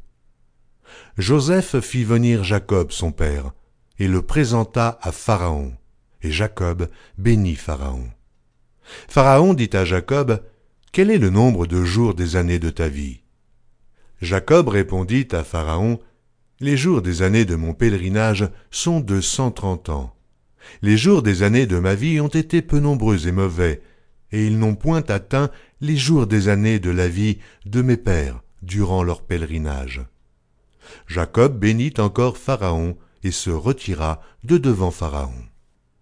Joseph établit son père et ses frères, et leur donna une propriété dans le pays d'Égypte, dans la meilleure partie du pays, dans la contrée de Ramsès, comme Pharaon l'avait ordonné. Joseph fournit du pain à son père et à ses frères et à toute la famille de son père, selon le nombre des enfants. Il n'y avait plus de pain dans tout le pays, car la famine était très grande. Le pays d'Égypte et le pays de Canaan languissaient à cause de la famine. Joseph recueillit tout l'argent qui se trouvait dans le pays d'Égypte et dans le pays de Canaan, contre le blé qu'on achetait, et il fit entrer cet argent dans la maison de Pharaon.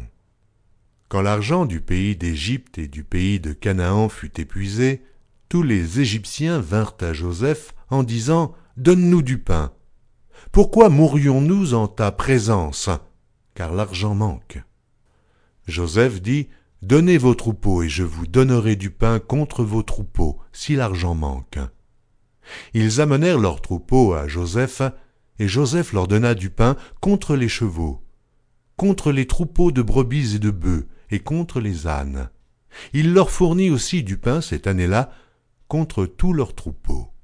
Lorsque cette année fut écoulée, ils vinrent à Joseph l'année suivante et lui dirent nous ne cacherons point à mon Seigneur que l'argent est épuisé, et que les troupeaux de bétail ont été amenés à mon Seigneur. Il ne reste devant mon Seigneur que nos corps et nos terres. Pourquoi mourrions-nous sous tes yeux, nous et nos terres? Achète-nous avec nos terres contre du pain, et nous appartiendrons à mon Seigneur, nous et nos terres. Donne-nous de quoi semer, afin que nous vivions, et que nous ne mourrions pas, et que nos terres ne soient pas désolées. Joseph acheta toutes les terres de l'Égypte pour Pharaon, car les Égyptiens vendirent chacun leur champ, parce que la famine les pressait, et le pays devint la propriété de Pharaon. Il fit passer le peuple dans les villes d'un bout à l'autre des frontières de l'Égypte.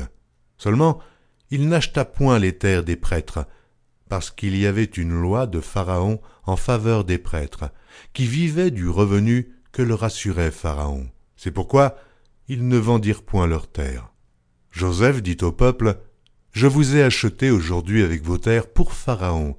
Voici pour vous de la semence, et vous pourrez ensemencer le sol. À la récolte, vous donnerez un cinquième à Pharaon, et vous aurez les quatre autres parties pour ensemencer les champs, et pour vous nourrir avec vos enfants, et ceux qui sont dans vos maisons. Ils dirent, tu nous sauves la vie, que nous trouvions grâce aux yeux de mon Seigneur, et nous serons esclaves de Pharaon. Joseph fit de cela une loi qui a subsisté jusqu'à ce jour, et d'après laquelle un cinquième du revenu des terres de l'Égypte appartient à Pharaon. Il n'y a que les terres des prêtres qui ne soient point à Pharaon. Israël habita dans le pays d'Égypte, dans le pays de Gozen. Ils eurent des possessions, ils furent féconds, et multiplièrent beaucoup. Jacob vécut dix-sept ans dans le pays d'Égypte. Et les jours des années de la vie de Jacob furent de cent quarante-sept ans. Lorsqu'Israël approcha du moment de sa mort, il appela son fils Joseph et lui dit, Si j'ai trouvé grâce à tes yeux, mais je te prie ta main sous ma cuisse, et use envers moi de bonté et de fidélité. Ne m'enterre pas en Égypte. Quand je serai couché avec mes pères, tu me transporteras hors de l'Égypte, et tu m'enterreras dans leur sépulcre. Joseph répondit, Je ferai selon ta parole. Jacob dit, Jure-le-moi. Et Joseph le lui jura. Puis Israël se prosterna sur le chevet de son lit.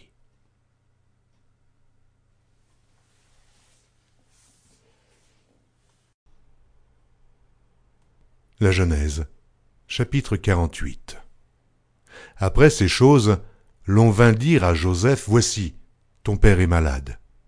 Et il prit avec lui ses deux fils, Manassé et Éphraïm.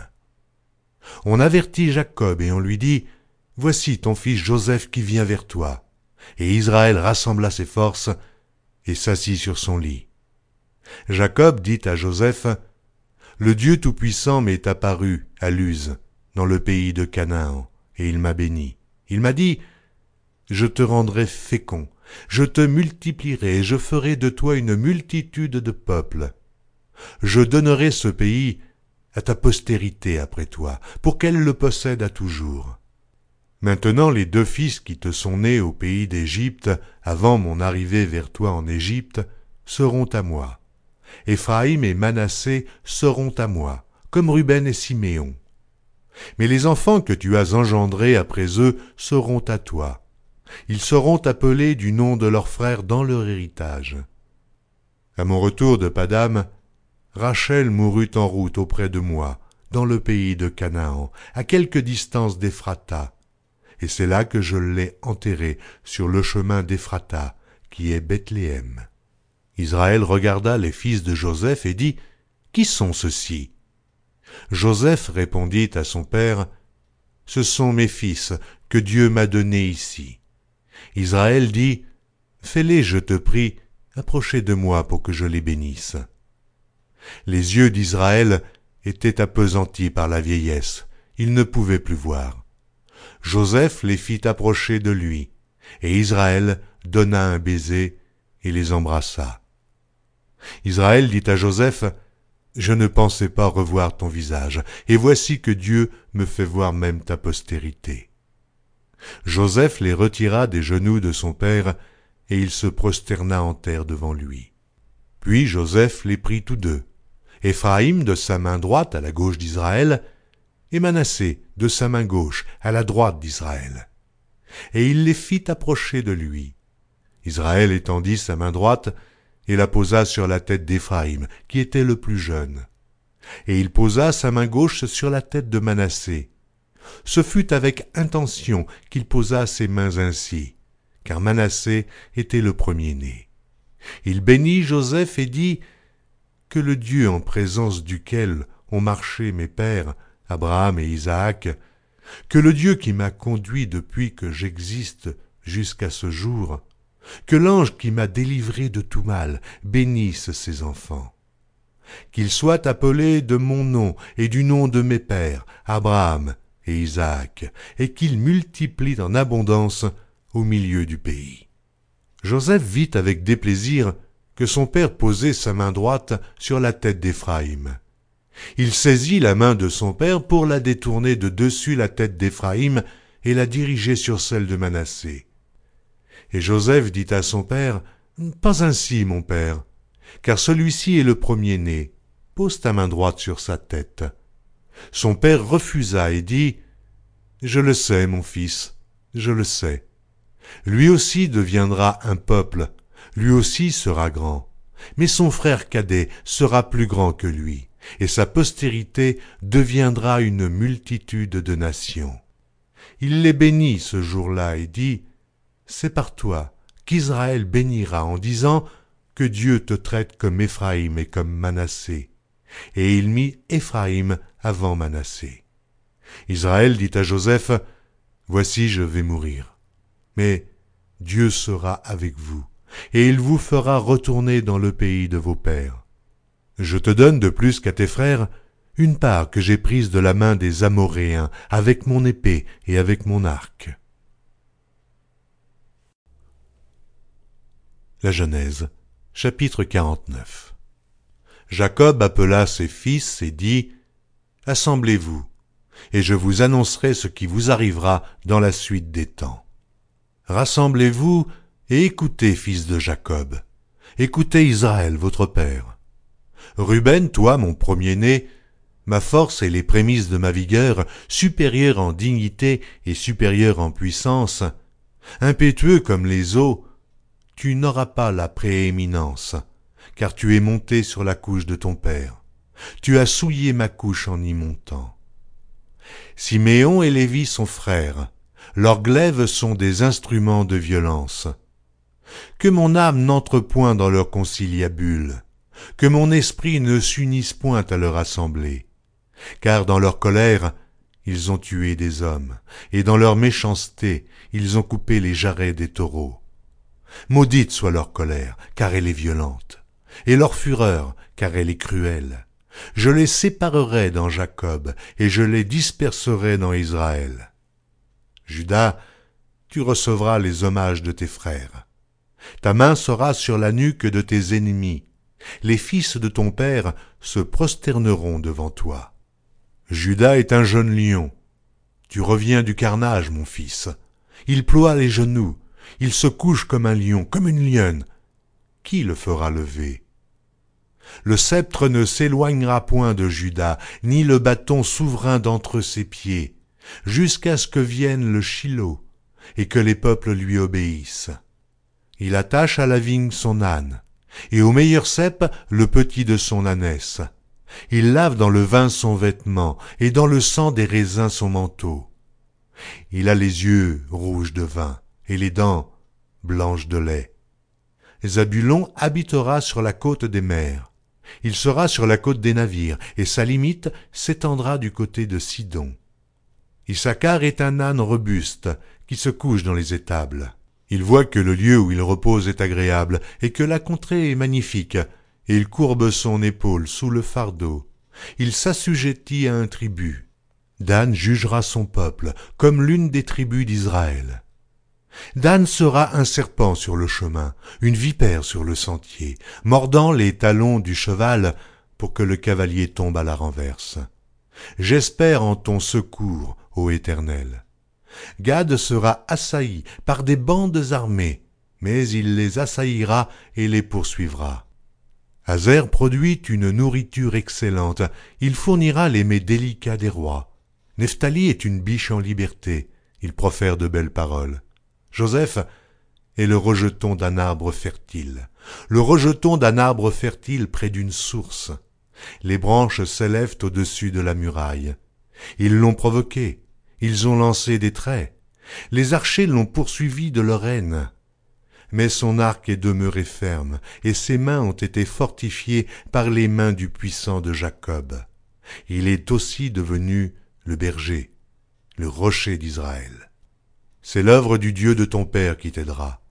C'est l'œuvre du Tout-Puissant qui te bénira. Des bénédictions des cieux en haut, des bénédictions des eaux en bas, des bénédictions des mamelles et du sein maternel.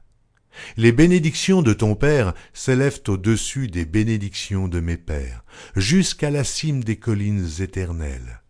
Qu'elles soient sur la tête de Joseph, sur le sommet de la tête du prince de ses frères. Benjamin est un loup qui déchire. Le matin il dévore la proie, et le soir il partage le butin. Ce sont là tous ceux qui forment les douze tribus d'Israël.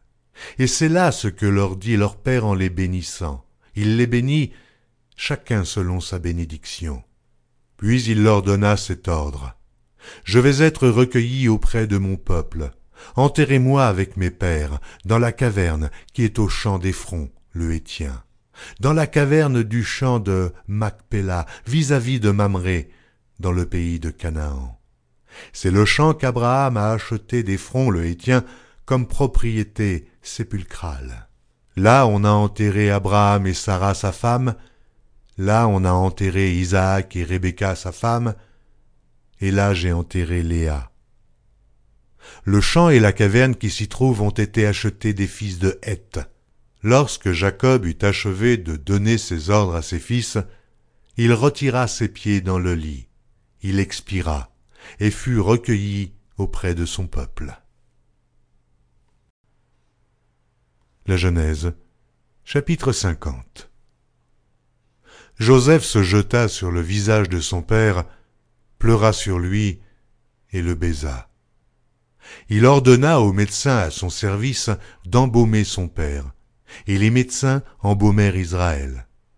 Quarante jours s'écoulèrent ainsi et furent employés à l'embaumer, et les Égyptiens le pleurèrent soixante-dix jours. Quand les jours du deuil furent passés, Joseph s'adressa aux gens de la maison de Pharaon et leur dit, Si j'ai trouvé grâce à vos yeux, rapportez, je vous prie, à Pharaon ce que je vous dis. Mon père m'a fait jurer en disant, Voici, je vais mourir tu m'enterreras dans le sépulcre que je me suis acheté au pays de Canaan. Je voudrais donc y monter pour enterrer mon père, et je reviendrai. Pharaon répondit, Monte, et enterre ton père comme il te l'a fait jurer. Joseph monta pour enterrer son père. Avec lui montèrent tous les serviteurs de Pharaon, anciens de sa maison, tous les anciens du pays d'Égypte toute la maison de Joseph, ses frères et la maison de son père. On ne laissa dans le pays de Gozen que les enfants, les brebis et les bœufs. Il y avait encore avec Joseph des chars et des cavaliers, en sorte que le cortège était très nombreux. Arrivés à l'ère d'Atad, qui est au-delà du Jourdain, ils firent entendre de grandes et profondes lamentations. Et Joseph fit en l'honneur de son père un deuil de sept jours. Les habitants du pays, les Cananéens, furent témoins de ce deuil dans l'ère d'Atad, et ils dirent Voilà un grand deuil parmi les Égyptiens. C'est pourquoi l'on a donné le nom d'Abel Mitzraïm à cette ère qui est au-delà du Jourdain. C'est ainsi que les fils de Jacob exécutèrent les ordres de leur père. Ils le transportèrent au pays de Canaan et l'enterrèrent dans la caverne du champ de Macpéla, qu'Abraham avait acheté des fronts le Hétien comme propriété sépulcrale qui est vis-à-vis de Mamré. Joseph, après avoir enterré son père, retourna en Égypte avec ses frères et tous ceux qui étaient montés avec lui pour enterrer son père. Quand les frères de Joseph virent que leur père était mort, ils dirent Si Joseph nous prenait en haine, et nous rendait tout le mal que nous lui avons fait. Et ils firent dire à Joseph ton père a donné cet ordre avant de mourir. Vous parlerez ainsi à Joseph. Oh, pardonne le crime de tes frères et leurs péchés, car ils t'ont fait du mal. Pardonne maintenant le péché des serviteurs du Dieu de ton père. Joseph pleura en entendant ces paroles. Ses frères vinrent eux-mêmes se prosterner devant lui et ils dirent Nous sommes tes serviteurs. Joseph leur dit Soyez sans crainte, car suis-je à la place de Dieu? Vous aviez médité de me faire du mal. Dieu l'a changé en bien, pour accomplir ce qui arrive aujourd'hui, pour sauver la vie à un peuple nombreux. Soyez donc sans crainte, je vous entretiendrai, vous et vos enfants. Et il les consola en parlant à leur cœur. Joseph demeura en Égypte, lui et la maison de son père. Il vécut cent dix ans. Joseph vit les fils d'Éphraïm jusqu'à la troisième génération, et les fils de Makir, fils de Manassé, naquirent sur ses genoux. Joseph dit à ses frères, Je vais mourir, mais Dieu vous visitera, et il vous fera remonter de ce pays-ci dans le pays qu'il a juré de donner à Abraham, à Isaac et à Jacob. Joseph fit jurer les fils d'Israël en disant, Dieu vous visitera, et vous ferez remonter mes eaux loin d'ici. Joseph mourut âgé de cent dix ans. On l'embauma, et on le mit dans un cercueil en Égypte.